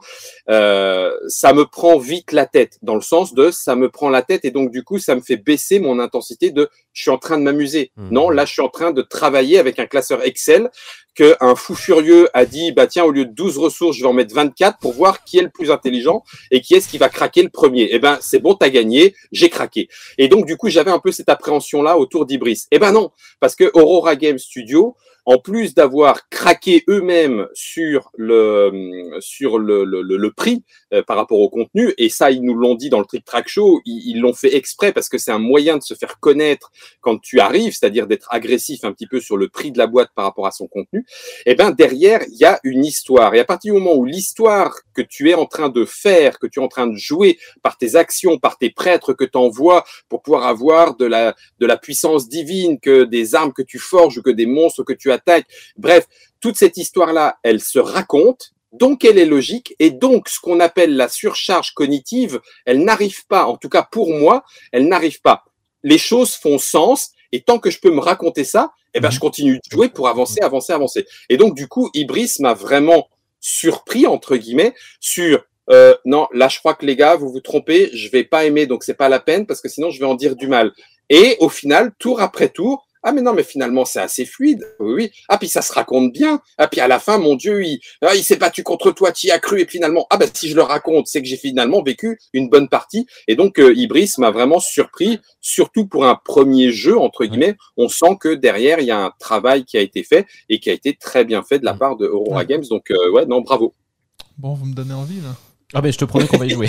c'est sûr Bon, et. Guillaume, il faut qu'on y aille, on a autre chose à faire. Allez, Ibris, à tout à l'heure. Bon, David, alors. Ah, moi. Bah écoute, euh, moi, ils sont un peu tous passés, mais.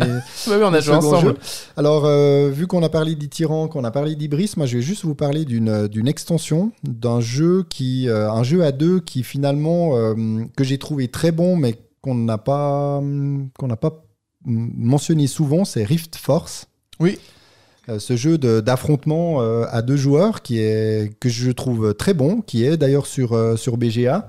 Et puis j'ai fait l'acquisition dernièrement de, l'extension qui permet de jouer à, plusieurs, à deux contre deux par exemple, et puis qui amène aussi un mode solo. Puis vu que bah, on aime assez bien tester justement ces modes solo, j'ai trouvé vraiment vraiment intéressant.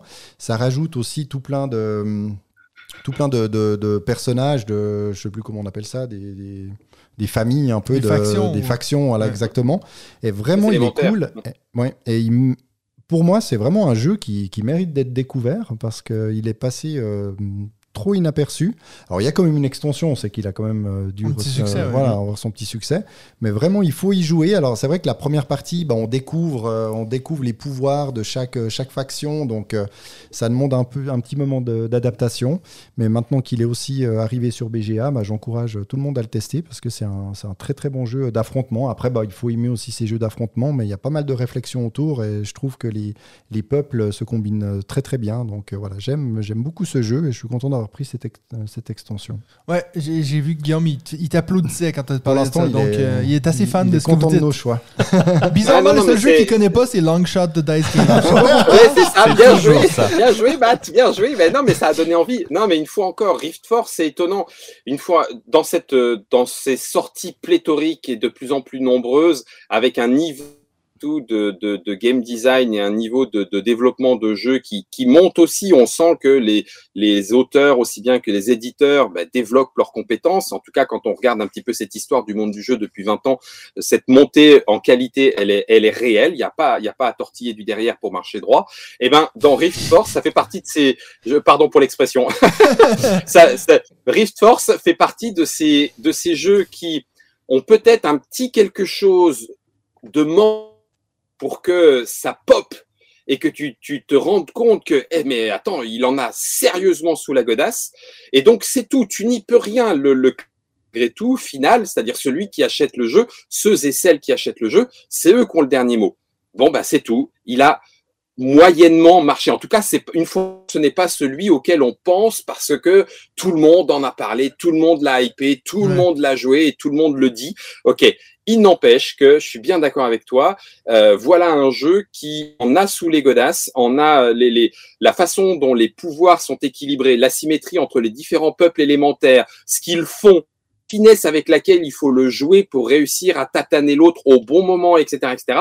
Alors oui, euh, ça en fait un jeu qui n'est pas pour tout le monde parce qu'il faut aimer les jeux à dynamique particulier, il faut aimer les jeux à apprentissage, c'est-à-dire que la partie 0, c'est une partie découverte, Mhm. la partie 1, c'est une partie dans laquelle on commence à être à l'aise. Donc tout ça, c'est peut-être des petits micro-points qui peuvent gêner aux entournures. Ouais. Et il n'empêche que Rift Force, avec euh, François, quand on en avait euh, parlé à Trick c'est pareil, on, on avait vraiment été ravis de découverte et de cette finesse de jeu. L'extension permet certainement de redire un petit peu, euh, ne l'oubliez pas trop vite, ne l'oubliez pas trop vite, Ouais. parce que euh, oui, non, c'est c'est un malin, bien fait, et je te dis, je trouve qu'il y a une finesse de gestion euh, de tempo qui ne se trouve pas dans tous les jeux d'affrontement à deux. Donc bravo de l'avoir choisi, Ours. Puis c'est vrai que si on aime bien euh, bah, Shotten Totten, par exemple, bah, on retrouve Mmh. cette, euh, cette euh, bah, mise en place un peu du plateau, La avec la faille euh, au milieu, euh, les, les combats euh, en face. Mais c'est voilà, ceux qui aiment Shotten Totten, logiquement, devraient, euh, devraient adhérer à ce jeu.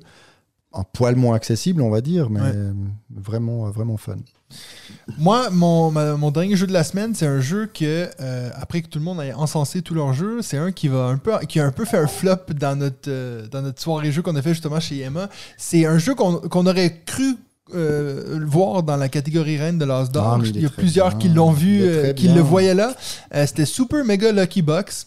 Ah. Donc, ce jeu-là, qui, euh, nous, on l'a fait en fin de soirée. David, on s'est un peu obstiné sur le groupe WhatsApp parce que je disais, ouais, en fait, j'ai été assez déçu par ce jeu. Euh, Moi, je suis assez, assez bon public pour, pour les, jeux de cocktail games. D'habitude, je suis assez fan de, leurs jeux. Et puis celui-ci, il y a vraiment eu un truc où tout le monde autour de la table faisait juste faire leur petit truc. Il y a eu aucun moment de ah ah ou de ici ou de ah ah. C'était vraiment juste comme je mets un X dans le, le- OK, 1. Est-ce que. Ah non, ça c'est le 1, j'ai pas le droit, j'ai pas le 1, qu'est-ce qui se passe? Il se passe rien. Moi j'ai eu trois tours de suite quand même, puis je sais que toi tu vas me dire, mais c'est parce que t'as pas pris d'éclair. Mais j'ai eu Ah trois oui, tours où je ne pouvais rien noter. Et puis là, tu te regardes vraiment, puis tu dis, en fait, euh, je joue pas là. Il y a pas de jeu. Euh, encore une fois, selon moi, hein. puis oui, peut-être qu'il y aurait une stratégie différente à prendre, mais là, il faut savoir que c'est ma première partie. On est 3-4, on a fait cette partie-là à 6 joueurs. Et puis, ben, il y a vraiment eu un moment où euh, il y a 2-3 personnes qui se sont regardées, genre, on fait quoi? Il y en a une qui est partie pour aller faire la vaisselle. C'est vraiment, euh, c'est le jeu qui est tombé à plat, vraiment. Et puis, je me suis dit, ah, ben, c'est peut-être pour ça que c'est pour trouver à l'as d'or, alors. peut-être que That's Not a Hat est un meilleur jeu, qui sait? Très Donc, franchement, ouais. moi j'ai pu y jouer avec autour de la table. Il y avait mon épouse, il y avait mes deux filles, Ouais. donc 8 et 11, il y avait ma mère. Ouais. Et on, on a, tout le monde a pu euh, monter à bord facilement et on a aimé ces parties. Et même sur BGA, moi je fais des parties et en fait, j'aime dès qu'il y a un système un peu qui, de Combo, combo. ouais. Moi j'aime bien ça. Puis Mais, en- mais moi en aussi, fait, pourtant. bah oui, Moi et toi aussi. ce qui est marrant c'est que toi t'as- as beaucoup aimé aussi euh, Trek 12, bah, tu pourrais dire euh, je lance, choisis, je coche, j'attends, des fois je Oui, mais peux toujours une option. faire. T'as toujours une option. Ouais. Là, t'as pas toujours une option. Puis je comprends. Là, c'est Moi, le seul que je comprends, Ça, il faut pas le faire parce que Cindy, là, mon épouse, de, lors d'une partie, elle avait plus d'éclair, puis Ouais. tout d'un coup, elle s'est retrouvée euh, embêtée pendant deux trois tours aussi, Ouais. puis sa partie était un peu à plat. Mhm. Mais c'est vrai qu'à partir du moment où tu sais ça et tu commences à faire euh, à faire un peu gaffe à ça, Ouais. logiquement, tu as toujours euh, des actions, Oui. mais mais je, je peux comprendre après, bah peut-être qu'effectivement si tout le monde autour de la table est parti un peu, toi, dans ce même euh, pouf, Mhm. un peu, ça tiré vers, vers le bas. Forcément qu'il y a personne qui a vraiment voulu euh, tout d'un coup jouer le jeu en disant Ah putain, moi il me faut un 7, un 7, Ouais, ouais, tu ouais. tournes 2, oh, tu fais chier avec ton Ouais. 2. Enfin voilà, toi, c'est- Non, je comprends. ce genre mais de mais c'est vrai que moi, l'argument que j'ai cru comprendre sur les réseaux, c'est que j'ai vu que c'était ouais, c'est le jeu que tu peux sortir avec ta grand-mère. Mais oui, mais si moi, ma grand-mère, je lui sors ce jeu-là, puis pendant 4 tours, elle peut rien faire, elle rejouera plus jamais de jeu de société de sa vie. Oui, mais elle sera contente. moi, elle est contente, il y avait ces petites Il en, reste, il en reste plus beaucoup de vie, mais tu vois ce que je veux dire? non, mais disons, euh, comme j'ai dit, hein, moi, euh, Top 10, c'est un de mes jeux préférés, un de mes meilleurs jeux d'ambiance. Je le sors tout le temps. Moi, Cocktail Game, je suis un grand fan. Puis c'est vrai que c'est un peu le running gag qu'ils sont nommés puis ils gagnent pas. Ça m'aurait quand même fait chier qu'ils gagnent l'As d'or avec ce jeu-là. Donc voilà. Mais t'as vu qu'ils ont, ils ont fait un post, puis ils ont mis euh, super méga lucky félicitations à, à- aux- aux- tous les nommés. tous les nommés. Ah, ils sont géniaux. Tous les côtés réseaux sociaux, ils gèrent à fond. Mais euh, t'en penses quoi, toi, Guillaume? À Super Mega Lucky Box, je pense que c'est ce qu'on appelle euh, un, un jeu passerelle. Il faut pas, peut-être, euh, j'essaye pas de, de de rassurer entre guillemets euh, Matt avec le jeu parce qu'une Ouais. fois encore, le jeu ne peut promettre et ne peut pas donner plus que ce qu'il a dans la boîte. C'est-à-dire que un jeu, c'est inanimé à partir du moment où tu le mets dans la main des joueurs, c'est là où il devient animé. Et donc c'est avec ce que joueurs attendent, cette espèce de contrat social qui va s'instaurer autour de la partie, qu'il va y avoir quelque chose. Donc, euh, Super Mega Lucky Box ne peut peut-être pas donner euh, tout. Par contre, en, en, en jeu d'appel, en jeu passerelle, euh, je pense qu'il a euh, effectivement de solides arguments pour embarquer quelqu'un. euh, facilement. Euh, tu parlais de, de, de ta grand-mère. Euh, si euh, dans les attentes qu'elle peut en avoir, à moins qu'elle ne soit déjà très joueuse, et c'est tout à fait possible, là ne va pas être la même au sens où, ah bah, de toute façon, dans un bingo, bah oui, un bingo, je connais, euh, quand le chiffre il sort et puis que je l'ai pas sur ma grille, bon, bah, je l'ai pas sur ma grille. Si tu veux, il n'y a pas ces Ouais, ouais, on va dire, un petit peu stratégiques ou tactiques. Et donc, du coup, bon, bah, elle s'y fait beaucoup plus facilement. Par contre, quand tout d'un coup, elle commence à découvrir que non, avoir coché, j'ai fait ma ligne, j'ai mon petit bonus, et mon petit bonus, ça me donne d'aller en cocher un autre. Oh, mais que je suis malin, je vais aller cocher celui-là, ce qui fait que je finis ma colonne, et donc j'ai encore ce petit bonus-là. Ouais, Ce pire-là qu'il n'y a pas dans le bingo classique fait tout l'intérêt de l'intérêt du jeu. Ce qui fait que, ben moi, je suis un peu comme toi, Matt. C'est-à-dire que Super Mega Lucky Box, y jouer avec des potes juste parce qu'on a euh, 10 minutes à remplir en petit filler, bon, pourquoi pas, mais je pense que je pourrais même dire qu'il y en a d'autres auxquels oui, je ouais. penserais avant. Par contre, pour l'emmener embarquer des gens dans le jeu de société, eh ben là, je me dirais, allez, je veux bien jouer avec vous. C'est pas mon type de jeu, mais je sais qu'il va se passer un truc. Donc c'est en ce sens-là où il est peut-être pas forcément pour moi, où je l'entends dans sa, dans, dans le fait qu'il a été choisi, édité euh, et, développé. Quoi. Je trouve qu'il a sa C'est drôle parce que je pense qu'on pourrait faire un épisode entier sur le, concept des jeux passerelles, puis c'est quoi qui fait que euh, si moi je veux présenter un jeu pour pour moi il faut que ce soit quelque chose qui claque, il faut que ce soit quelque chose qui te reste dans l'esprit. Non après je pense que ça dépend de ton public et tout là, vraiment on va pas dévier dans ce sujet-là, mais c'est vrai que je trouve ça intéressant quand tu disais bah oui mais pourquoi pas ça il y a ce côté passerelle, mais moi je me dis, si vraiment je veux dire à quelqu'un, regardez à quel point, tu sais, pour justifier pourquoi j'ai 250 boîtes chez moi, je vais pas dire, mais regarde, joue à Super Mega Lucky Box, puis tu vas voir, tu vas comprendre mon obsession. Déjà, euh, visuellement parlant, effectivement, Ouais, ouais, il va aussi, pas ouais. claquer. euh. Donc voilà, ça c'était ma, ma dernière découverte. Euh, ben, on va passer maintenant à notre prochain segment.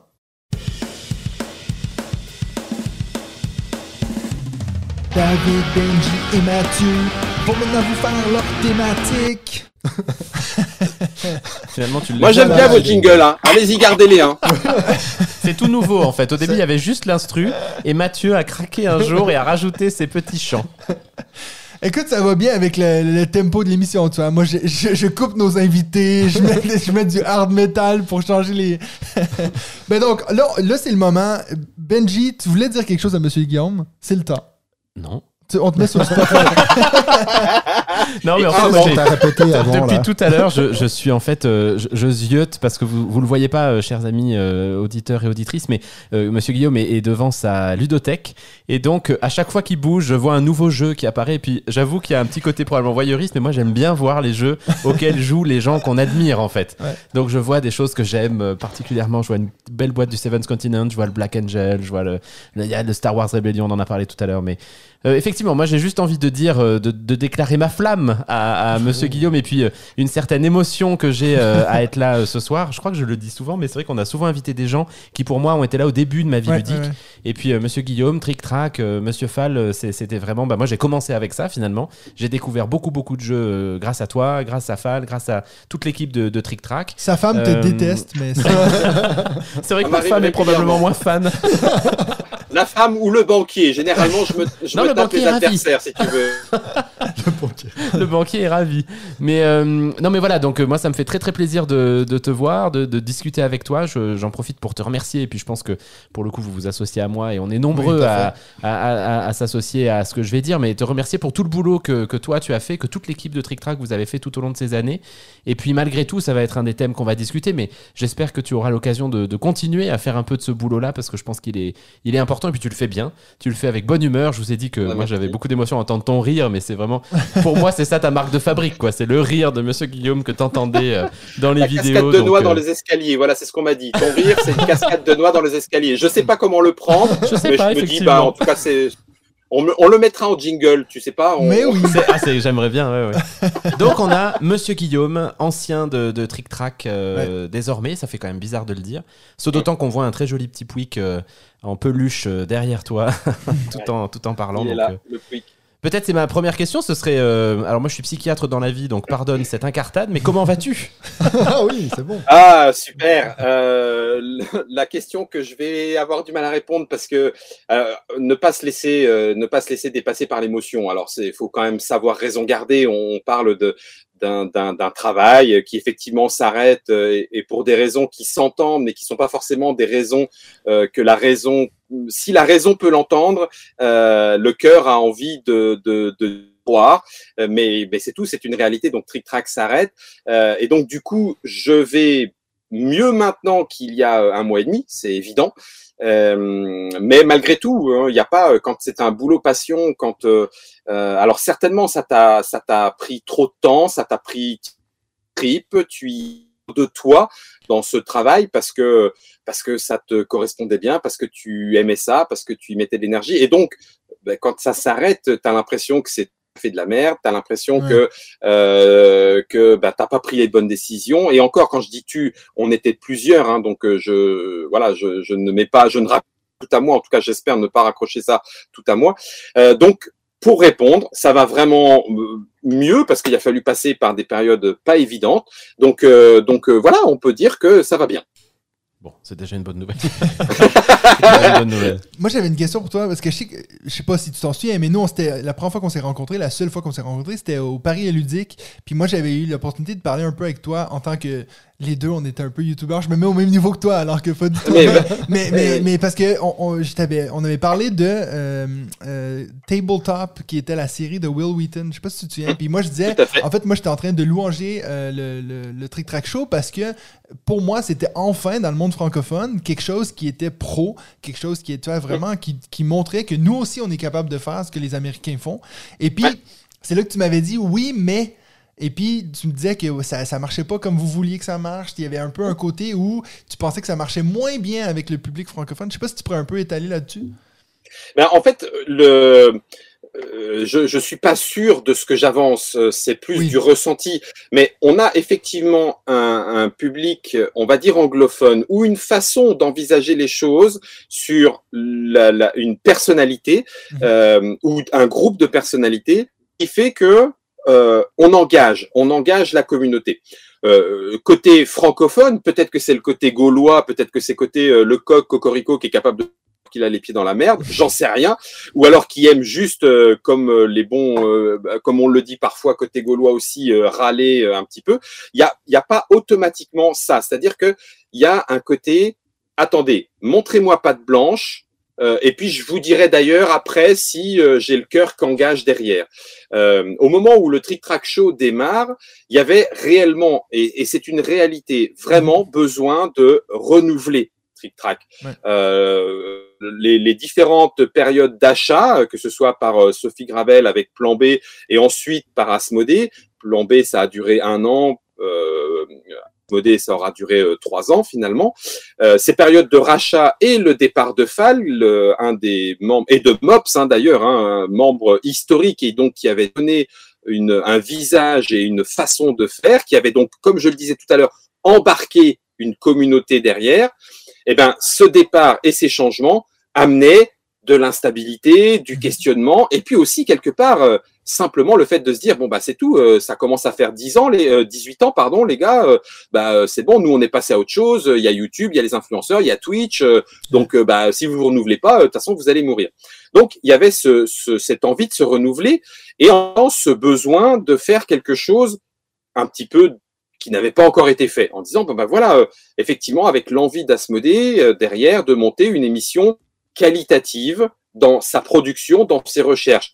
Il faut quand même le dire, on a été pendant plus de 40 émissions, pendant un an, avec une équipe, une équipe technique et une équipe de prod euh, de contenu, hein, j'entends, donc journalistique, on va dire, qui était payée pour le faire.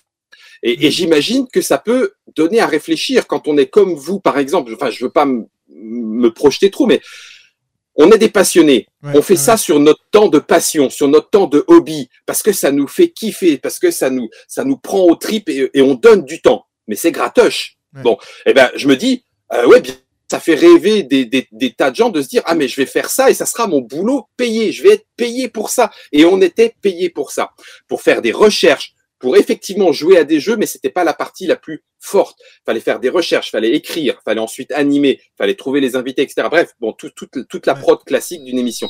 Eh ben, payé pour ça, tu fais waouh, c'était une expérience géniale. Il n'empêche que on a montré patte blanche et le côté, je, je pense que je peux dire que le professionnel euh, a, a réagi à fond la caisse. Le côté communautaire euh, entre 10 et euh, 20 000 euh, vues euh, pour les émissions, le côté communautaire a réagi aussi et en ce sens-là, je, les, les retours qui nous ont été faits au moment des dernières émissions ont été, euh, je ne sais pas si c'est le bon mot, mais j'ai besoin d'être rassuré, donc je vais dire rassurants, ont été vraiment rassurants sur ce qu'on avait réussi à installer en termes de, de relationnel à travers l'écran avec les gens. Donc ça, c'était super chouette. Mais oui, c'est une réalité aussi. Du côté d'Asmodée, il y avait une envie, une projection d'aller toucher un public au-delà de la communauté des joueurs et des joueuses, chose avec laquelle moi je suis pas complètement en accord, Ouais. euh, pour la simple et bonne raison que je pense que quand on touche entre 10 000 et 20 000 personnes et que ces 10 000 personnes sont des joueurs et des joueuses déjà accrochés, un petit peu passionnés, c'est eux en fait qui font le relais de, on va dire, la bonne ludique. C'est eux qui font le relais de l'information qu'on leur donne. Donc, si on n'a pas été trouvé, Madame Michu, euh, du, du, grand public, comme on dit habituellement, de cette euh, catégorie un peu particulière, qui ne connaît pas trop le monde du jeu, oui, j'ai pas envie de me déguiser en je sais pas quoi pour aller leur faire croire que le monde du jeu, c'est plus drôle que ce qu'il est pour qu'ils viennent. Je, non, je voulais et j'ai- j'aime ça, j'aime parler aux gens avec qui il y a déjà un petit euh, élément de partage euh, commun. Ouais. Et donc ensuite, c'est eux qui se font les chantres de la bonne parole ludique. Donc oui, je suis d'accord avec toi. Il y a un élément euh, qui n'a pas été aussi facile, c'est-à-dire démultiplier le public du Trick Track Show. Ouais. Euh, et par rapport à ce que coûtait une émission comme ça, bon bah c'est tout. Effectivement, Asmodée a très vite fait euh, le, le, le, le, le bilan et en disant bah ça va, ça ne va pas pouvoir continuer comme ça. Mais c'est vrai que hum, quand tu dis là d'aller chercher plus loin, ça j'étais pas au courant, plus loin que puis d'aller vers euh, Madame Michu et, et consorts, euh, c'est chaud dans une émission consacrée à, à 100% pour le, le jeu de société. Après, si c'est une chronique dans une émission Ouais, euh, voilà, chose, qui ouais. parle de, de plein de sujets, pourquoi pas? Mais si tu veux aller dans un univers quand même de niche entre guillemets quoi les passionnés euh, Ouais, c'est ceux qui vont regarder le, le Trick Track Show si tu veux aller chercher au-delà il faut encore plus dépenser. C'est-à-dire que tu vas devoir euh, tu vas devoir faire savoir que ça existe. Donc tu vas devoir Ouais. aller les chercher ces personnes-là. Tu vas devoir faire de la pub. Tu vas devoir créer des contenus promotionnels pour les attirer à ton contenu pour qu'ils y restent un minimum de temps histoire que ça soit con- considéré comme une vue au moins par euh, YouTube si tu comptes faire de, l'argent avec YouTube mais c'est vrai que ça, c'est assez chaud.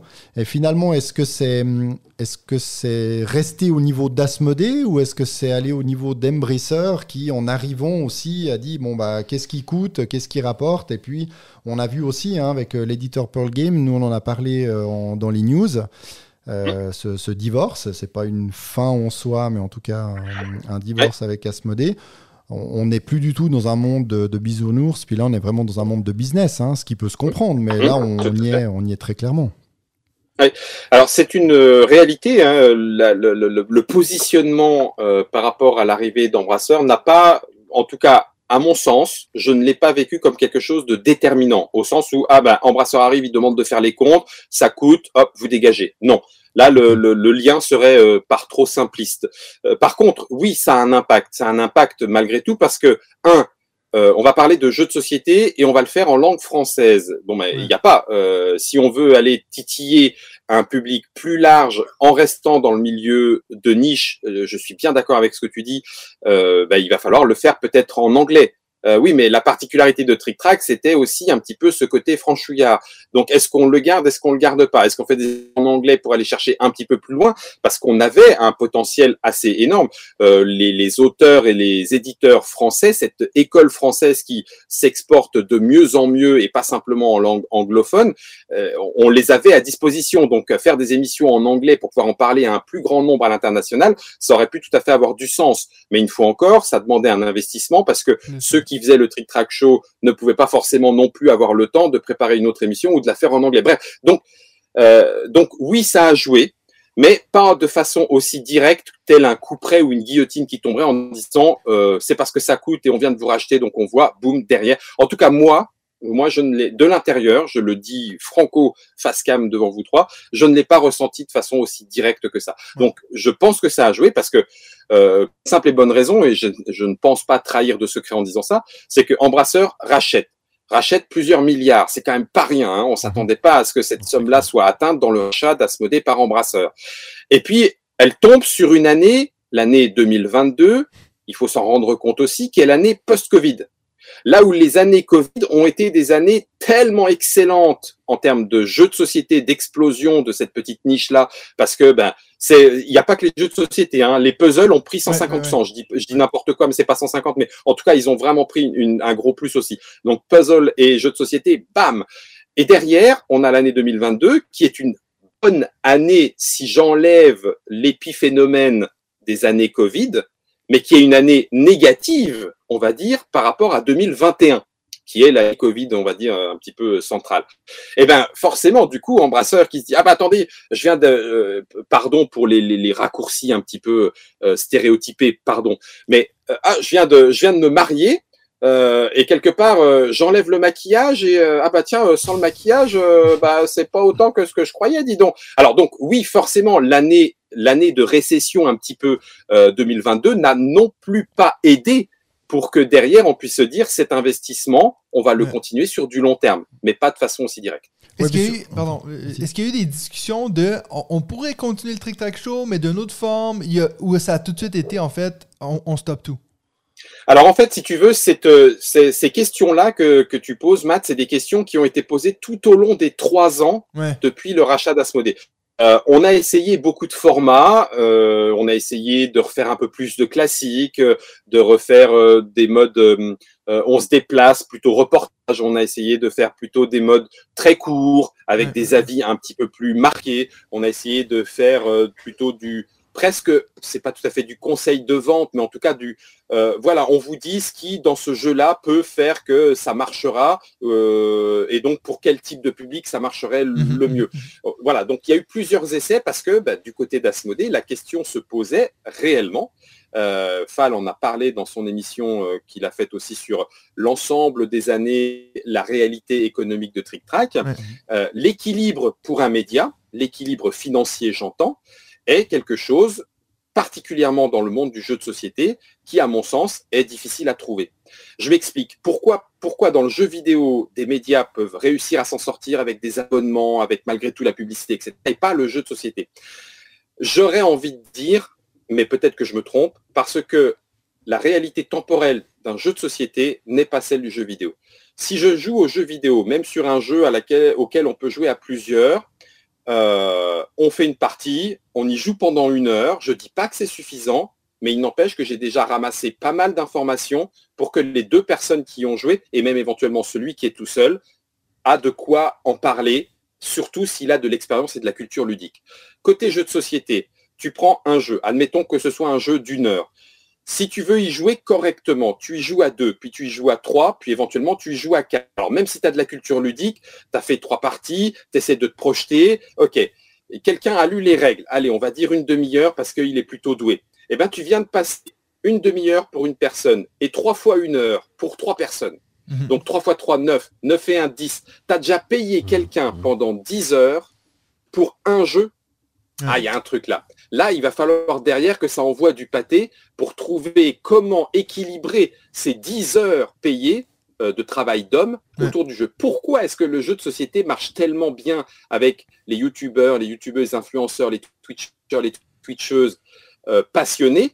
Parce que c'est leur passion. Que donc, si j'y joue tous les soirs de la semaine et qu'ils font une émission ou deux émissions par semaine sur leur temps libre, ça les regarde, c'est sur leur temps Ouais, libre ouais. tant qu'il n'y a pas cet élément économique qui vient contrebalancer, eh ben, la réalité, elle est toute facile. À partir du moment où il y a cette réalité économique, malheureusement, malheureusement, en tout cas, tant qu'on n'a pas un mécène quelque part, eh ben, je trouve, c'est peut-être mon expérience qui parle un peu trop, hein, euh, le fait de ressortir de tout ça, mais je trouve que ouais, la réalité économique, elle est difficile à trouver.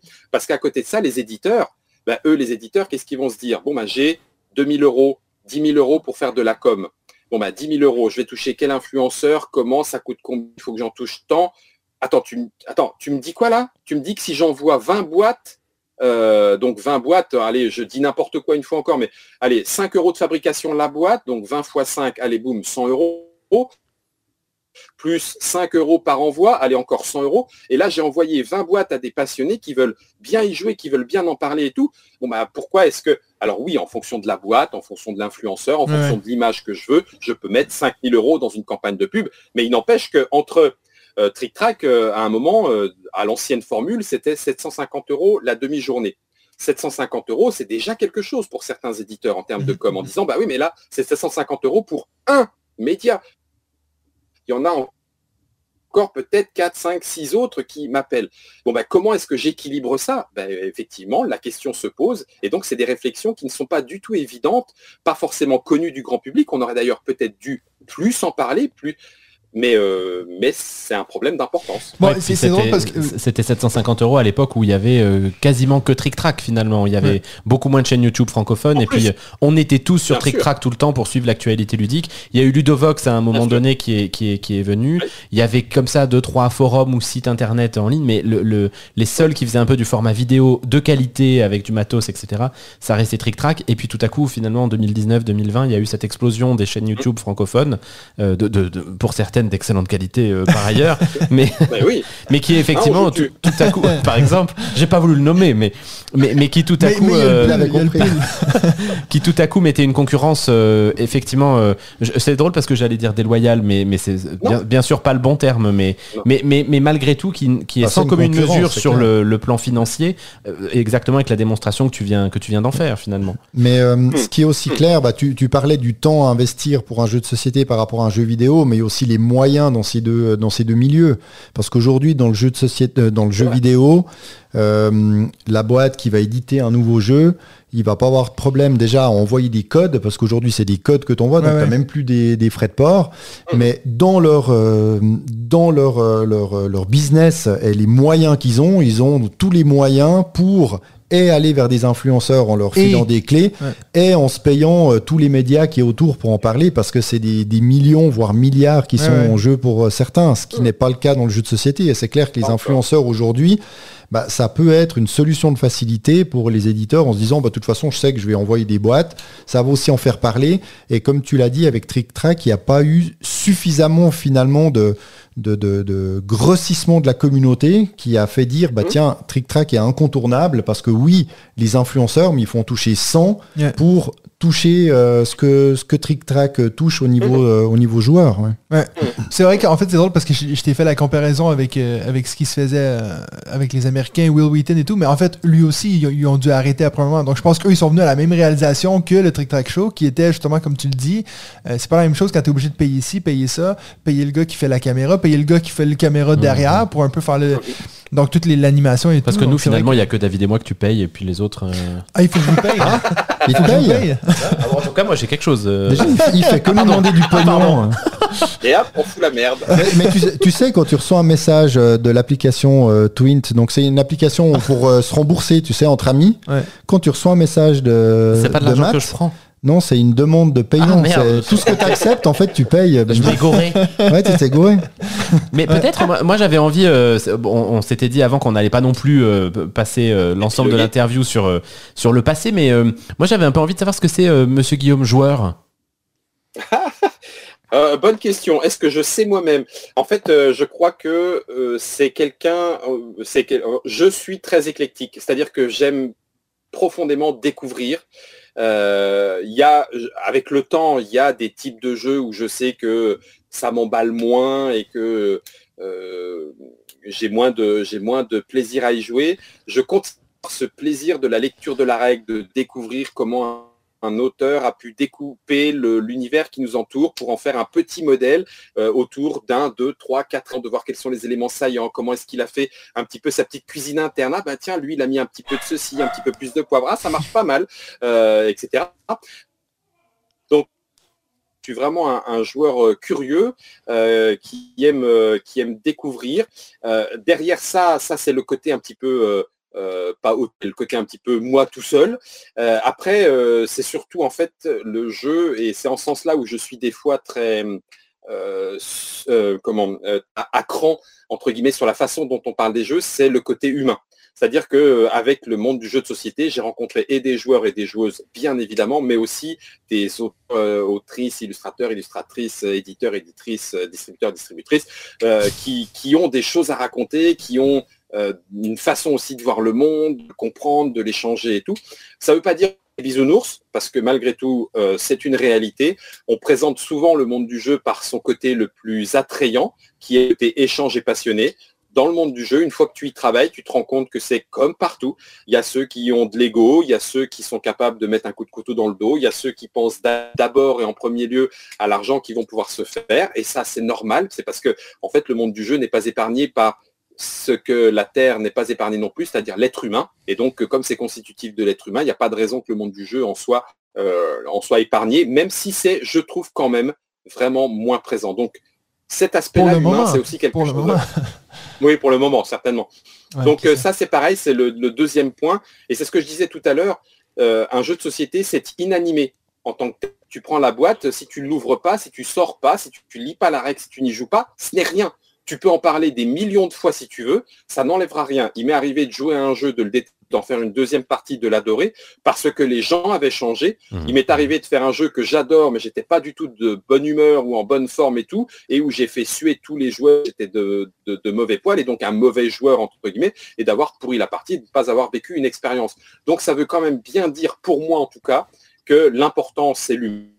Et qu'à ce titre-là, euh, on peut donner un avis sur un jeu, on peut l'argumenter, mais le ranger dans une boîte, le jeu, hein, le jeu de société, le ranger dans une boîte en disant bah, ce jeu, c'est vraiment de la merde, c'est quelque chose qui m'horripile parce que j'ai envie de dire, euh, ça le sera toujours et ça le sera pour tout le monde, et tur, et sur quoi tu te bases pour dire ça? Donc je sais que je pinaille un petit peu parce que donner son avis et de façon un peu tranchée, ça peut être très bien aussi, mais à ce moment-là, que la forme soit au minimum adaptée pour que la personne en face qui l'apprécie puisse se dire, ah ok, je comprends, je comprends pourquoi tu l'as pas aimé, et ça me permet de te dire que c'est pour ça que moi je l'ai aimé. Et je me sens pas jugé, non. Ah ben vraiment, mon gars, tu as des goûts de merde d'aimer un jeu comme ça. Non, je me sens pas jugé moi, c'est quelque chose qui moi m'importe, mais je sens qu'on peut discuter du jeu et de ce qu'il apporte. Ça, ça m'est important. T'es la- la- t'es rentré dans le jeu moderne avec euh, quelle boîte? Euh, ah la vache. Alors, est-ce que tu considères que euh, Blood Bowl, HeroQuest, Power euh, sont des jeux modernes alors qu'on est dans les années Blood 80, Bowl, mon dieu. Oh là là là là, c'est bon ça, c'est bon. Euh, oui, je suis rentré dans les jeux depuis toujours. En fait, euh, je pense que c'est presque quelque chose qui est une Madeleine de Proust. J'ai eu des, adultes autour de moi qui ont accepté enfants de partager leur temps avec moi. Et donc forcément, je me suis senti waouh fier. On fait des jeux. Euh, ma grand-mère paternelle euh, qui m'apprenait le nain jaune ou le pouilleux massacreur. eh ben waouh. Enfin, je veux dire waouh. Donc le jeu, j'y garde un, regard attendri et je découvre de jeux au fur et à mesure que je découvre les livres dont vous êtes le héros, au fur et à mesure que je découvre les jeux de rôle et au fur et à mesure que je découvre les jeux de figurines. Et puis passe un petit temps où le jeu de rôle est pre- presque ce qui, m'occupe intégralement euh, pendant quelques années côté lui.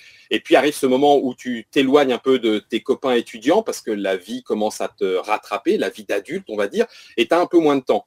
Et on est dans les années 2000 et dans les années 2000, j'ai un, j'ai un café, euh, un café, un web café à l'époque, hein, puisque moi j'avais pas d'ordinateur qui me permettait d'avoir internet. Et je vais sur ce web café, discutant avec les potes de jeux de rôle, on commence à dire ah bah tiens si on a moins de temps, on se fera un petit jeu de société. Et c'est comme ça que je redécouvre les jeux de société modernes et on va dire que je commence par les classiques de l'époque, les Catan, euh, Carcassonne, euh, Tigre et Euphrate, euh, etc., etc. Puerto Rico bien sûr, j'en passe et des meilleurs. Puis, donc, moi, je vais un peu m'éloigner du passé, mais donc là, maintenant, la fin de Trick Track, tu nous as un peu dit, je me souviens plus si tu nous as dit ça en off ou, euh, ou, ou sur En onde, de, de dire que en fait, il y avait peut-être une, une histoire de peut-être renaître euh, Trick Track ou quelque chose comme ça. Mais pour toi, c'est quoi maintenant quand tu vois le monde ludique? C'est un peu, est-ce que tu as des, des pistes pour ton futur ou... Il y a eu des, il y a des pistes, euh, il y a des, et même plusieurs, et, et, et grands remerciés soit-il, soit-elle, des gens qui ont approché en disant mais moi Guillaume, euh, on aurait envie de travailler avec toi sur ci, sur ça, sur tel, tel élément. euh. Donc euh, des pistes, il y en a eu. Euh, Trick Track, euh, s'il est repris pour l'instant, c'est pas forcément avec l'équipe existante, Ouais. parce que bah, parce que Trick Track, si ça s'arrête, c'est parce qu'il y a un problème économique. Donc ça veut dire licenciement économique. Donc la reprise ne peut pas se faire de la même façon, sinon la loi française va dire ah bah attendez, vous dites que ça marche pas, Ouais. et puis finalement vous le revendez à quelqu'un. Non. Par contre, il y a des projets de gens qui veulent reprendre que Trick Track, les forums, les fiches de jeu, les avis, les vidéos, etc. perdurent, et tant mieux. Asmodée a toujours dit on ne fermera pas tant qu'il n'y a pas une solution pérenne derrière. Donc de toute façon, ça aurait continué d'exister pour le public, quoi qu'il en soit. Mais là, il y a vraiment des gens, qui, des projets qui sont montés en disant ben, moi, on veut essayer de faire ci, nous, on veut essayer de faire ça. Ouais. Maintenant, de façon plus personnelle pour te répondre, la, la grosse remise en question, mais c'est parce que je suis comme ça, c'est mon caractère, enfin voilà, c'est tout, ça a été de dire bon ben voilà, euh, c'est tout. euh, T'as pas réussi, t'as pas réussi, t'as peut-être plus rien à dire, t'as peut-être plus rien à apporter dans le monde du jeu. Donc il y a eu un petit moment euh, de baisse de rythme à dire euh, bon bah c'est tout, euh, vas-y, casse-toi, t'as fait ton temps, euh, maintenant t'es vieux, euh, va faire autre chose. quoi. Euh, c'est moins vrai aujourd'hui, je continue de me poser la question et tout, que parce que j'ai très peur de plein de choses, entre autres de deux éléments. J'ai peur de, de trop m'y croire en disant Ah ben si, si, Guillaume, c'est important que tu sois là dans le monde du jeu. Non, c'est pas du tout moi. Ouais. C'est pas du tout moi. Si, si on n'a pas besoin de moi, il n'y a aucune raison que je reste, euh, je vais faire autre chose, et ben je vais faire autre chose, et c'est très bien, c'est la vie. Euh, Mhm. on est, on grandit, on meurt, ben c'est tout, voilà, boum. Et la deuxième chose qui me fait euh, très très peur, c'est, euh, en plus donc de, de prendre la grosse tête, c'est un peu le... J'aime pas ça parce que c'est c'est pas complètement, mais le syndrome de l'imposteur en disant, mais, mais Guillaume, pourquoi est-ce que ce serait toi qui a besoin d'aller raconter Regarde, il y a des tas de gens qui sont arrivés, ils le font très bien. Mm. Bon, bah, c'est bon. Enfin, je veux dire, pourquoi, c'est- pourquoi toi, est-ce que tu te battrais pour. Donc, je me, monsieur le, le- le psy, je travaille sur moi, je vous rassure, pour faire avoir tout ça. Oui, continuez, continuez. On se revoit la semaine prochaine, monsieur Guillaume.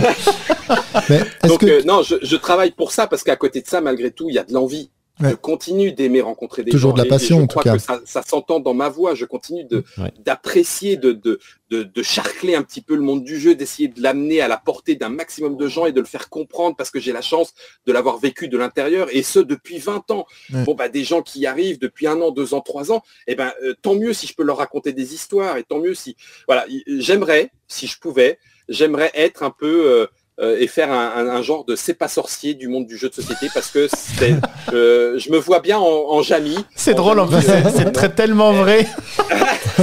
ça me semble Ça évident bien, maintenant que tu le dis. et là ce sera direct Et- et en je TV prends- au moins. Et, et je, prendrais, je prendrais une boîte et elle serait animée. Alors tu vois, quand, quand elle est fabriquée comme ça, tu as vu, ça monte et tout. Enfin, bon, mais j'en rigole, mais bon, bref. En tout cas, donc je continue d'avoir ce, cette envie-là et cette passion. Donc, est-ce qu'elle pourrait être remise euh, au service d'un travail? Parce que ben, malgré tout, euh, la vie, elle se fait aussi autour d'un travail qui permet de, de nourrir la famille et tout ça. Euh, je croise les doigts, je l'espère, j'y réfléchis, et puis on continue d'avancer parce que la vie, c'est continuer d'avancer de toute façon, c'est un mouvement. Mais est-ce que tu te verrais dans un autre rôle finalement dans le milieu du jeu ou plutôt toujours euh, de ce côté euh, journalistique? Est-ce que tu te verrais, euh, je sais pas, euh, travailler Auteur. chez un éditeur ou continuer dans, Oh. dans l'autorat comme avec l'Obsidienne là? Est-ce qu'il y a d'autres projets Ouais. de ce côté-là? C'est des bonnes questions, David. En fait, si tu veux, euh, j'aime bien avoir un peu fait le tour du truc, donc euh, de la communication, l'événementiel, euh, le côté un peu analyse, journaliste, culture ludique. On avait fait un tout petit peu de, développement, donc de game development, de développement de jeu côté, côté euh, philosophia en participant un petit peu d'un petit peu plus loin. Euh, il, manquerait entre guillemets pour avoir fait un petit peu la boucle de travailler dans euh, le côté euh, chef de projet fabrication. Donc du coup voir comment le relationnel se fait avec les usines de fabrication, comment est-ce qu'on discute du prix, pourquoi, pourquoi tel composant plutôt que tel autre, telle forme, ça coûte quoi, quel est l'impact sur le prix final, etc., etc. Donc ça c'est des choses qui pourraient éventuellement m'intéresser, pas forcément sur du long terme mais pour en apprendre suffisamment et compléter un petit peu cette connaissance globale et générale du, du circuit du monde du jeu. Donc euh, voilà, euh, le développement de jeu, le game design me plaît beaucoup. Le dernier point sur lequel, euh, par contre, j'aurais un tout petit peu de mal à, à peut-être reprendre, c'est le côté communication euh, pour un éditeur. C'est-à-dire que avoir connu Trick Track et avoir pu accueillir tout le monde sans le grand jeu bankable, le jeu un petit peu plus obscur, découvrir ces, histoires humaines qu'il y a derrière, ça m'a fait tellement plaisir. Alors oui, je sais que Trick Track, ouais, bah, c'était neutre, tout le monde, c'était machin, et, et donc il n'y avait pas de jugement un peu, bam, ça, ça tacle derrière. Mais en même temps, moi, c'est ce que j'aimais, mettre, euh, mettre en avant des histoires de gens, et puis ensuite, libre à vous, à ceux qui écoutent, libre à vous d'embarquer, de ne pas embarquer. C'est pas moi qui vais vous dire s'il faut acheter ou pas acheter. Dire et vous pouvez voir que j'ai aimé ou que j'ai moins aimé et je peux prendre du recul pour vous l'expliquer. Et donc, du coup, reprendre le côté un peu homme sandwich, regardez, c'est les meilleurs et il faut absolument les acheter, euh, ce côté un peu Mhm. forcé, entre guillemets, alors qu'on le sait très bien, un catalogue, c'est très difficile qu'un line-up de, de- d'éditeurs, ce soit que des jeux parfaits, waouh, de trucs de fou.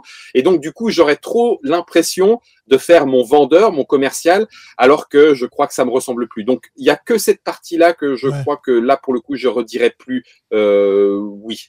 C'est un rôle qui est pas facile à prendre, en fait, celui de. Ça, c'est trop bien, il faut l'acheter. Puis, comme tu dis, une fois que tu commences à connaître les gens du milieu, puis tu apprends vraiment à voir la personnalité qu'ils sont, c'est vrai que c'est dur de. Sais, nous, on est, on est rendu assez potes maintenant avec Sébastien Pochon. Puis, je me dis, si vraiment un jour il sort, mais une daube, une grosse merde de jeu, je serais pas capable de le dire, en fait. Bon, le truc, c'est qu'il dira que c'est une daube avant qu'on le dise. Donc, euh, il dira lui-même. mais ce qui doit être difficile en plus pour toi, Guillaume, c'est que forcément, sans doute qu'il y a des détracteurs qui disent Ouais, mais Trick Track, c'est c'est des vendus, euh, blablabla, blablabla. Donc, si en plus après. Euh, tu, tu vas comme ça euh, chez, euh, Ouais. chez un éditeur, euh, certains vont dire ouais bah ça confirme ce qu'on pensait. Enfin il y a, il y a de toute Ouais. façon toute, toute cette partie-là. Puis c'est vrai que quand tu as cette liberté de tout d'un coup te retrouver euh, cloisonné, surtout que toi, tu as tout ce profil journalistique, ça, ça, doit être, ça doit être particulièrement frustrant. Surtout que si Ouais, t'es c'est- pas dans un aspect euh, communication, marketing, on va dire. quoi. Ouais, Ouais. ouais. Alors après, je sais que euh, c'est une histoire de confiance. Euh, S'il y a des détracteurs, ben en fait, qu'est-ce que ça veut dire? Ben Ça veut dire non, désolé, on vous fait pas confiance. Pourquoi est-ce qu'on est vos détracteurs? C'est qu'on vous fait pas confiance. Quand vous nous dites que euh, ce jeu il est bien ou qu'il est pour tel joueur, pourquoi est-ce que je vous croirais? Pourquoi? Et, et en fait, au final, ce qui m'a le plus euh, surpris, c'est euh, quand vous êtes chez votre ludicaire, quand vous rentrez chez votre votre dealer de drogue ludique préféré, euh, vous lui demandez alors qu'est-ce que tu as de nouveau et qu'est-ce que qu'est-ce que tu penses qui me plairait, etc., etc. Là, étonnamment, c'est clair dès le départ. On sait que, bien sûr, il va essayer de nous vendre quelque chose. Ça fait partie du modèle économique. Mais puisqu'on est sur un élément de passion, en tout cas quand on connaît son ludicaire, eh ben on lui fait confiance. Mhm. On, on- on se dit, euh, il n'est pas en train d'essayer de me refiler fond de tiroir qu'il n'arrive pas à vendre par ailleurs, etc. Il va essayer de cibler parce qu'il a conscience que les jeux ne sont pas forcément pour tout le monde et donc en profilant le joueur, je vais lui le jeu qui lui va. Et si parfois il y a un ou deux euh, une ou deux erreurs d'aiguillage, eh ben on reviendra en parler et puis ludicaire il va se dire ah bah tiens tu vois j'aurais cru que ça. Mais c'est ce, qui- c'est ce qui est génial. Et en ce sens-là, je pense que je pourrais travailler avec plaisir dans une boutique de jeux de société. Au sens où, attendez monsieur, attendez madame, je vais essayer de vous sont vos avis, pas les miens, on s'en fout de mes goûts, mais je vais utiliser tous mes goûts, toute ma culture ludique pour essayer de vous profiler au mieux et vous proposer les jeux qui vous feront plaisir. Et que, en même temps, je suis pas con, c'est comme ça que vous allez revenir en disant Oh, c'était trop bien, il m'en faut un autre. Bon, bah nickel, j'ai gagné, fidélisé un client. Et en même temps, il est heureux, il est, il est, c'est même pas que je l'ai arnaqué, entre guillemets. Donc là-dessus, il n'y a pas de souci. Par contre, dans la relation euh, avec, euh, avec euh, une boutique, euh, là où il faut que tu places tes jeux avec des histoires de sport, avec des histoires de volume, etc. Ça, c'est des éléments qui ont moins d'impact sur moi et qui me font, pour tout vous dire, un petit peu suer. Et en même temps, il y en a besoin. C'est pas pour dire, c'est juste j'ai plus de mal avec ces éléments-là. Alors que, par contre, euh, dans ce que tu disais, euh, Matt, tout à l'heure, c'est que, ok, j'espère, et j'espère prendre la grosse tête en disant ça, j'espère qu'avec je vais le dire comme ça et je veux pas que ça fasse orgueilleux, mais avec la culture ludique que j'ai pu amasser, j'espère que je suis capable, avec un jeu, de prendre du recul pour trouver les éléments positifs qui pourraient correspondre à quelqu'un ou à l'inverse, les éléments négatifs. À mon avis, peut-être pas celui-là pour vous. C'est-à-dire que j'espère qu'il y aurait la capacité, même si je devais faire de la communication pour un éditeur, de trouver les éléments et l'angle d'approche par rapport à tous les jeux pour leur non, je vais pas te, je vais pas te mentir c'est pas un jeu qui va partir à 100 boîtes par mois. Ouais. Par contre, si tu as des joueurs dans ta boutique qui aiment, on dit à l'heure Rift Force, les jeux d'affrontement malins et à tempo, prends-en au moins 3-4 parce que tu vas voir qu'ils vont être contents de l'avoir et d'y revenir. Donc, je vais pas pousser à l'achat, mais essayer d'expliquer pourquoi l'achat peut être intelligent et pour qui est-ce qu'il peut être malin. Ça, j'aime, pourquoi pas. Tout à fait. Benji, Tu le ferais très bien, sans doute. t'avais une petite question pour finir. Oh, j'en ai, j'en ai encore plein, mais euh, euh, mon, mon meilleur jeu ever, euh, Monsieur Guillaume, c'est Anachronie. Les, les joutus et les Ah. juteuses, euh, ou jutusiennes, euh, j'aime bien le terme, le, le savent bien. Et je te le dois, puisque je- j'étais tombé complètement par hasard, pour le coup, sur une vidéo Trick Track que tu avais tournée. Donc je pense avec un joueur euh, du, du forum, Ouais. hein, c'était quelqu'un qui n'était pas un habitué. C'était un joueur qui est devenu, euh, qui est devenu, euh, qui est devenu un, un ami, si ma mémoire est bonne, euh, en espérant qu'on parle bien de la même vidéo, sinon je vais être, euh, c'est la honte. Mais euh, il est venu en disant euh, Anachronie, c'est trop de la balle. Il n'existe pas en français, mais sincèrement, il faut que des gens le découvrent. Est-ce qu'on pourrait pas euh, se faire comme ça une petite Eh ben, let's go? C'est en ce sens-là où moi j'aimais bien Trick Track, c'est que contrairement à ce que des gens pouvaient croire, c'était pas qu'une question d'argent, de machin ou de bidule. Mais viens, ok, viens, on, on va se faire un, on va allumer les caméras, etc. Et pourtant c'était du boulot. Nous, on était payés pour le faire et tout. Mais lui, il le venait avec toute sa passion. Il venait le présenter en disant, allez, euh, euh, j'en ai envie et puis le jeu le mérite clairement. Et on l'a fait. Et ça a été un super moment. Enfin, Ah, c'était génial. effectivement. Ouais, ouais t'avais fait une la- partie une et fois- puis une une. Enfin, t'avais, je me rappelais plus comment ça s'appelait là, euh, au moment où tu présentais le jeu, et puis ensuite une partie commentée en fait. Vous aviez commencé une partie. euh, Ouais, vous avez fait ça, une partie ouais, entière. une en fait. partie. Ouais, Ouais, c'est ça. Et puis je voulais juste donc déjà te remercier pour ça, puisque ça reste euh, mon jeu préféré euh, toujours. Mais euh, est-ce que toi, c'est un meilleur moment comme ça, ou un souvenir particulier de, de ces euh, nombreuses années à Trick Track, un- une vidéo Ah, il- particulière? Il y en a, il y en a plusieurs effectivement. Il y a les moments euh, euh, avec Fal, euh, on a fait du euh, euh, comment du téléachat. Donc euh, lui, je, on, s'échangeait le rôle de Marise et de Jean-Pierre. on, on présentait ça de cette façon-là et donc c'était assez délirant et, et- et ça me fait rire. Il y a des, il y a des parties. je, je me vois encore arriver avec le Catan Star Trek où j'étais chez Philosophia et en me disant allez il faut qu'on soit costumé euh, je prends les costumes. Et euh, j'étais tellement ridicule dans cette euh, dans cette dans ce costume de Spock avec des espèces d'oreilles d'air mal collées une coiffure à la con. Et je, quand je revois ça je fais mais qu'est-ce que j'ai fait ce jour-là? Bref. Mais il y a un souvenir aussi euh, euh, euh, assez assez rigolo entre guillemets. On, on est sur du je vois qu'il est derrière vous en plus sur Dead of Winter. Oui. et Dead of Winter je le présente on commence à jouer et c'est avec le Mops euh, et c'est un jeu bon qui a quand même euh, des règles, euh, mais il faut que l'ambiance prenne. Si l'ambiance prend pas, euh, ça va être nul. Et puis, euh, et puis euh, le Mops euh, commence à jouer d'une façon mais complètement anachronique, bizarre et tout, et, et la partie part un peu en cacahuète pour les humains. Et je suis en train de faire, Ah, on est en train de rater la trick track. Alerte, alerte, alerte. Et puis donc là, du coup, il fait, mais si je fais ça, c'est le Mops qui parle. Si je fais ça, là, les, les zombies, ils envahissent, ils envahissent la colonie et, euh, et les humains, se bouffer, on a perdu. oui, oui, c'est ça, euh, c'est ce qui se passe, ouais. Mais du coup, euh, si moi je suis le traître, j'ai gagné. Oh, oh purée, oui, c'est trop bien, t'as bien joué. Voilà, et donc du coup, euh, ce, ce espèce de retournement de situation où là je fais oh oui c'est cool, il a montré un truc qui peut se passer dans Dead of.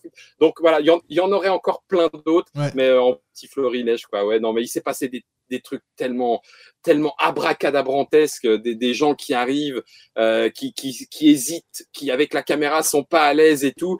Et, et alors effectivement oui, je fais des blagues à la con et des, des fois des blagues un peu gamins et tout, mais mais au bout de deux trois minutes, et ben tout d'un coup je vois que ça y est, c'est parti, ils sont à l'aise, ils ont un caméra et c'est reparti. Et mais, mais c'est tellement génial. Enfin, ouais, non, ça, il y a des, il y a des super, euh, il y a des super souvenirs. Ouais, top. C'est drôle parce que euh, Dead of Winter va peut-être revenir dans deux secondes. euh, On va en reparler dans, dans un instant. On va passer maintenant à notre... Attends, il y avait Attends. une dernière question. T'avais une dernière question. Je- Après j'arrête, je te promets. Après. Mais c'était l'avenir de Monsieur Guillaume euh, créateur, parce que tu as parlé tout à l'heure de, de l'Obsidienne, effectivement. Ouais. Euh, dans, dans mes souvenirs, tu avais aussi fait un scénario dans la réédition de euh, Claustrophobia, si je dis pas de bêtises. Trois même, trois. Ouais, ok. trois. Et puis, euh, et puis, est-ce qu'il y a d'autres choses qui sont prévues? Est-ce qu'il y a des, est-ce qu'il y a des protos dans ta ludothèque derrière là? Parce que ça, Oui. on n'en voit pas. je les cache. Euh, c'est pareil euh, que tout à l'heure. c'est une histoire de caractère. Donc j'ai toujours du mal à le montrer parce que j'ai l'impression qu'on va, con- enfin, je- moi-même, je confonds ce que je fais ce que je propose avec euh, ce que je suis. Et donc, du coup, bah, si ça marche pas, ben, euh, ok, bah, je suis une bouse, laisse tomber, arrête Guillaume. Euh, mais oui, le côté, euh, le côté créatif et raconter des histoires, je vois bien que ça me plaît. Je vois bien que euh, euh, narrer, raconter, embarquer dans un univers et avoir que j'aime bien le rôle de maître de jeu dans le jeu de rôle, voir les joueurs dont les yeux brillent parce qu'ils ont eu un petit moment de gloire ou parce qu'ils se sont vautrés lamentablement, mais il y a de l'espoir au fond du tunnel et tout, ces, moments-là, les faire vivre à quelqu'un, c'est tellement vibratoire, c'est tellement euh, jouissif, pardon pour le côté un petit peu sexualisant du terme. Euh, mais donc du coup, il y a des Il protos. pas s'excuser. Euh, oui, il y a des il y a des protos, oui. J'hésite un petit peu à- après, mais il y en a. Euh, dès qu'il y a des propositions aussi de différents auteurs pour travailler sur des jeux narratifs, euh, du jeu de rôle, parce que ben, ce qui a été fait autour de Claustrophobia, ce qui a été fait Obsidienne, la BD dont vous êtes le héros, a, éveillé aussi de l'intérêt de la part des gens. C'est c'est en ce sens-là où, où je suis rassuré, c'est-à-dire que euh, quand c'est moi qui dois soi-disant me vendre, j'aime pas ça parce que j'ai l'impression une fois encore de forcer l'intérêt. quand quelqu'un vient me chercher en disant Ah, Guillaume, ça, j'ai bien aimé, est-ce qu'on pourrait pas travailler là-dessus? Mais oui, bien sûr, allons-y, let's go. Donc, euh, oui, cet acte créatif-là me plaît et m'attire beaucoup. Est-ce que je serais capable de franchir le pas et de montrer les protos? Ben, euh, je sais pas, rendez-vous à Cannes dans, dans 15 jours et puis, puis on en reparle. On y sera. Ouh. On y sera. Mais c'est marrant parce qu'en t'écoutant, j'allais, je me disais, il lui faut un co-autorat. Il lui faut justement quelqu'un qui aille un peu au front et puis euh, qui puisse te, te rassurer. Et puis finalement, tu as fini, euh, t'as fini ta phrase avec ça. Donc, euh, Ouais.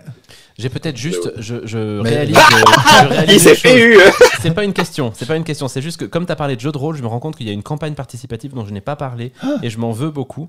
C'est une campagne de jeu de rôle, pour le coup, c'est la réédition de Tédéum pour un massacre. Donc Ah, moi, je, moi, je ne fais pas de jeu de rôle, je connais très peu l'univers. En revanche, je connais euh, bien les livres de l'auteur de, de cette euh, campagne, puisque c'est euh, Jean-Philippe Jaworski qui a écrit des ouvrages de science-fiction, de science-fiction, pas du tout, de, de fantasy, euh, euh, qui sont des, des pépites littéraires. Ouais. Et je vous avoue que Ouais. je suis la campagne d'assez près, en me disant que si je vais pas l'acheter, juste pour lire en fait le truc, parce que j'adore l'auteur. Et puis si vous aimez le jeu de rôle, je pense que c'est vraiment une, une très très jolie réédition. Elle est un peu chère, mais parce Ouais. que le matos va être très qualitatif euh, vraisemblablement.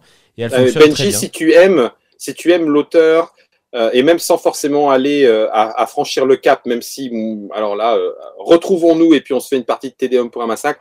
Mais le jeu, en plus, a une, a un univers euh, autour de cette historique qui a été drôlement travaillé. Euh, L'aspect mécanique, je trouve que dans le jeu de rôle peut être, euh, peut arriver dans un second temps, surtout si on n'est pas forcément euh, rôliste, euh, voilà. Euh, et, et en l'occurrence, ouais, TDM pour un massacre fait, par- fait partie de ces jeux euh, je vais te dire, je crois l'avoir découvert dans mon magasin de jeux de rôle dans les années, allez, dans sa première sortie. Donc, il faudrait que je, je fasse une petite recherche, mais je sais pas, 80, 92, 93 peut-être. Et, et je le rencontre déjà à ce moment-là. C'est pour te dire à quel point ce jeu de rôle a une histoire qui est forte ouais. aussi. Mais c'est parce que son univers et la qualité de son écriture est réelle. Donc, si vous aimez un petit peu euh, cette ambiance euh, historique, médiévale euh, et encore oui mais un petit peu noir aussi euh, waouh c'est un très très bon très très bon univers Tu, tu- tu es sur la campagne ou pas? Tu as suivi un peu ou... je l'ai regardé mais c'est là pour le coup euh, ayant déjà l'exemplaire j'ai pas eu le coup de cœur. Tu vois par exemple Torg qui est un autre euh, univers que que je kiffe beaucoup un multivers euh, un peu foutraque euh, mélangé. Euh, là pour le coup j'ai pas hésité même si j'ai l'ancienne édition je prenais la nouvelle édition pour pour des tas de raisons. Pour euh, j'ai pas eu cette appétence là mais par contre ça ne m'empêche absolument pas de de le conseiller et de dire tout le bien entre autres pour des gens qui ne l'auraient pas découvert dans le passé Mhm. et qui pourraient être happés par cet univers là Bon, c'est sur Ulule, comme ça je conclus ma, ma chronique un peu en retard. C'est sur Ulule, et puis pour le coup, la campagne dure longtemps. Il y en a pour encore un mois et demi, donc euh, si vous voulez euh, y aller. tranquille euh, c'est vrai que nous, on n'est pas du tout euh, rôliste, hein, mais mais par manque de temps, Je parce suis- que moi, je- Ouais, l'univers bah, m'attire Je beaucoup. suis quand même mais- un peu curieux. Puis il y a ce, ce fameux livre, La Trouilleville, euh, Mm. qui est sorti. Je sais pas si ça te parle, mais c'est vraiment Mm. euh, pour euh, faire découvrir le jeu de rôle aux enfants, mais aussi avec les enfants, donc euh, les parents, pour qu'ils le découvrent aussi. Et donc j'en ai fait l'acquisition. J'ai pas encore essayé, mais je me réjouis de voir un peu ce que, ce Ah, que ça fait. excellent. Je pense que c'est ce qu'il faut en fait, c'est que je le découvre avec euh, avec mes filles et puis qu'on- Ouais. Ah, Ou alors qu'on se lance dans une campagne. euh, avec Trouilleville. Parce que tu sais, alors on a déjà pas. trop de temps. Peut-être avec autre chose. On a déjà trop de temps. euh. C'est vrai, c'est vrai que c'est le problème. Bon, mais on va maintenant passer au top 5. Yes. Attention.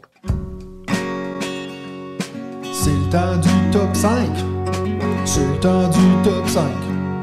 J'ai dit 5 pas 6, David, pourquoi tu m'écoutes pas? Oh yeah. c'est le temps du top 5 c'est le temps du top 5 j'adore Bon, c'est bon, on a le nouveau jingle. On a le nouveau jingle pour la prochaine saison. Donc, euh, comme à chaque épisode, on demande à nos invités de choisir une catégorie, euh, un thème pour le top 5. Puis Guillaume, tu nous as dit top 5 jeux coopératifs. Il a fallu qu'on fasse un Ouais. peu de back and forth sur qu'est-ce que ça constitue un jeu coopératif parce que moi j'étais comme mais est-ce que c'est des jeux exemple deux jeux d'équipe? Si c'est une équipe contre Ah, On une est d'accord que c'est un back and force que tu n'as pas fait avec nous. par non, non, non, non, non. de- D'abord avec. euh, moi, je regarde pour mon nous, top pour nous, 5, c'est euh, très bon. clair euh. Donc Bah, c'est- je sais pas du coup. on, on est arrivé à- au consensus que c'est un jeu vraiment purement coopératif Ah bah oui. de tout le monde Enfin, tu es arrivé à ça. Donc, moi et, et Monsieur Guillaume. Donc Ah, voilà. Euh, je, je- donc je, je commence. C'est Ah, ouais, jamais moi qui, qui, euh, qui fait des mentions honorables, mais je voulais Ouh. justement parler de, de Dead of Winter, qui est un de mes jeux coopératif entre guillemets préféré, mais il y a bien sûr cet aspect de peut-être qu'il y a un traître qui fait tout, tout le flavor de ce jeu-là parce que je sais qu'il y a moyen de dire bah tu peux jouer purement coopératif, mais pour moi, je jouerais à autre chose si c'est ça le problème. Euh, donc voilà, j'ai pas inclus Dead of Winter, mais sachez que si vous aimez bien ces jeux à traître, Dead of Winter, un excellent jeu. Donc je voulais juste faire mon petit mot là-dessus. Euh, parce que justement, le, le- le scénario que tu viens de décrire là, de- du truc de. Mais ça veut dire donc que si je suis le traître, c'est moi qui ai gagné la partie. J'ai gagné. C'est ça. moments où ça t'arrive, mais c'est tellement glorieux, donc euh, Ouais. voilà. Euh, je te laisse commencer, Guillaume, alors, donc, avec ton, ton numéro 5. Et puis peut-être nous expliquer pourquoi tu as choisi ce, ce thème-là.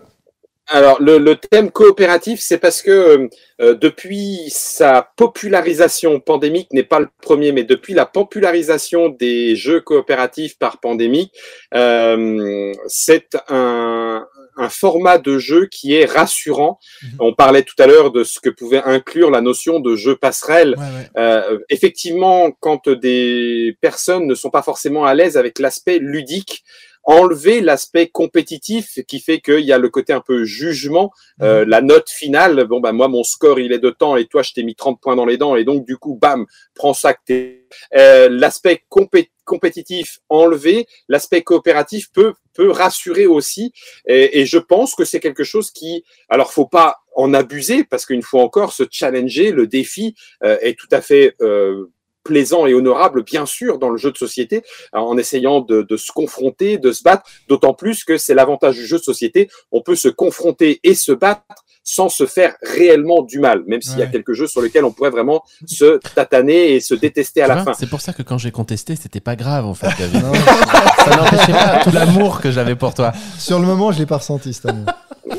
Et donc, du coup, ouais, les jeux coopératifs, je me suis dit, bah, si vous ne l'avez pas encore fait, ça peut être un, élément intéressant à, à travailler.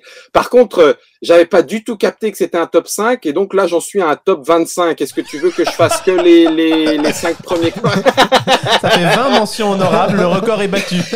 non, non, non, c'est c'est clairement un top 5. Donc, il va Oh, je déteste choisir, je déteste choisir. Bon, alors, on va Moi commencer par le cinquième. D'accord, on va commencer par le cinquième. Si jamais, moi, je voulais Euh, juste dire, donc, on n'a on a jamais fait sur le podcast, mais j'ai dû retrouver parce qu'une des premières vidéos que j'ai fait sur ma chaîne, donc en 2020, euh, j'avais fait une vidéo top 5 jeux coopératifs et puis j'ai dû regarder et puis mes choix sont totalement différents. Ah, Même que mon numéro 1, j'aurais plus envie d'y rejouer. Donc ça m'a bien Ah, fait rire. Je vous dirai à la fin ce que c'est. Euh. Donc vas-y, Guillaume, avec ton numéro 5.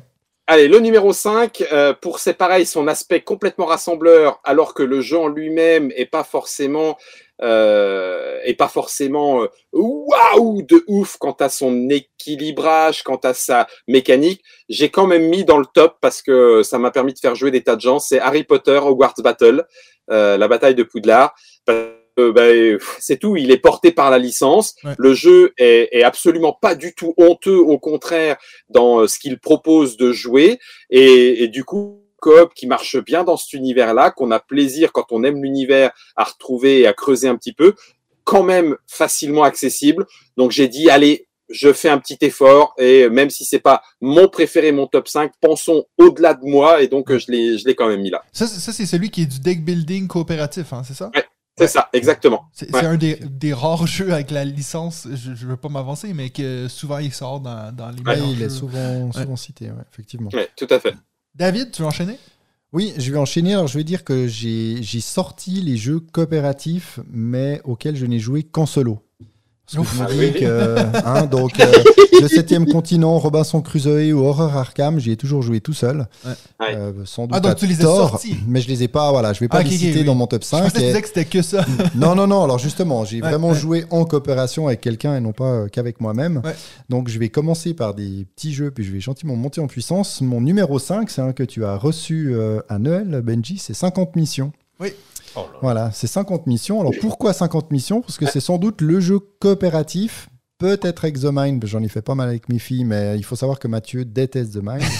Ouais. Euh, 50 aidera. missions, ça doit Même être. si on va probablement en reparler à un moment donné. Ah bah peut-être. Non. Moi, je l'ai pas mis.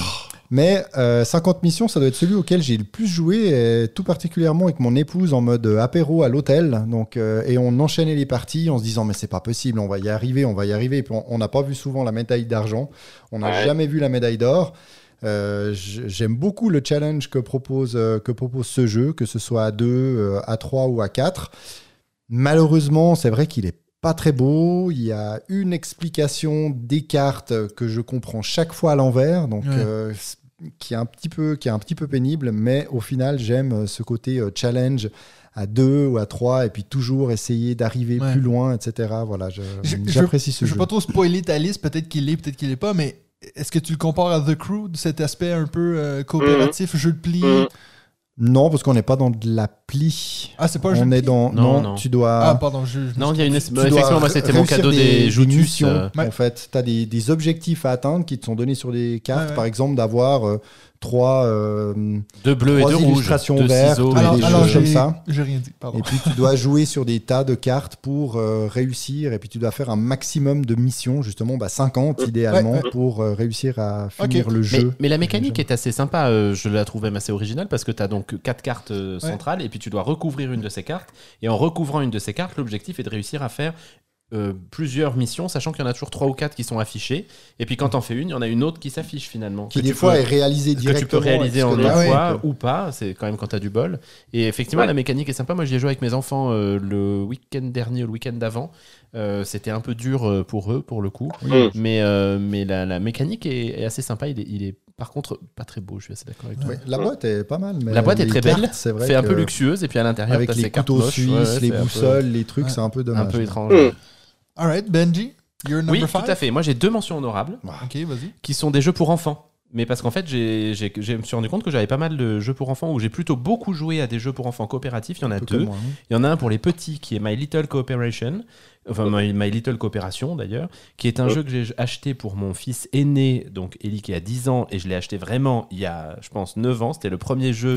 Mon Parce Dieu. que je suis arrivé chez mon ludicaire en disant Je veux acheter un jeu pour mon fils. Mais oui, mais il a qu'un an. Je m'en fous, je veux un jeu pour mon fils. En fait, t'as mis une boîte de jeu dans le, dans le berceau, même à, la maternité. T'as pas amené un doudou, toi, t'as amené directement une, boîte, de, jeu. Non mais celle-là en plus vous pourriez l'amener à, à un petit parce que la boîte est magnifique. C'est un système très simple avec des très jolies figurines. Il y a un ours polaire, un pingouin, un lapin, un renard.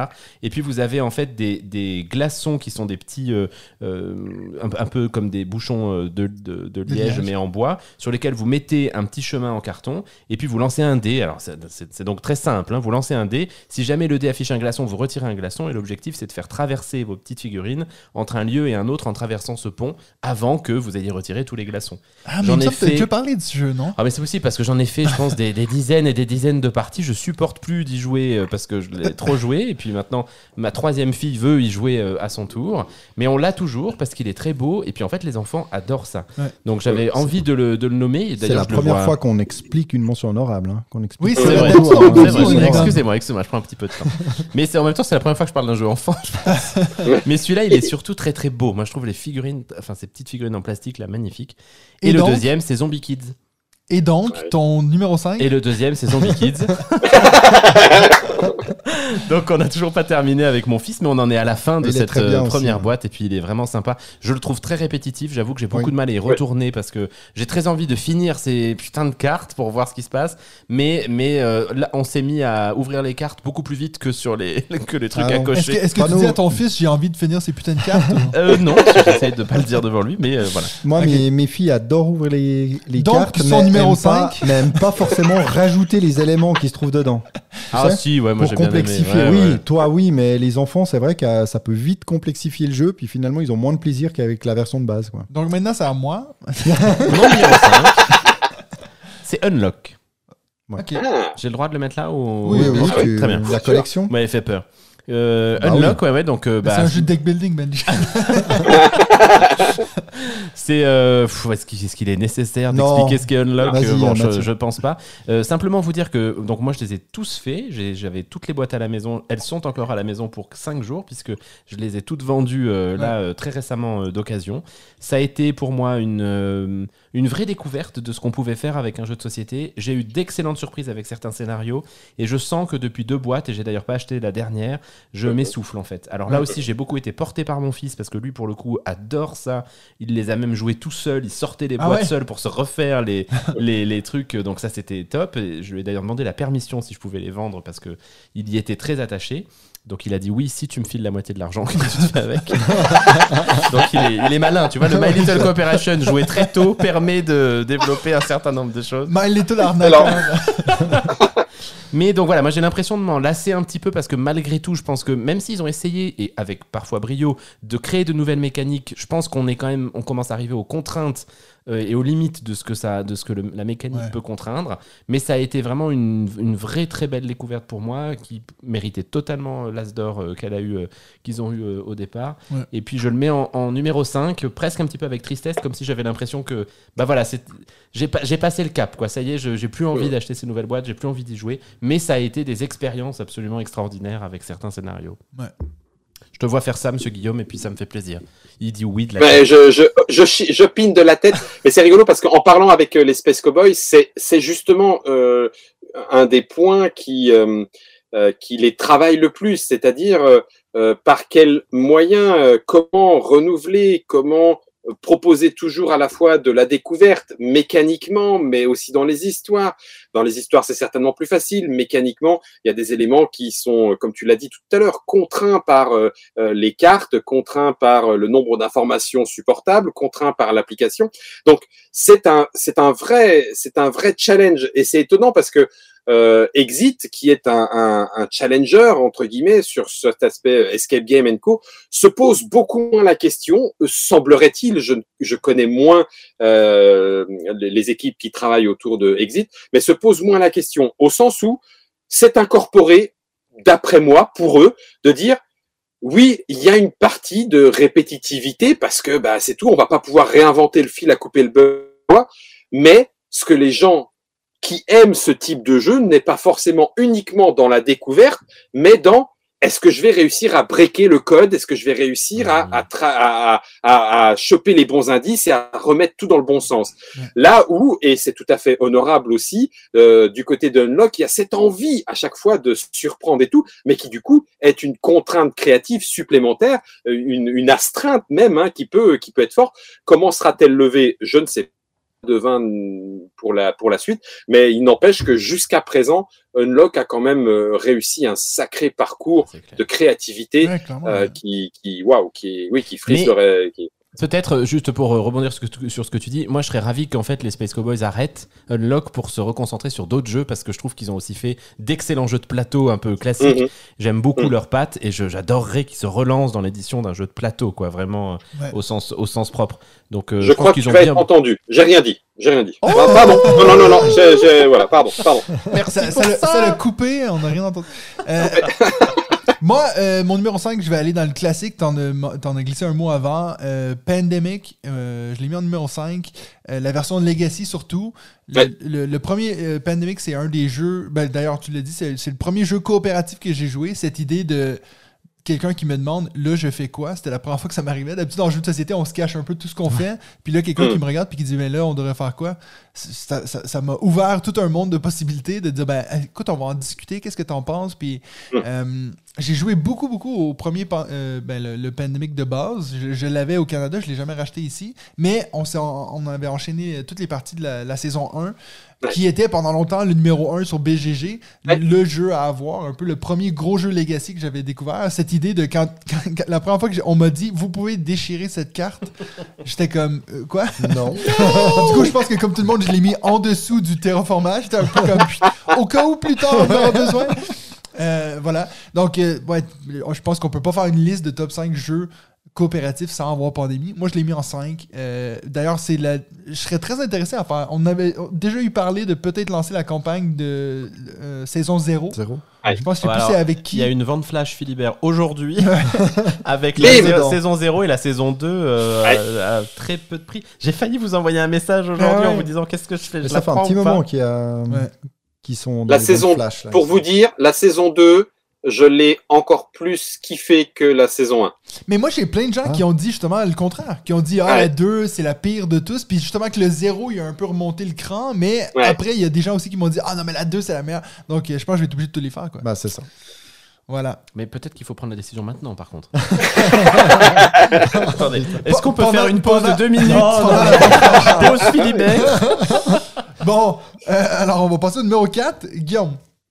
Alors le numéro 4, pourquoi est-ce que je le mets euh, juste après? J'aurais pu. J'étais en train de me dire, ah, Guillaume, euh, Matt, il l'a dit, on va pas mettre pandémique dans tous les. Ben si, je vais quand même le mettre et je vais le mettre, je vais le mettre en quatre pour une raison euh, simple parce que euh, il serait peut-être en nombre de parties et en intérêt que j'ai. Euh, je j'essaye de les avoir tous. Le dernier, le Star Wars, m'a beaucoup plu, même un peu plus que un euh, Star Wars War the- le Star Wars Pandemic, Star Wars, Ah, ouais, que j'ai World j'ai of beaucoup aimé. euh, euh, même presque plus que le Pandemic euh, Wrath of the Lich King, donc euh, euh, euh, WoW. Euh, j'ai beaucoup aimé le Pandemic Iberia, euh, le Pandemic Cthulhu. Donc voilà, c'est vraiment une mécanique euh, que j'aime bien et que j'aime bien voir adaptée à différentes sauces avec euh, d'autres auteurs qui ont telle idée d'en faire telle chose.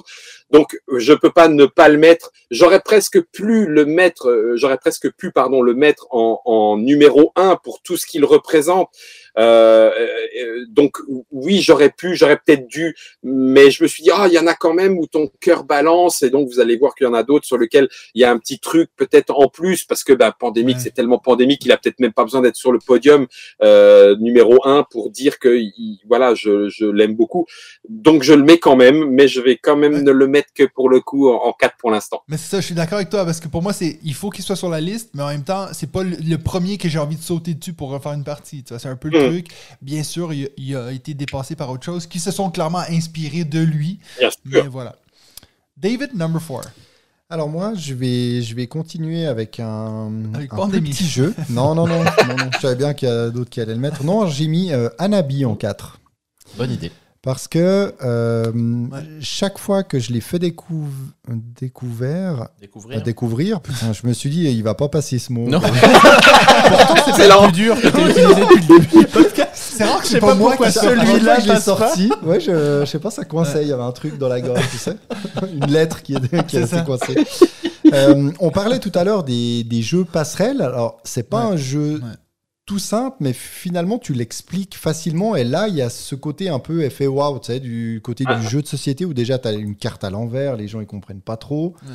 Et puis en plus coopératif, ils sont peut-être pas habitués à jouer aux jeux coopératifs. Puis une fois qu'ils saisissent le truc, en fait, il y a quelque chose qui se crée. tu sais. Il y a vraiment euh, une sorte aussi de fluidité, puis des ah, tu t'énerves un peu, etc. Alors après, je sais qu'il y a toute une série aussi technique, un mode un peu avancé de joueurs pour. Ah. Mais même sans ça, en fait, quand tu le fais vraiment en mode euh, à la cool, puis que tu veux le faire découvrir à des gens, c'est chaque fois des belles expériences. Puis souvent, Ouais, tu en ouais. enchaînes une deuxième parce que la première elle est assez catastrophique. Ouais. Et puis Mmh. après, ils veulent réussir à, à faire mieux. Donc voilà, j'ai. C'est c'est drôle parce que je pense que depuis qu'on fait le podcast, c'est la première fois que ça m'arrive où aussitôt que tu as dit le nom du jeu, je me dis j'ai regretté de pas l'avoir Ah mis. Parce que clairement, j'ai oublié ce jeu, mais c'est vrai que dans les jeux, comme tu dis, je pense que j'ai une liste de jeux où ça marche à tous les coups. Anabi, j'ai jamais eu quelqu'un râler contre ce jeu-là. Il y a toujours un côté très assez simple fluide. Puis en fait quand tu te rends compte du jeu ben il y a quand même une complexité. Euh, puis comme toi ouais tu- comme tu disais ouais il y a des gens qui sont un peu avancés mais ça c'est c'est limite on s'en fout. Ce qui est vraiment cool c'est de voir les gens puis tu leur dis un truc et puis ils jettent la carte puis t'es comme mais putain je viens de te dire de la garder Ah, Non, euh, ah bon? moi, c'est d'ailleurs un jeu que j'ai- j'ai souvent pris avec moi quand je prends. Tu vois, moi, dans la vie, je suis enseignant en, en temps normal et euh, je prends euh, avec quand je suis en train avec les voyages d'études avec les élèves, puis je leur donne ça dans le train et ils jouent à ça. Mais tout le voyage, hein, ils sont fans de ce jeu, ça accroche direct. Ouais, très bon choix, David. Merci, merci. Benji, à ton tour de nous dire un truc de merde. Parce que j'ai vu l'as ton vu, choix. tu l'as vu. Mais bien sûr que j'allais le Mais mettre. oui, Bah, j'ai hésité failli. avec Anabi aussi, mais c'est vrai que c'est je- on le trouve, complète. je le trouve pas si simple que ça à expliquer. euh, Non, juste, euh, c'est vrai. parce que justement, ce système de- d'avoir les cartes que tu ne vois pas, ça- je trouve que par Tout le monde les prend à l'endroit. Ouais, tout le temps. déjà, oh, réflexe, ah, donc tu, tu ah, passes toujours la- les 10 premières minutes à recommencer, mais, mais bon, par contre, c'est un super jeu. Moi, j'ai mis The Mind en top 4. Ouais. Euh, C'était évident qu'il allait être dans ce top 5, p- juste pour le plaisir euh, de voir Matt râler, parce que il y a ce petit combat depuis le début. Matt n'aime pas The Mind. et- mais, mais moi, j'ai vécu des moments. Mais c'est exactement ce que tu disais, euh, euh, Guillaume, euh, tout à l'heure. C'est que avec des gens autour d'une table, j'ai vécu des moments avec The Mind qui ont Ouais. été extraordinaires. Le meilleur moment, c'est avec mon beau-frère et un de mes meilleurs amis et avec du rhum. où là on a vécu un The Mind, mais il y a une vidéo de nous qui euh, envoyons un joyeux anniversaire chanté euh, où on est, on est sous et on a sauté. C'était, c'était une soirée complètement délirante et extraordinaire. Et j'y ai rejoué cet été avec toute ma famille. Et là, pour le coup, je trouve que des gens qui sont peu joueurs, ils, Ouais. a- ils accrochent aussitôt. Ouais. Il y a vraiment un truc de dire mais qu'est-ce que c'est que ce jeu au moment où t'expliques? Et puis au moment où ça part, tout à coup, il y a des éclats de rire, il y a une tension, il y a les gens se regardent, personne ne dit rien, et puis tu sens les gens qui disent mais allez Ouais. Et donc moi je trouve que il- est extraordinaire, c'est un, c'est un vrai Olni ce truc. euh, les règles sont imbuvables, on l'a redit avec Seb il y, a, il y a deux semaines. Mais quand tu te lances dans le jeu, tout à coup il se passe quelque chose. Et moi, il ne s'est jamais rien passé. Euh, je- Il y a des gens qui n'ont pas été passionnés par le jeu, mais il ne Ouais. s'est jamais rien passé. Il y a toujours eu beaucoup de sensations. Donc euh, c'est C'est- Ah, mais il y a cette tension. Moi, j'adore ce côté où tu sais, tu prends une carte, donc l'autre il dit, tu, il a pris sa carte. Mais oui, oui, oui. tu l'approches. L'autre il l'approche. Tu la recules un peu. T'es là, mais vas-y. Moi, j'ai- il y a ma petite de 8 ans, elle aime bien. Puis elle me redemande des fois. On essaye, puis on essaye d'aller le plus loin possible, mais on n'a jamais réussi jusqu'au Mm. bout, mais pas loin. Puis au bout d'un moment, je suis là, mais pose-la ta carte. Ouais, tu c'est ça, elle pose. Ah Puis tu t'énerves. C'est drôle parce que tu dis, oui, c'est un peu le running gag que je déteste ce jeu, mais tous les arguments que tu viens de dire, je les entends en 100 000% C'est juste que je pense qu'il y a un genre de. Tu as joué 4-5 fois, et puis tu sais aussi peut-être que j'ai eu 2-3 parties de suite où les joueurs étaient pas dedans, puis ça te Ouais. scrape un peu le truc. J'allais te dire, c'est peut-être parce que tu as joué qu'en solo. Il est brisé ce trop jeu. facile ce jeu. non, mais parce que c'est vrai que moi j'ai eu des moments aussi, c'est ce truc de. eh, eh, Puis là tu recules ta carte. Bah non. oui, tu t'énerves. Alors, il y a des jeux que je clash des fois sur cette chaîne que je vais y tenir plus mordicus que de Mine. Parce qu'à chaque fois que les gens disent, mais, oui, mais ce truc-là, c'est du génie, je, je comprends un peu. Mais est-ce que tu me dis, là, maintenant, on sort un jeu, je sais pas si je dirais ça. quoi. Ouais, je comprends. Voilà. Euh, moi, mon numéro 4, c'est un Juste pour jeu... la petite anecdote, Oui. il y a pas longtemps, on, on a, tu sais, je sais plus qui nous avait dit, mais euh, il faut en fait compter les secondes, c'est-à-dire que mais tu comptes dans ta. Mais non, mais en fait, c'était génial. Parce que moi, j'ai proposé qu'on fasse ça. On l'a fait, mais personne compte au même foiré. rythme. Mais non, mais c'est ça qui est drôle. C'est qu'au Personne n'a final, les mêmes secondes. Bah, C'est surtout exactement. quand t'as le 67, 68 et 69 qui Ah traînent dans les mains. on n'est quoi, pas du c'est tout allé jusque-là. Beaucoup plus tôt, on s'est rendu compte qu'on comptait pas au même rythme. Mais c'était drôle parce que les gens disent Ouais, mais attends, si tu fais ça, c'est comme si, Si tu tu trichais. comptes, c'est trop je dis facile. Mais vas-y, vas-y, on essaye juste. Mais on a Ouais. tellement ri, en fait, c'était très drôle. le, le meilleur moment que j'ai eu à ce jeu, c'est vraiment le truc de, tu sais, exemple, moi j'ai 57, 59, euh, 61, Ben oui. et puis toi t'as tout ça entre les deux, puis ça fait genre tac, tac, tac, tac, Et là, c'est jouissif comme truc. Ouais, c'est clair, clair. Il y a vraiment un truc. euh, voilà. Alors si vous voulez, si vous voulez l'essayer d'une façon un petit peu bizarre, ça a été fait euh, au Ludopathique, qui est un événement qu'organise Bruno Feduti, et il me semble que c'est Laurent Escoffier qui l'a proposé, mais voilà, c'est juste pour dire que vous pouvez le faire euh, très facilement chez vous. Vous, faut le faire dehors et quand il commence à faire beau, tu distribues une carte de The Mind à chacun, euh, et il faut que les personnes s'éloignent, on va dire de 10 mètres, peu importe, avec euh, un faisceau convergent vers la- l'arbitre ou vers le point d'arrivée. Et en fait, il faut arriver à ce point en ayant la carte dans Ah le oui. bon sens. C'est-à-dire qu'il faut que tu marches à la bonne allure. Et donc, tu commences à regarder les autres. Ah, lui, il marche très lentement. Il doit avoir un gros numéro.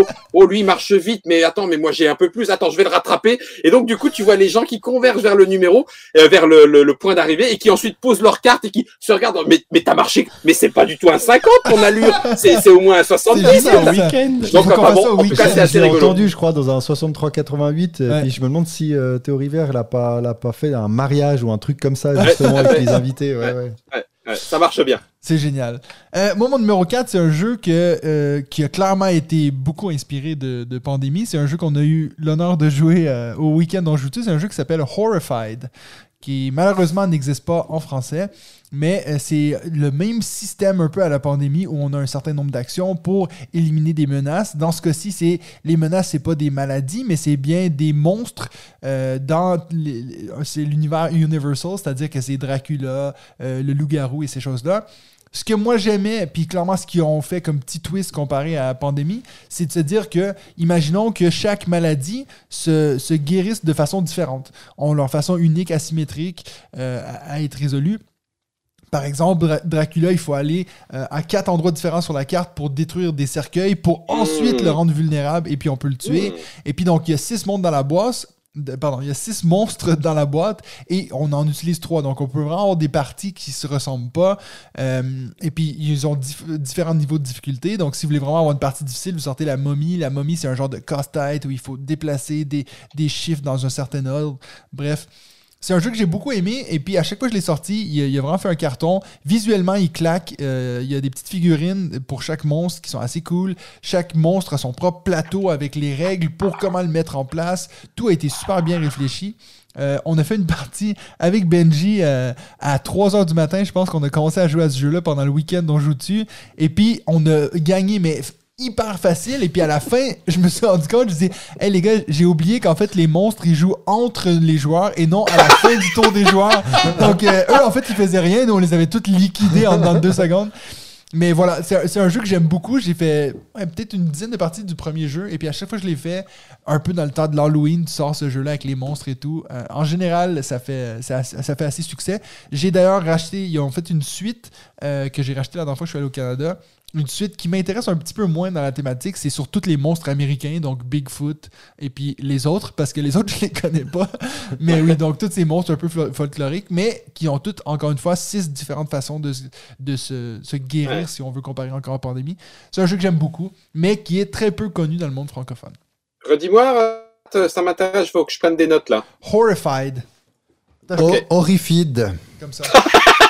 J'avais compris. Euh, je te le montre à l'écran, mais bon, ça c'est la suite, qui est Trop beau. pas nécessaire, mais bref. Ouais. En plus, euh, la suite est très belle par contre. hein, pour le coup, euh, je la trouve même plus jolie la coupe Moi, je- que Ah la ouais première. J'avais ouais. bien aimé ma partie euh, avec euh, Mathieu, mais j'ai un Tiens. peu Oui. subi l'effet leader quand même. Ah oui, Aïe, aïe, aïe. Terrible. Ouais. Ça, c'est d'ailleurs l'élément dont il faut parler quand tu parles de jeux coopératifs. C'est quand même la, limite de tous ces jeux-là. C'est quand même Bah, pas tous, leader. non. Pas tous, pas tous. Bah là, déjà, les, les deux, entre 50 missions et un, un habit, il n'y a pas d'effet leader. Euh, Parce que c'est bon, toute la alors, communication moi, quand je joue avec mes deux enfants, je t'assure qu'il y avait The des leaders sur 50 missions. hein. The Mind, Non, non, faut pas que tu fasses ça. Non, non, Quand- non, non, non. Quand le officiellement, quand t'as pas le droit de parler, si tout le monde joue le jeu, il n'y a pas d'effet leader. Oui, c'est Ouais. vrai, c'est vrai.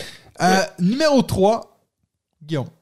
Alors, juste, euh, si tu veux bien, Matt, euh, l'effet leader, pour moi, c'est un, un élément que les joueurs et joueuses doivent régler entre eux.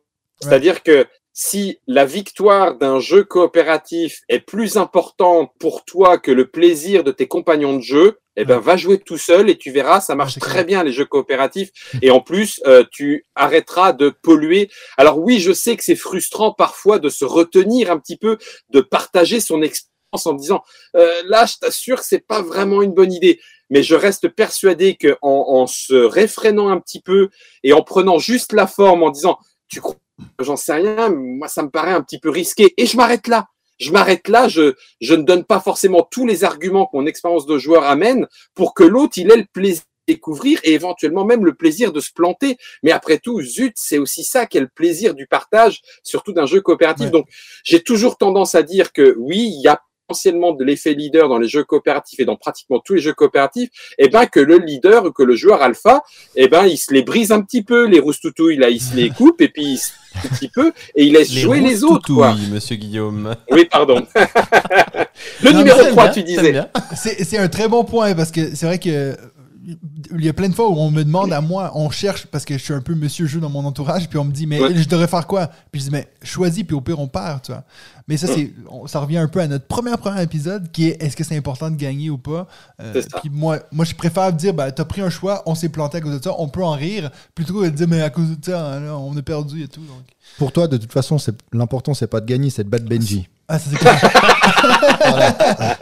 Donc, On a c'est les buts qu'on c'est mérite dans la jeux vie. coopératifs. C'est mais- vrai, ouais, on a un peu de mal. C'est pour ça D'ailleurs, qu'on je sais pas si on a déjà joué à un jeu coopératif. Bah si, on a Ah ouais, Horrified, en changeant les règles. Alors, Guillaume, numéro 3. Alors le numéro 3, je savais pas qu'il était possible des petites mentions d'honneur. Les, les deux, en fait, il y a deux numéros 3 qui Non, ont c'est des c'est thèmes. même pas possible. Hein. C'est juste Ah, ah, non, jamais. Euh, ils, ils sont un petit peu. Il y en a un, c'est par son thème, et l'autre aussi, et c'est des coups de cœur. Là, pour le coup, c'est des coups de cœur personnels. Je les aime parce que Ouais. j'aime ce que l'histoire me raconte. Ça s'appelle Burgle Bros, et donc c'est un espèce d'Ocean Eleven. Euh, on joue une équipe euh, qui allons cambrioler euh, des coffres à différents niveaux d'un immeuble et il va falloir réussir à s'en sortir par le toit et partir par l'hélicoptère. Et euh, il y a des gardes qui font des factions et tout. Et, euh, et cette histoire que ça me raconte euh, marche, marche plutôt très bien. même si le jeu est parfois très difficile et tout, il est relativement classique entre guillemets dans la mécanique, mais sa mise en place avec les différents étages euh, et la communication que ça Bah, c'est ça, demande c'est des les étages joueurs. que t'empiles hein, euh, Ouais, les uns sur les ça. autres. hein, ouais, ouais. C'est ça. Il y a eu un 2 aussi. hein. Les uns à côté de l'autre, si tu n'as pas le, le- le gros truc que tu as acheté pendant le Kickstarter pour les avoir les uns au-dessus des autres, donc tu peux vraiment les avoir les uns à côté des autres. Mais, euh, mais cette, euh, cet aspect euh, Ocean Eleven, ce film qui se rejoue sous, devant mes yeux, et ça rejoint celui qui a égalité derrière, qui s'appelle Flashpoint. Alors, il a existé en français Avec les, les Euh, pompiers. avec les pompes Flashpoint Fire Rescue. J'aime, je préfère quand même Flashpoint Fire Rescue parce que cette histoire de pompiers qui arrivent à différents endroits, dans un sous-marin nucléaire, dans une gare de métro, dans une maison, dans un immeuble et tout. Et il faut jouer ces, ces, ces, ces pompiers euh, qui interviennent, ces sauveteurs. Et il faut sauver un certain nombre de gens qui sont cachés. Alors, il y a des, il y a des petites incohérences. Je suis passé trois fois à cet endroit-là et là, le chat, tout d'un coup, il arrive et il est là, le chat. Bah oui, il était caché sous le, sous le sofa. Donc maintenant, il faut le sauver. Bref, j'aime ces euh, histoires que je peux me raconter en jouant à ces deux jeux qui me racontent des films euh, et qui me et qui du coup me, me font euh, triper. Je peux y jouer tout seul ou je peux y jouer avec d'autres joueurs. J'ai toujours ce plaisir à ressortir ces deux jeux, Burgle Bros et Flashpoint. Alors en français, il s'appelle Au feu 911 pompiers. Ouais, et il est plus édité.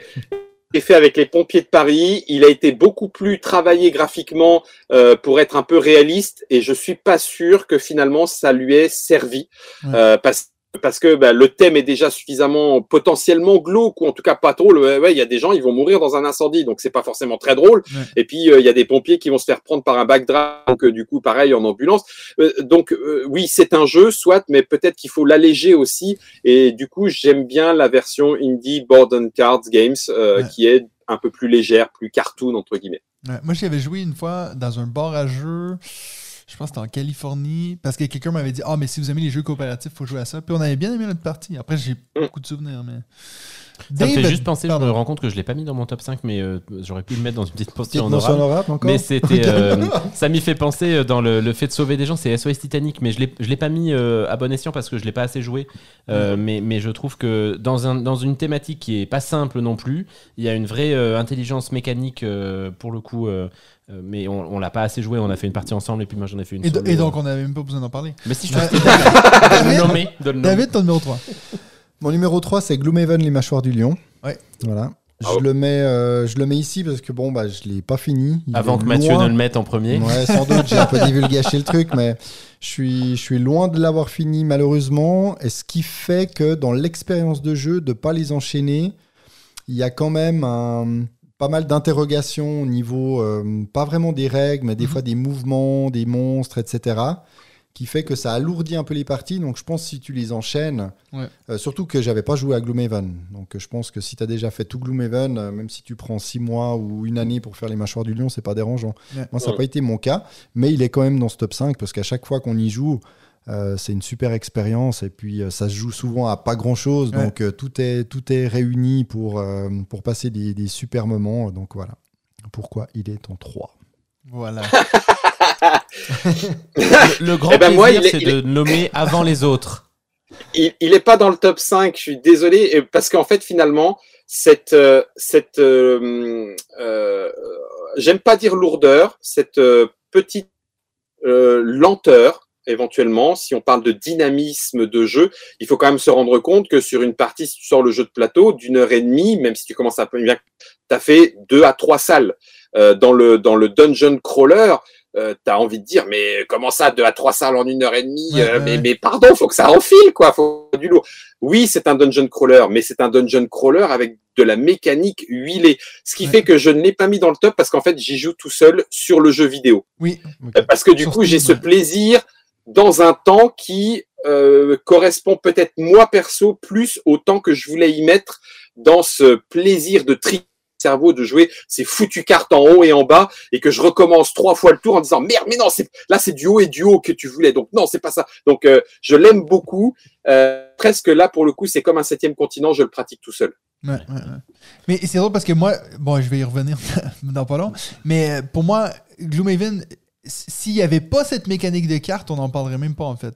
C'est vraiment sûr. cette idée que pendant longtemps, le Dungeon Crawl c'était des dés, et puis là tout d'un coup, on a cette idée de il faut toujours que tu aies des choix difficiles à faire à chaque tour parce que, comme tu viens de le dire, Guillaume, tu aurais envie de jouer les deux cartes Ah oui. du haut, mais tu peux pas, il faut que tu fasses haut-bas. Donc, euh, pour ça, ben, je vais y revenir. Benji, Ouais, en fait, je, suis- je suis très curieux de savoir qu'est-ce que tu as mis en, en 2 et 1. parce que, tu penses connaître mes deux Ouais, hein? parce que oui, je pense les connaître et je sais pas lequel t'as Dans mis en quel 1. ordre? Justement sur ce truc de dire, dans Gloomhaven, t'as une montée en puissance qui est lente et puis c'est Ouais. long, etc. Alors que dans un autre jeu, t'as une montée en puissance beaucoup plus rapide. Donc je suis curieux de voir ce que tu vas avoir choisi. Mon numéro 3, c'est Micro Macro Crime City. Bien. Euh, ah, pff, là aussi, euh, même niveau que The Mind, et puis ça, euh, c'est Sébastien Pochon qui le dit dans le. Quand il, quand il dit que c'est. euh, comment C'est quoi le terme qu'il a répété? Il le dit plein de fois en plus dans le, dans le dernier épisode. pour dire que c'est un truc de fou. Oui, oui, oui. Euh, C'est du génie. Non, non, putain. Ah, ça m'agace. je l'ai- noté. Bon, bref. Mais euh, c'est du délire. C'est du C'est du délire. délire. Il dit toujours ça. C'est c'est du délire. Et puis, je trouve que Macro, Macro, Micro, Macro City, c'est. Bah, il y a ça. Il y a ce truc complètement dingue. Il y a Mais où est Charlie? Sauf que c'est pas un Mais où est Charlie. Et puis, de remonter dans le temps, je trouve ça juste brillant comme idée. Euh, J'y ai joué avec euh, mon fils pour le coup. euh, donc, on a bien sûr pas fait toutes les. les, les Les les, cartes, les ouais. scénarios. On n'a même pas terminé. et puis j'avais commencé avec la 2 et j'ai acheté la 1 qu'on n'a toujours pas commencé, mais que mais qu'on va finir par se faire. Tu le vois pas, Guillaume, mais en plus, la, la décoration dans la salle de jeu de maths, il y a les des- deux cartes qui sont affichées euh, sur, les, sur les côtés. Et, et à chaque fois que je les vois, je me dis, mais c'est top. Je trouve que. Moi, je trouve que c'est- c'est une super idée, en fait. Je trouve que c'est super intéressant comme, euh, comme euh, Ah, proposition de. Excellent, ils de ont jeu. tourné l'écran pour que je vois ce truc-là. Je veux venir chez vous. générosité. Quand est-ce que je viens jouer avec On joue tu Quand tu veux. Quand tu veux. Mais voilà, moi je, je, je me suis régalé, je, je l'avais- j'en avais entendu parler puis je m'y étais pas du tout intéressé. Je, je l'ai joué après que tu me l'aies montré, euh, Matt, et c'était vraiment une très très belle, euh, très très belle découverte. C'est un- C'est une super expérience ludique. Ouais. Mm. C'est c'est vraiment comme ça que je le, je le vis. Moi, c'est vraiment le truc. En fait, je me rends compte. Mais le, le deuxième, j'ai jamais joué, en fait. Je l'ai mis au mur, puis j'ai toutes mes petites cartes. Puis moi, j'aime juste le montrer. Les gens, ils viennent, sont toujours curieux. C'est quoi ça? Ouais. Puis je leur explique le principe. Je fais juste montrer. Regarde, tu vois ce bonhomme-là? Il est aussi là. Puis Voilà. aussi là. Et puis en fait, il y a un truc qui explose dans leur tête. Parce ça. que oui, tu prends une mécanique qui est connue, tout le monde connaît où est Charlie, mais c'est pas juste de le trouver, c'est d'essayer de voir dans le temps. Mais Ça, c'est c'est de raconter une histoire. Tu, Ouais, tu- ouais. tu Ouais, dois ça, raconter une histoire. Donc c'est c'est C'est un truc de fou, quoi. Ouais. Donc, euh, Très moi, bon. mon, mon numéro 3, c'est, je pense, un de mes choix les plus controversés quand je parle de mes jeux préférés parce que c'est un jeu qui est très clivant. Les gens aiment ou détestent. Euh, on en a refait une, une partie, euh, justement, à cette fameuse journée jeu chez, chez Emma. Euh, c'est un jeu que j'ai acheté la grosse big box tellement que j'aime ce jeu. C'est un jeu qui s'appelle Dungeon Fighter. Euh, c'est quand je repense à mes meilleures expériences de jeu, il y a eu des parties où euh, tu sais des trucs improbables, tu es obligé de sauter dans les airs pendant que tu lances entre les jambes le dé qui doit rebondir sur la table, puis en même temps toucher la cible. Et puis C'est le truc où limite ton pote il dit non mais euh, c'est bon on arrête. Non non mais essaye quand même. Puis il le réussit et puis limite on a envie de lancer la table dans les airs tellement que c'est jouissif. Euh, Ouais. Mais quand il y a des gens qui m'écrivent, oui, mais j'ai joué à ça dans un bar à jeu, puis on n'a pas du tout accroché. Je suis comme, oui, mais est-ce que tu as sauté dans les airs avec une bière dans les mains? Non, mais il y a un truc, puis je peux tout entendre les, les critiques contre ce jeu-là. Puis oui, c'est beaucoup trop difficile, puis oui, on va souvent perdre. Mais à chaque fois qu'on fait des parties, il y a toujours ce truc de, ah non, mais, hey, euh, non, mais ça compte pas vraiment. Attends, est-ce que je peux recommencer? Je peux recommencer? Je veux la refaire. Non, mais c'était une pratique. Mais, ah, mais même la, la soirée qu'on a faite, tu vois, encore une fois, c'était avec, oui, des gens de la communauté. Il y en a certains que je connais, d'autres que je connais un peu moins. Et je dis, ouais, on va faire un Dungeon Fighter. Et puis ensuite, aussitôt que ça a fini, on a perdu lamentablement. Puis il y a tout de suite quelqu'un qui dit, non, mais on, on refait vite, là, on refait vite maintenant qu'on a compris. Euh, moi, ça a toujours été des parties super. Euh, Et puis c'est quand je pense jeu d'ambiance, tu sais, c'est pas facile de créer un jeu d'ambiance mixé avec un dungeon crawler qui est un poil expert. Puis quand tu parlais avant de jeux qui ont cet effet leader, ben celui-là, tu l'as pas. Parce que moi, je pourrais te dire, il faut que tu la mettes sur ce, cette Bah oui, sûr. Si tu réussis pas, ben tant pis. Fait qu'il y a toujours un peu le truc, les gens me disent, mais là, je fais quoi? Ben, euh, do your best, on va voir. Ben, si- c'est ça. Tu laisses, tu laisses les lancers d'essais, des échauffements, des trucs comme ça ou bien? Ça dépend. Parce que sans ça, c'est c'est Moi, quasi moi je laisse, mais après, moi, le truc que je déteste, c'est quand quelqu'un lance, dit non, non, c'est un essai, puis d'un coup, ça vient au milieu de la cible, puis il dit non, non, mais pour- c'était bon. là. C'était bon. ça, tout le temps, faut déclarer avant ton lancer. ouais, c'est ça. Mais donc, euh, si vous aimez pas trop vous prendre à la tête et puis vraiment d'avoir du plaisir autour d'un jeu de dextérité un peu, un peu ambitieux quand même, pourquoi Ça. pas? Puis en plus, le monde est, hyper lufoque. Tu dis, moi, je prends celui que je te donne une bière puis ça te redonne une vie. Tu sais, c'est- complètement ridicule ce jeu-là. Puis moi, j'ai acheté la Big Box qui vient avec cinq cibles différentes qui ont Ah, des énorme. dés différents. Tu peux avoir des Oh dés là là. euh, à 10 faces. Bref, que, que du plaisir avec ce jeu. Euh, il faut dire que c'est un jeu qui est effectivement clivant. Ouais. Le simple fait de ce que tu viens de dire, c'est un jeu de dextérité et en plus un peu foutraque. Ouais. Mais il faut dire que euh, aussi bien euh, Lorenzo Silva que euh, Lorenzo Tucci, Ouais. euh, ils ont cet aspect créatif un peu foufou euh, dans leur euh, dans leur jeu de société. Ça marche pas forcément toujours, ou en tout cas c'est c'est clivant. Il faut se rendre compte d'un truc, c'est qu'un jeu de dextérité, très peu de gens aiment que le jeu leur montre qu'ils sont nuls. Ouais. T'as été mauvais gars. Tu, il faut que tu sautes dans les airs, que tu fasses un 360 et que tu fasses rebondir sur la table et sur la cible, Ouais. et tu t'es vautré comme une bouse de vache. T'es mauvais. Et ça fait pas forcément plaisir. Ouais. Ça fait plaisir si tu acceptes de mettre, de te mettre dans la peau du, du joueur, c'est-à-dire Ouais, je suis mauvais, mais on l'a tous été. Mais par Ouais, contre, ouais. quand on va le réussir, mais quel sentiment d'héroïsme. Donc, je mets mon ego de côté et puis allons-y pour délirer un petit peu là-dessus. Et là, ça peut fonctionner. Mais Ouais. je comprends aussi que ça soit euh, clivant à cause de ça, en disant, mais attends, euh, ce jeu me montre que je suis, que je suis nul, mais Ouais. j'ai pas envie d'y jouer. Bah oui, Mais- je comprends. Oui, mais euh, joue-y pour le plaisir. Alors. C'est clair. Il faut dire que moi, je suis souvent avec des gens qu'on aime bien un peu se, se charrier puis se dire, ouais, mais t'es nul, C'est t'es nul. Donc, c'est vrai que le moment où tu donnes, ah, il faut, il faut qu'on achète cette armure-là puis qu'on le donne à toi parce que t'es nul puis tu nous fais perdre des vies, c'est- c'est- génial, quoi. Euh, C'est un peu en mode bowling quand tu dis, mais vas-y, vas-y, fais, le strike, puis qu'il tire dans la rigole. Quoi. Tu, tu te fous de sa ça, gueule. c'est quoi. ça, c'est ça. donc, ouais, je, suis d'accord qu'il y a un peu ce côté. euh, donc, euh, si t'as une grosse tête, faut pas jouer à ce jeu-là. Number two, on arrive. Alors le numéro 2, ça a été une claque en le découvrant parce que euh, ce jeu me colle une ambiance pulp euh, Ouais. géniale. Ça défouraille du monstre, de la grosse mitrailleuse. Plus on se fait blesser, plus on devient fou et plus on devient fort. Ça s'appelle le Cthulhu Death Medaille. Ouais. Ah. Et, euh, et euh, cette, cette espèce d'action délurée euh, autour de ce jeu, euh, c'est du grand ancien, donc forcément il y a de la grosse figurine, il y a du cultiste, mais on descend là-dedans et vas-y qu'on balance un, un coup de lance-flamme euh, ou un coup de mitrailleuse. Et, Ouais. et, et en fait, c'est tout a été fait pour que ce soit euh, le plaisir du jeu, de l'action à l'état pur. Et moi, ça a été une vraie grosse surprise quand on l'a chroniqué pendant le, le spiel euh, digital qu'on a fait euh, avec Trick Track. Et depuis, ben, ça ne se dément pas. Euh, Il y a ce plaisir de jouer avec la folie. Il y a ce plaisir de jouer de l'action tant et plus. C'est un jeu coopératif que j'aime vraiment beaucoup, une réussite de condenser comme ça sans trop se perdre. Euh, Il y, a, y a derrière moi du, du décontré de l'horreur. où- Donc euh, euh, j'aime- beaucoup cet univers, certes, Ouais. mais là ils ont réussi à le faire comme un espèce de zoom euh, survitaminé et ça me ça me fait euh, kiffer, grave.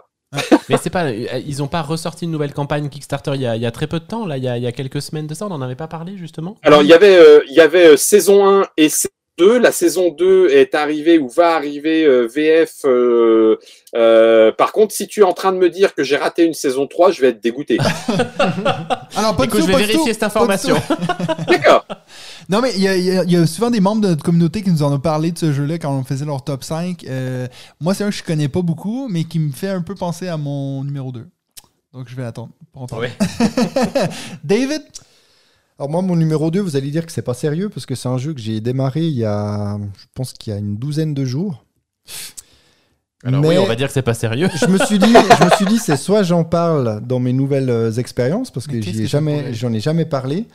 Mais franchement, pour moi, c'est c'est un coup de cœur, surtout que j'avais jamais joué à son mode non legacy. Puis vous savez que j'adore les deck building, donc c'est Ion's, Ion's End Legacy. Ah. Mmh. Je Ah le oui. mets là et je le mets volontairement au-dessus au -dessus de Gloomhaven parce que justement, je le fais qu'avec mon épouse parce qu'avant, il est recommandé plutôt à deux qu'à plus. Parce qu'en fait, j'ai. J'ai envie de relancer les parties, il n'y a, il y a rien dans les règles qui te met un petit doute, etc. Ouais. Tu enchaînes et puis il y a ce petit, euh, ce petit côté narratif qui est, plutôt, euh, qui est plutôt assez sympa. On comprend assez bien ce qui se passe, au contraire d'un d'un Clank Legacy, par exemple.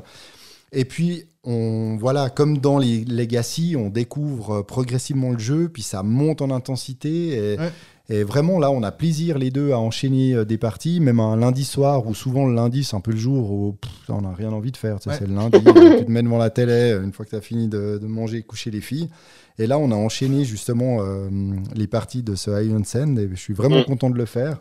J'adore euh, ce fonctionnement. Puis en plus, bah, en caché, coopératif. Bah, J'avais dit que je l'avais acheté il y a, Ouais, il y a ouais. longtemps, Moi, je le savais. mais tout d'un coup, là, je me suis dit, allez, c'est le moment, c'est le moment de le sortir. Je lui ai dit, viens, Cindy, on fait ça ensemble. ah, Je pense que tu as vu qu'il y avait la campagne. Dégoûté J'ai failli crier pendant que David était en train d'expliquer. Pourtant, Eons End, c'est une bonne chose. Mais il y a cette punaise de campagne de saison 3. Bon, je m'en fous, elle est en anglais. Je veux la VF, je vais attendre, c'est tout. Voilà, Ouais, Ah je, bah voilà. je sais pas si c'était une saison 3 ou un espèce de. C'est un standalone. Ouais, j'ai l'impression hein, que c'était. Ouais. Ouais. ouais, mais je- mais j'en avais parlé effectivement. Tu vois, tu écouterais le podcast On joue tu régulièrement. J'en avais parlé dans la rubrique campagne participative. Et une deuxième claque pour la soirée. C'est clair. Il- Jamais 203, on dit. hein. Euh, Aïe, aïe, mais aïe. c'était drôle pour, je, je précise pour les auditeurs et auditrices, mais pendant que David parlait, il y avait Guillaume qui le mettait ses bras au ciel et puis qui montrait son écran de téléphone sur lequel on voyait la, la couverture de Cthulhu May Die. C'était assez drôle. Mais effectivement, Eon Zen, ça a Voilà. l'air sympa. Tout à fait, je confirme. Benji, number two. Oui, tout à fait. Attends, je sais plus ce que j'ai mis. Oui, j'ai mis euh, Zombicide. Bah tiens, on est, on est sur du Simone. Ah oui. J'ai mis Zombicide alors que j'y ai peu joué. Je ne l'ai euh, pour ma part euh, pas euh, chez moi. Euh, mais j'ai fait une partie euh, mémorable. Mais là encore, je vous parle du coup du- d'une expérience de jeu. hein, mais Ouais. une partie mémorable avec mes potes avec qui j'ai commencé à jouer aux jeux de société. Notamment un qui, euh, je sais pas pourquoi cette journée-là, on a fait beaucoup de coop. Et puis lui, on avait plein le dos en fait de ce Ouais. coop parce que justement, il y avait un- il, il luttait contre un effet leader, comme tu le décrivais tout à l'heure, pour qu'on passe un bon moment, mais ça faisait trop longtemps qu'il luttait. Et puis j'avais deux trois copains qui, pour le coup, eux n'avaient euh, faisaient n'importe quoi, clairement ça, faisaient n'importe quoi.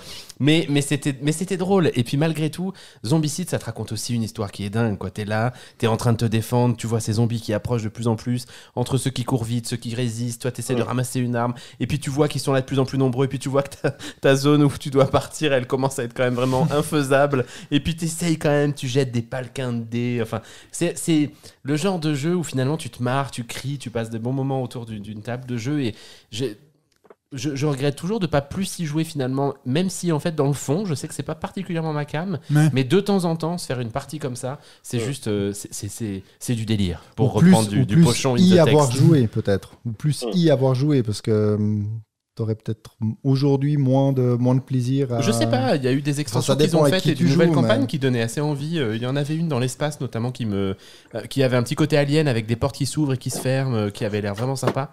Il est en train de nous que- sortir ouais, ouais. euh, Black Ops. Ah mais c'est ça Black dans Ops. l'espace.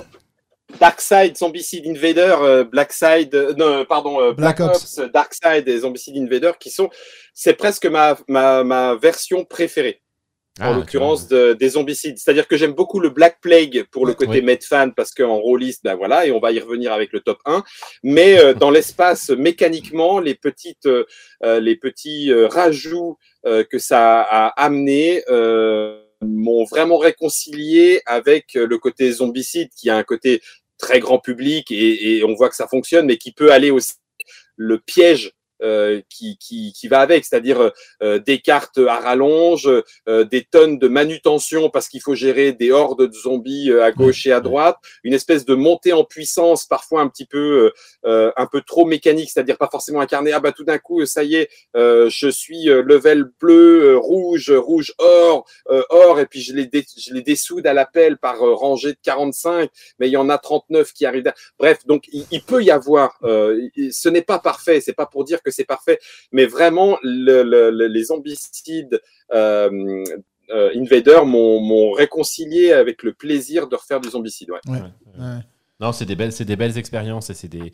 Et puis bon après effectivement c'est du Simone donc c'est quand même de la qualité au niveau de l'édition euh, qui est qui est de qui est excellente. Les figurines sont très très belles. euh, C'est voilà Zombicide, une, une- une belle expérience de jeu. Et Matt, number two. Yeah, number two. Ah. euh, Alors je suis curieux parce que donc à mon avis j'étais deux mais je sais pas lequel tu mets en un. Non, mais en fait, euh, je pense que t'as tort. Parce que je pense que toi, tu penses que je dis Massive Ah non, Darkness pas 2. Oui. Alors, c'est drôle parce que quand toi, tu disais, tu décrivais Ct- Cthulhu Death May Die, je pensais que t'allais dire Massive Darkness 2. Parce que pour moi, ça, c'est le jeu où tu veux pas trop réfléchir, on s'en bat les couilles de l'histoire. Tu sors tes dés, tu détruis tout. Et puis à la fin de la partie, après deux heures, tu ranges tout. Et puis t'es pas obligé de dire à tes potes, mais il faut revenir la semaine prochaine pour jouer. Euh, Ouais. Mais en fait, je fais quelque chose que je fais jamais. J'ai mis deux jeux en numéro 2. Ah. Donc ah, j'ai Massive Darkness 2 et Frosthaven slash Gloomhaven Jaws of the Lion Ouais. en deux. Oh, je ne Euh, sais pas quel est ton. Ouais, je pensais que tu l'aurais deviné mon 1, mais non. Euh, puis moi, j'ai mis ces deux jeux-là au même niveau, alors que c'est pas du tout la même expérience de jeu. Il y en a un que c'est en deux secondes, et il y en a un que c'est en, tu vois, euh, Gloomhaven Jaws of the Lion, on l'a fait sur euh, une année, euh, voilà. Mais je trouve que ça, ça me rapporte les mêmes sensations, mais pas pour le même, le même but. Il y en a Mm. un où tu as envie de vivre un truc et puis de le vivre avec des potes. Moi, j'ai de la chance d'avoir des potes qui veulent pas nécessairement jouer à des jeux de société. Bon, Hugo, oui, mais mon, mon pote Max, lui, son seul but dans la vie, c'est de jouer à Gloomhaven. Il veut juste faire Ouais. ça tout le temps. Ouais. et donc, je peux faire ça, mais Massive Darkness 2, ce que ça m'apporte, c'est d'avoir toute cette expérience-là, mais que je peux la faire en une session. Euh, Ce qui m'a permis d'enchaîner 13 parties, je pense, en solo. J'en ai, fait, ai fait une avec vous deux, mais c'est un jeu que j'ai joué majoritairement tout seul et puis que je trouve un plaisir fou à dire mon personnage est nul et puis d'ici deux heures, il va tout Ah! tuer.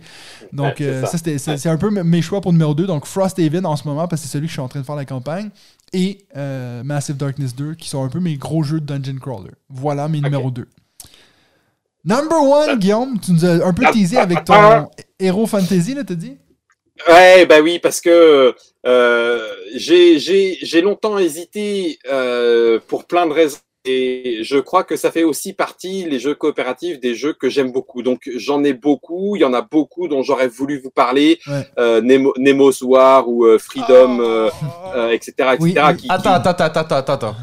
Deux secondes. T'as joué à Nemo's War? Bah, il est là, tiens. Euh, ah non, il- Est-ce que Oui, tu oui. sais quand il sort en français Non, il sort. En tout cas, pour l'instant, il ne sortira pas et Oh il n'a pas été signé parce que euh, les éditeurs qui s'y sont un tout petit peu penchés euh, pensent qu'il n'y a pas assez de. Il y a pas assez- Comme il est vraiment normalement solo, il n'y a pas assez de débouchés. Mais il y a moi. Mais, ah, mais, euh, mais c'est pour ça que moi. Dis-lui qu'il s'appelle Débouché. je, je traque, je traque à chaque fois que. Et là, j'ai failli un- faire un la Benjamin campagne de la réédition et en me disant non, j'y joue pas assez pour, euh, euh, j'y joue pas assez pour encore le retravailler. J'ai encore pas fini tous les différents types de scénarios et j'ai de toute façon pour l'instant enchaîné que des défaites. Mais euh, ouais, ouais, non, j'aurais, j'aurais voulu parler de tout ça. Euh, mais malgré tout, il y a quand même, euh, il y a quand même un, un, un jeu qui m'a claqué, euh, qui est un jeu coopératif avec application. Donc effectivement, j'avais déjà bien, j'étais déjà bien monté avec Star Wars euh, Assaut sur l'Empire. J'étais bien monté encore d'un cran avec euh, Aventure en Terre du Milieu. Mais en fait, celui que je que je continue de, de jouer et quand je le mets sur la table, j'ai l'impression de retrouver mon Hero Quest de l'enfance, mais en mieux avec une application qui m'accompagne et tout. Et euh, ce numéro 1 qui, qui m'a bien claqué, c'est euh, Descente Légende des Ténèbres. Et Ah. j'attends avec impatience le, le, le chapitre 2 qui va arriver. Euh, ces campagnes-là me font plaisir. La mécanique de jeu, je l'ai trouvée maligne. La, euh, contrairement à ce que je pouvais croire, la pauvreté, et je le dis à Essian, la pauvreté de l'habillage des tuiles, eh ben, en fait, fait ressortir le, le, le côté 3D qu'ils ont mis. Euh, tu montes, euh, tu montes, tu, tu montes euh, comment des escaliers, tu redescends dans une crypte, il y a de la lave, t'installes la lave et tout. C'est, c'est, je trouve, voilà. Donc moi, ça m'embarque. Ça me permet de faire un espèce de jeu de rôle en campagne. Euh, et comme je le disais, avec ce côté euh, Madeleine de Proust de, de HeroQuest. Donc, euh, bah, je l'ai mis en numéro un parce que ce petit, euh, ce petit dessin de légende des ténèbres m'a vraiment, m'a vraiment convaincu. Une fois encore, je ne dis pas qu'il est parfait. Euh, Il y, a, y a des éléments sur lesquels je pourrais même moi-même prendre du recul et puis essayer de le démonter. Mais le, le ratio plaisir que j'y prends et temps qui passe, c'est du tout bénéf pour moi. Et donc, du coup, euh, voilà, dessin de légende des ténèbres. T'avais fait une partie, toi, au week-end de On joue tu l'année dernière? Non, Pas il n'a tout. pas été joué, non. Non, Ah, ok. Je, je- Pas de descente, non. non, non. ok. Personne n'y a joué ici, je crois. Non, moi je connais Non. pas du tout. ouais. Bon, c'est vrai que c'est c'est un gros, gros une jeu. grosse, hein. grosse boîte. Une grosse boîte. C'est une grosse boîte. Donc, il faut avoir les Ouais. groupes pour. Alright, ben ça donne un solo. autre jeu, un autre jeu sur la wishlist, quoi. Ouais, il doit y être, mais bon, comme il y a 500 C'est Oui, sur ma toi, ta wishlist. il de toute façon. Alors, David, ton Moi, je vais, je vais redescendre en termes format de boîte. hein. Ouais.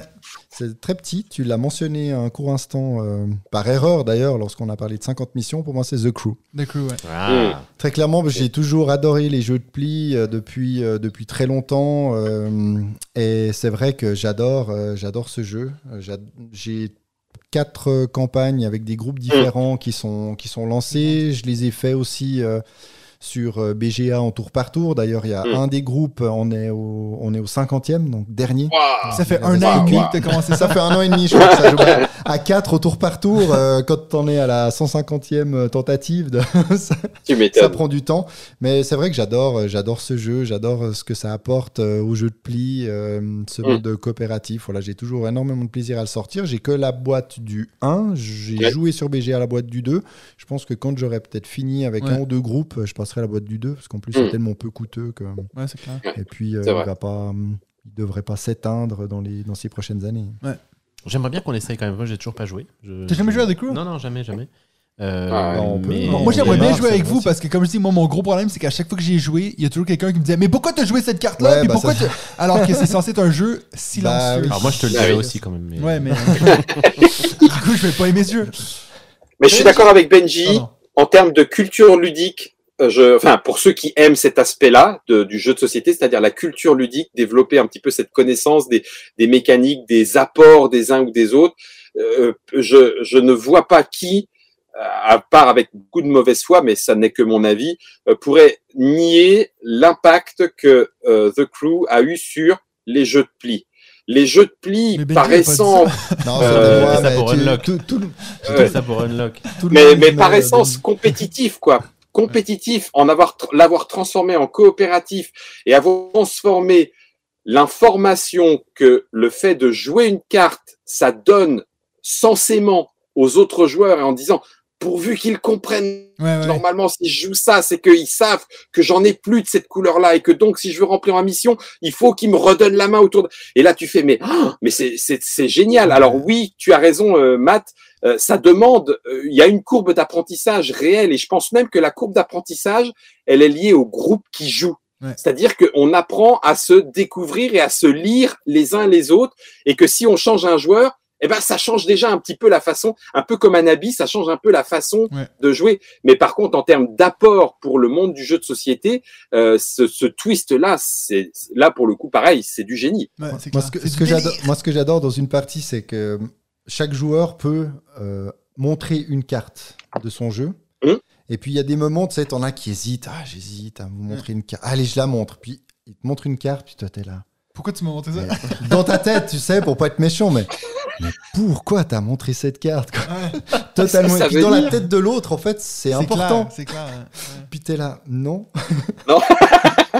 Ou alors j'ai pas compris pourquoi. Pourquoi t'as pas montré l'autre On aurait gagné si t'avais montré celle-là. Benji, ton number one. Eh bien, admirez comment je vais m'en sortir pour vous citer deux autres jeux. Aujourd'hui, t'es particulièrement puni, Benji.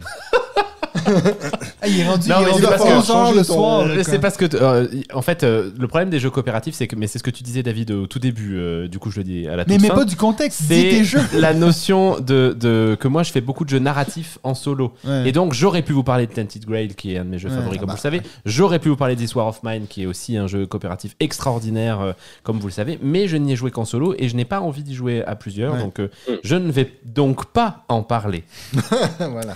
En revanche, on va revenir sur du Space Cowboys et puis je vais vous parler de Time Stories. Ouais. Moi, il n'y avait aucune hésitation C'était celui-là, tu sais, quand je disais que j'avais fait ma vidéo, mon numéro 1 c'était Time Stories à l'époque. Alors que maintenant, je, je trouve que c'est un jeu qui a un peu vieilli. J'aurais pas envie d'y retourner, quoi. J'entends. Ouais. J'entends, je pense qu'en plus t'as raison. c'est ce qu'on a un peu dit en plus avec Seb finalement la, la dernière fois, hein, puisque lui il a participé à, à la création des trois premiers scénarios. Moi j'ai toujours le dernier scénario là de- du cycle blanc que j'ai pas encore fait, donc le Madame, Ouais. mais qui est à la maison. Et puis j'ai aujourd'hui, il y avait donc euh, cette fameuse vente flash Philibert, et j'ai acheté les, les premiers du cycle bleu. Ouais. Euh, moi je trouve que dans le niveau coopératif c'est exactement ce que j'aime quand même. Il y a des défauts mécaniques, Ouais. et notamment très clairement une fois qu'on a perdu trois runs, le dernier run en général on, on triche parce qu'en fait on en a marre et on a envie de voir ce qui se passe à la fin. Il n'empêche que y a l'expérience narrative qui est dedans et coopérative, c'est là que je l'ai le plus vécu. Ouais. Et c'est là que j'ai le moins vécu l'effet leader parce que clairement on discute, on réfléchit ensemble, on, on essaye d'avancer, etc. Et puis euh, euh, il se trouve qu'en plus j'ai essentiellement joué avec mon beau-frère pour le coup qui a- adore ça, Ouais. qui vient au mois de mars donc avec qui on va faire le Madame. Ouais. Et, euh, et du coup le fait qu'on ait joué ensemble quasiment tous les scénarios a créé aussi une histoire dans l'histoire, sachant qu'en plus il qu'il y a une histoire dans l'histoire de Time Stories, puis qu'ils ont créé un espèce de fluff qui devient de plus en plus important au fur et à mesure que ça évolue, qui fait qu'on l'a découvert ensemble, qu'on l'a vécu ensemble, et puis c'est vraiment, ouais, pour moi c'est l'expérience coopérative la, la plus la plus cool que j'ai vécue, et, donc c'était évident que ça allait être mon mon, mon 1. Je suis curieux de voir comment ils ont modifié la mécanique dans le cycle bleu. J'en ai entendu plein de choses plutôt positives finalement en disant que ils avaient diminué le, le- le temps un peu du, du- du cycle blanc. Mais malgré tout, euh, même si voilà, il y en a où j'en avais marre à la fin, j'ai jamais passé un mauvais moment et j'ai qu'une hâte, c'est de- d'enchaîner avec le, Madame euh, Ouais. dans peu de temps. Time Stories des Space Cowboys. Alright. Ben, mon numéro 1, que je trouve ça bizarre que tu l'aies pas deviné, c'était clairement Spirit Island. Oui, mais quand ouais, il l'a le montrer. il l'a montré, Euh, David, of Spirit. Island, c'est mon numéro 1 parce que pour moi, c'est le jeu coopératif qui souffre le moins de l'effet leader dans mon expérience parce que je sais que toi, tu dis que tu l'as vécu complètement différent. À l'inverse Euh, total. Moi, j'ai surtout joué des parties à deux avec ma femme et puis on a toujours un peu ce truc de. En fait, si moi je joue ceci, ça va comboter avec le fait que toi tu joues cela, qui fait que. Puis il y a plein de trucs qui s'embriquent comme ça, qui fait que euh, j'aimerais tellement. C'est un de ces jeux où ça. J'en parle souvent aussi, Tricarion, c'est un jeu comme ça où je me dis j'aimerais tellement pouvoir les saigner ces jeux-là puis les connaître par cœur.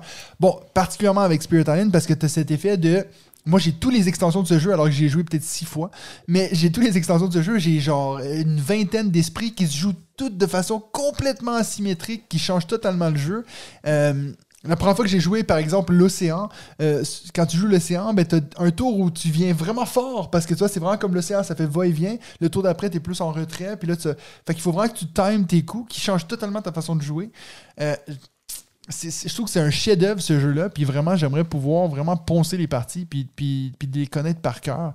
Euh, on a failli en faire une dans la journée jeu chez, chez Emma et puis finalement tout le monde tout le monde a un peu peur. Je pense que c'est un jeu qui est très intimidant. Euh, J'ai toujours trouvé que c'était un peu comme Root.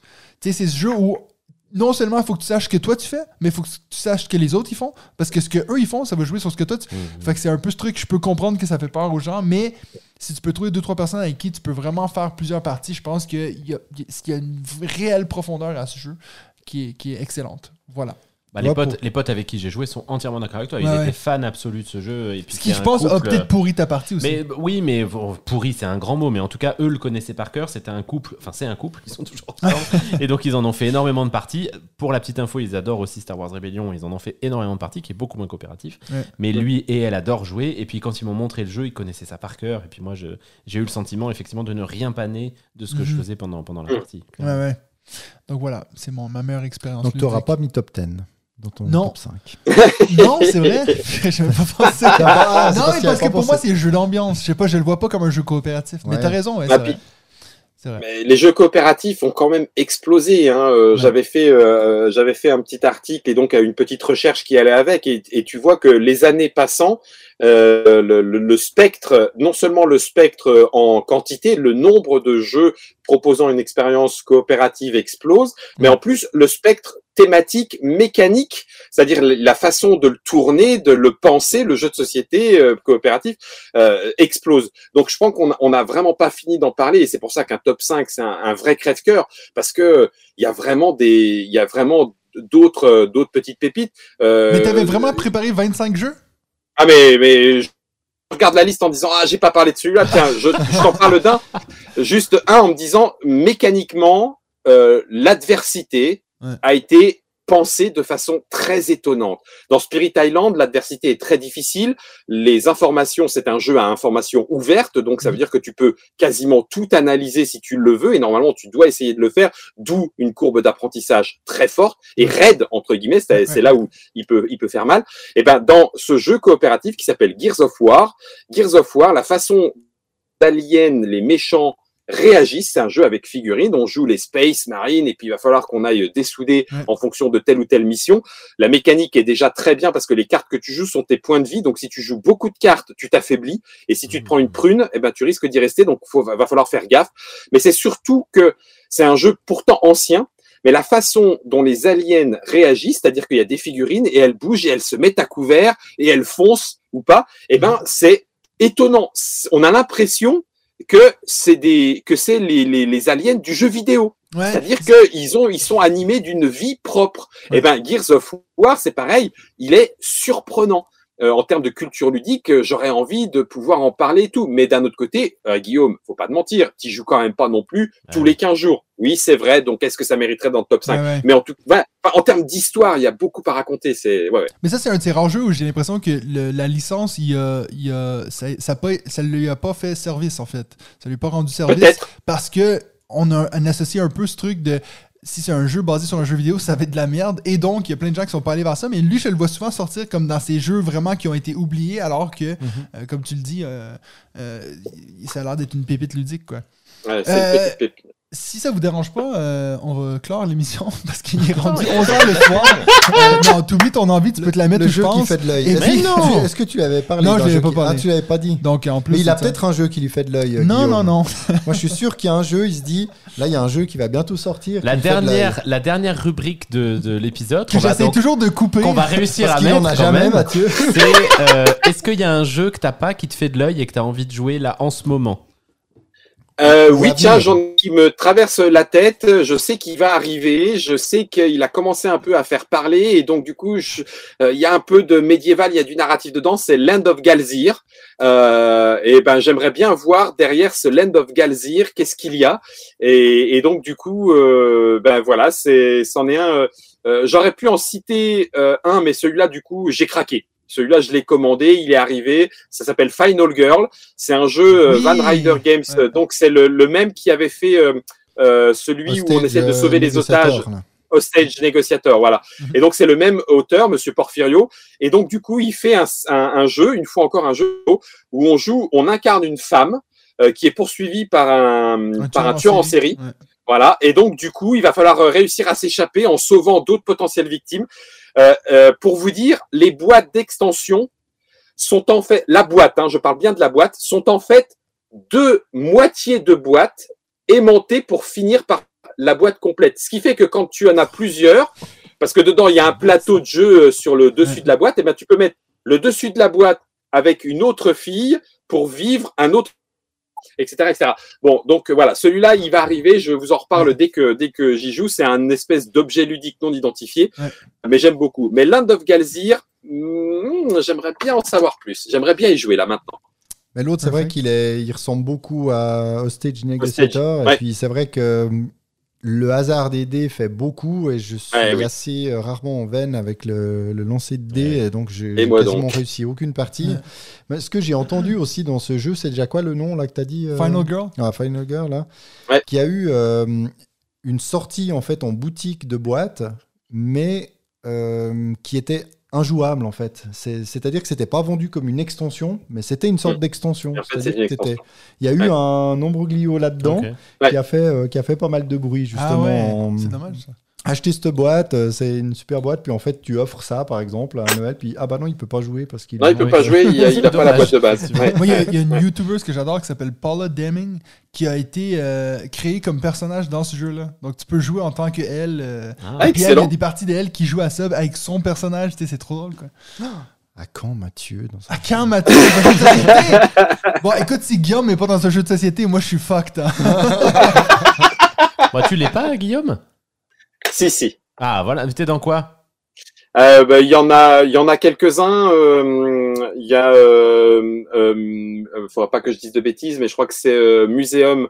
Vincent Dutray nous avait fait avec Germain sous un format sous un format carte comme comment aide aide aide au musée. Il y a un jeu type un peu Spaceball où euh, Shifumi est un des joueurs euh, un peu en armure euh, et, euh, et donc euh, bah, joue à joue à joue à un espèce de rollerball spaceball. Euh, il doit y en avoir un autre aussi dans euh, ah ça y est je vais euh, manger le euh, l'équipe Trick Track avait été faite. Euh, ah, et ben je vais pas retrouver. C'est un jeu un peu ambiance euh, district noir, mais enfin les cartes en tout cas étaient un peu en noir et blanc. Ah bon voilà non mais il y en a quelques-uns Ouais, un petit peu en format ouais. clin d'œil Je je et sais pas si bah, c'est vrai que ça fait plaisir quoi. en plus qu'on en vient d'en parler, je sais pas si t'avais déjà vu que Dead of Winter avait eu comme carte promo euh, Rodney Smith, qui est celui Bien qui a sûr. la chaîne Wa- Watch It Played, qui est une Watch de mes cartes promo préférées parce qu'il est en habit de, de police royale montée là, canadienne. Ça Canadienne, fait rire, quoi, ouais. Parce qu'il est canadien, bref. Donc voilà. Moi, je me suis toujours dit, j'aime bien ces cartes promo avec euh, les gens un peu du milieu. Ouais, cool. c'est rigolo, ouais, c'est sympa. Ton envie, Benji, comme ça. on- Moi, j'en ai deux. Ah, C'est juste jusqu'au bout, jusqu'au bout. Laissons-le gagner à des jeux, c'est pas Vas-y, possible. vas-y. Je vais, je vais enfin recevoir mon pledge de Dinosaur World dont je vous Enfin. parle depuis, je pense, euh, un an et demi. J'avais fait un pledge groupé qui a mis beaucoup de temps à arriver, qui va donc arriver là. Et je vais aussi recevoir Coffee Traders. Euh, Ouais. Et donc ces deux-là me font, euh, me font, Ah oui, me font euh, très envie. je veux bien, moi. Ouais, bah bien avec jouer. plaisir. Ouais, ouais, ouais. Voilà, c'est- j'ai fini. Ah mon dieu, c'était vite. T'as vu? Moi, j'en ai même pas, donc toi, c'est encore plus Eh rapide. ben, Très bien. Et David? Ben, Et moi? Bah moi je voulais jouer, ah, je, je, voulais trouver, je qu'on avait déjà fait. je voulais trouver un jeu coopératif. Je me suis dit vu la Ah ouais. thématique, toi ça serait ça serait pas Alors, mal. Qu'est-ce que c'est ce machin Et puis- qui est sur ton écran depuis tout à l'heure là? Je le vois, on dirait puis- un King Domino. parce que- euh, En temps normal, je vous aurais parlé d'After Us, que je me réjouis de tester Mhm. à Ouais. Cannes. Ouais. Mais en, en regardant une des dernières vidéos de d'Etu Game sur leur jeu le- les plus attendus de 2023, Ouais.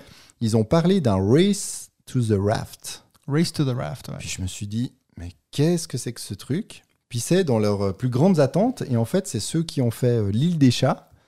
Et c'est un Ah. jeu coopératif, mais à voir de ce qui se passe avant l'île des chats, parce que c'est ce qui se passe sur l'île. Donc tu as l'île qui est en feu, puis tu dois créer des chemins pour euh, amener les, les chats, chats. au bord de l'île sur la plage pour être euh, sauvés sur les bateaux. Donc toi, ils ont fait un truc, puis il paraît qu'il y a, il y a plus de 80 scénarios, euh, c'est une sorte de puzzle game qui a l'air assez fun, puis ils attendent ça, ils étaient tellement euphoriques là-dessus. Je me suis dit, bah tiens, pourquoi pas en parler Donc je vais plutôt garder un œil que de dire, waouh, euh, Ouais. dès qu'il sort, je l'achète. Mais pourquoi pas Puis je savais que ça allait faire plaisir à Benji, parce qu'un jeu avec des chats, des Ah, il trucs comme adore. ça, il adore. J'ai rien dit. J'ai rien dit. J'écoute avec Non, mais- attention. Et Bon. donc, du coup, Matt, euh, moi, mon, mon deuxième jeu que j'attends, c'est Subterra 2. Ah non, il n'y en avait pas un deuxième. Ah, pardon. Non, non. T'en as déjà dit deux. Bah, pourtant, pourtant, moi, je comprends. Je t'avoue que je comprends pas trop la hype sur Subterra 2, en fait. Parce que Ouais, moi, j'ai parce le 1, puis le 1, ce qui est cool, c'est un peu cette thématique. Moi, j'y joue dans le noir avec des black lights. Ouais. donc là, maintenant, c'est la même chose, mais pas avec les black lights.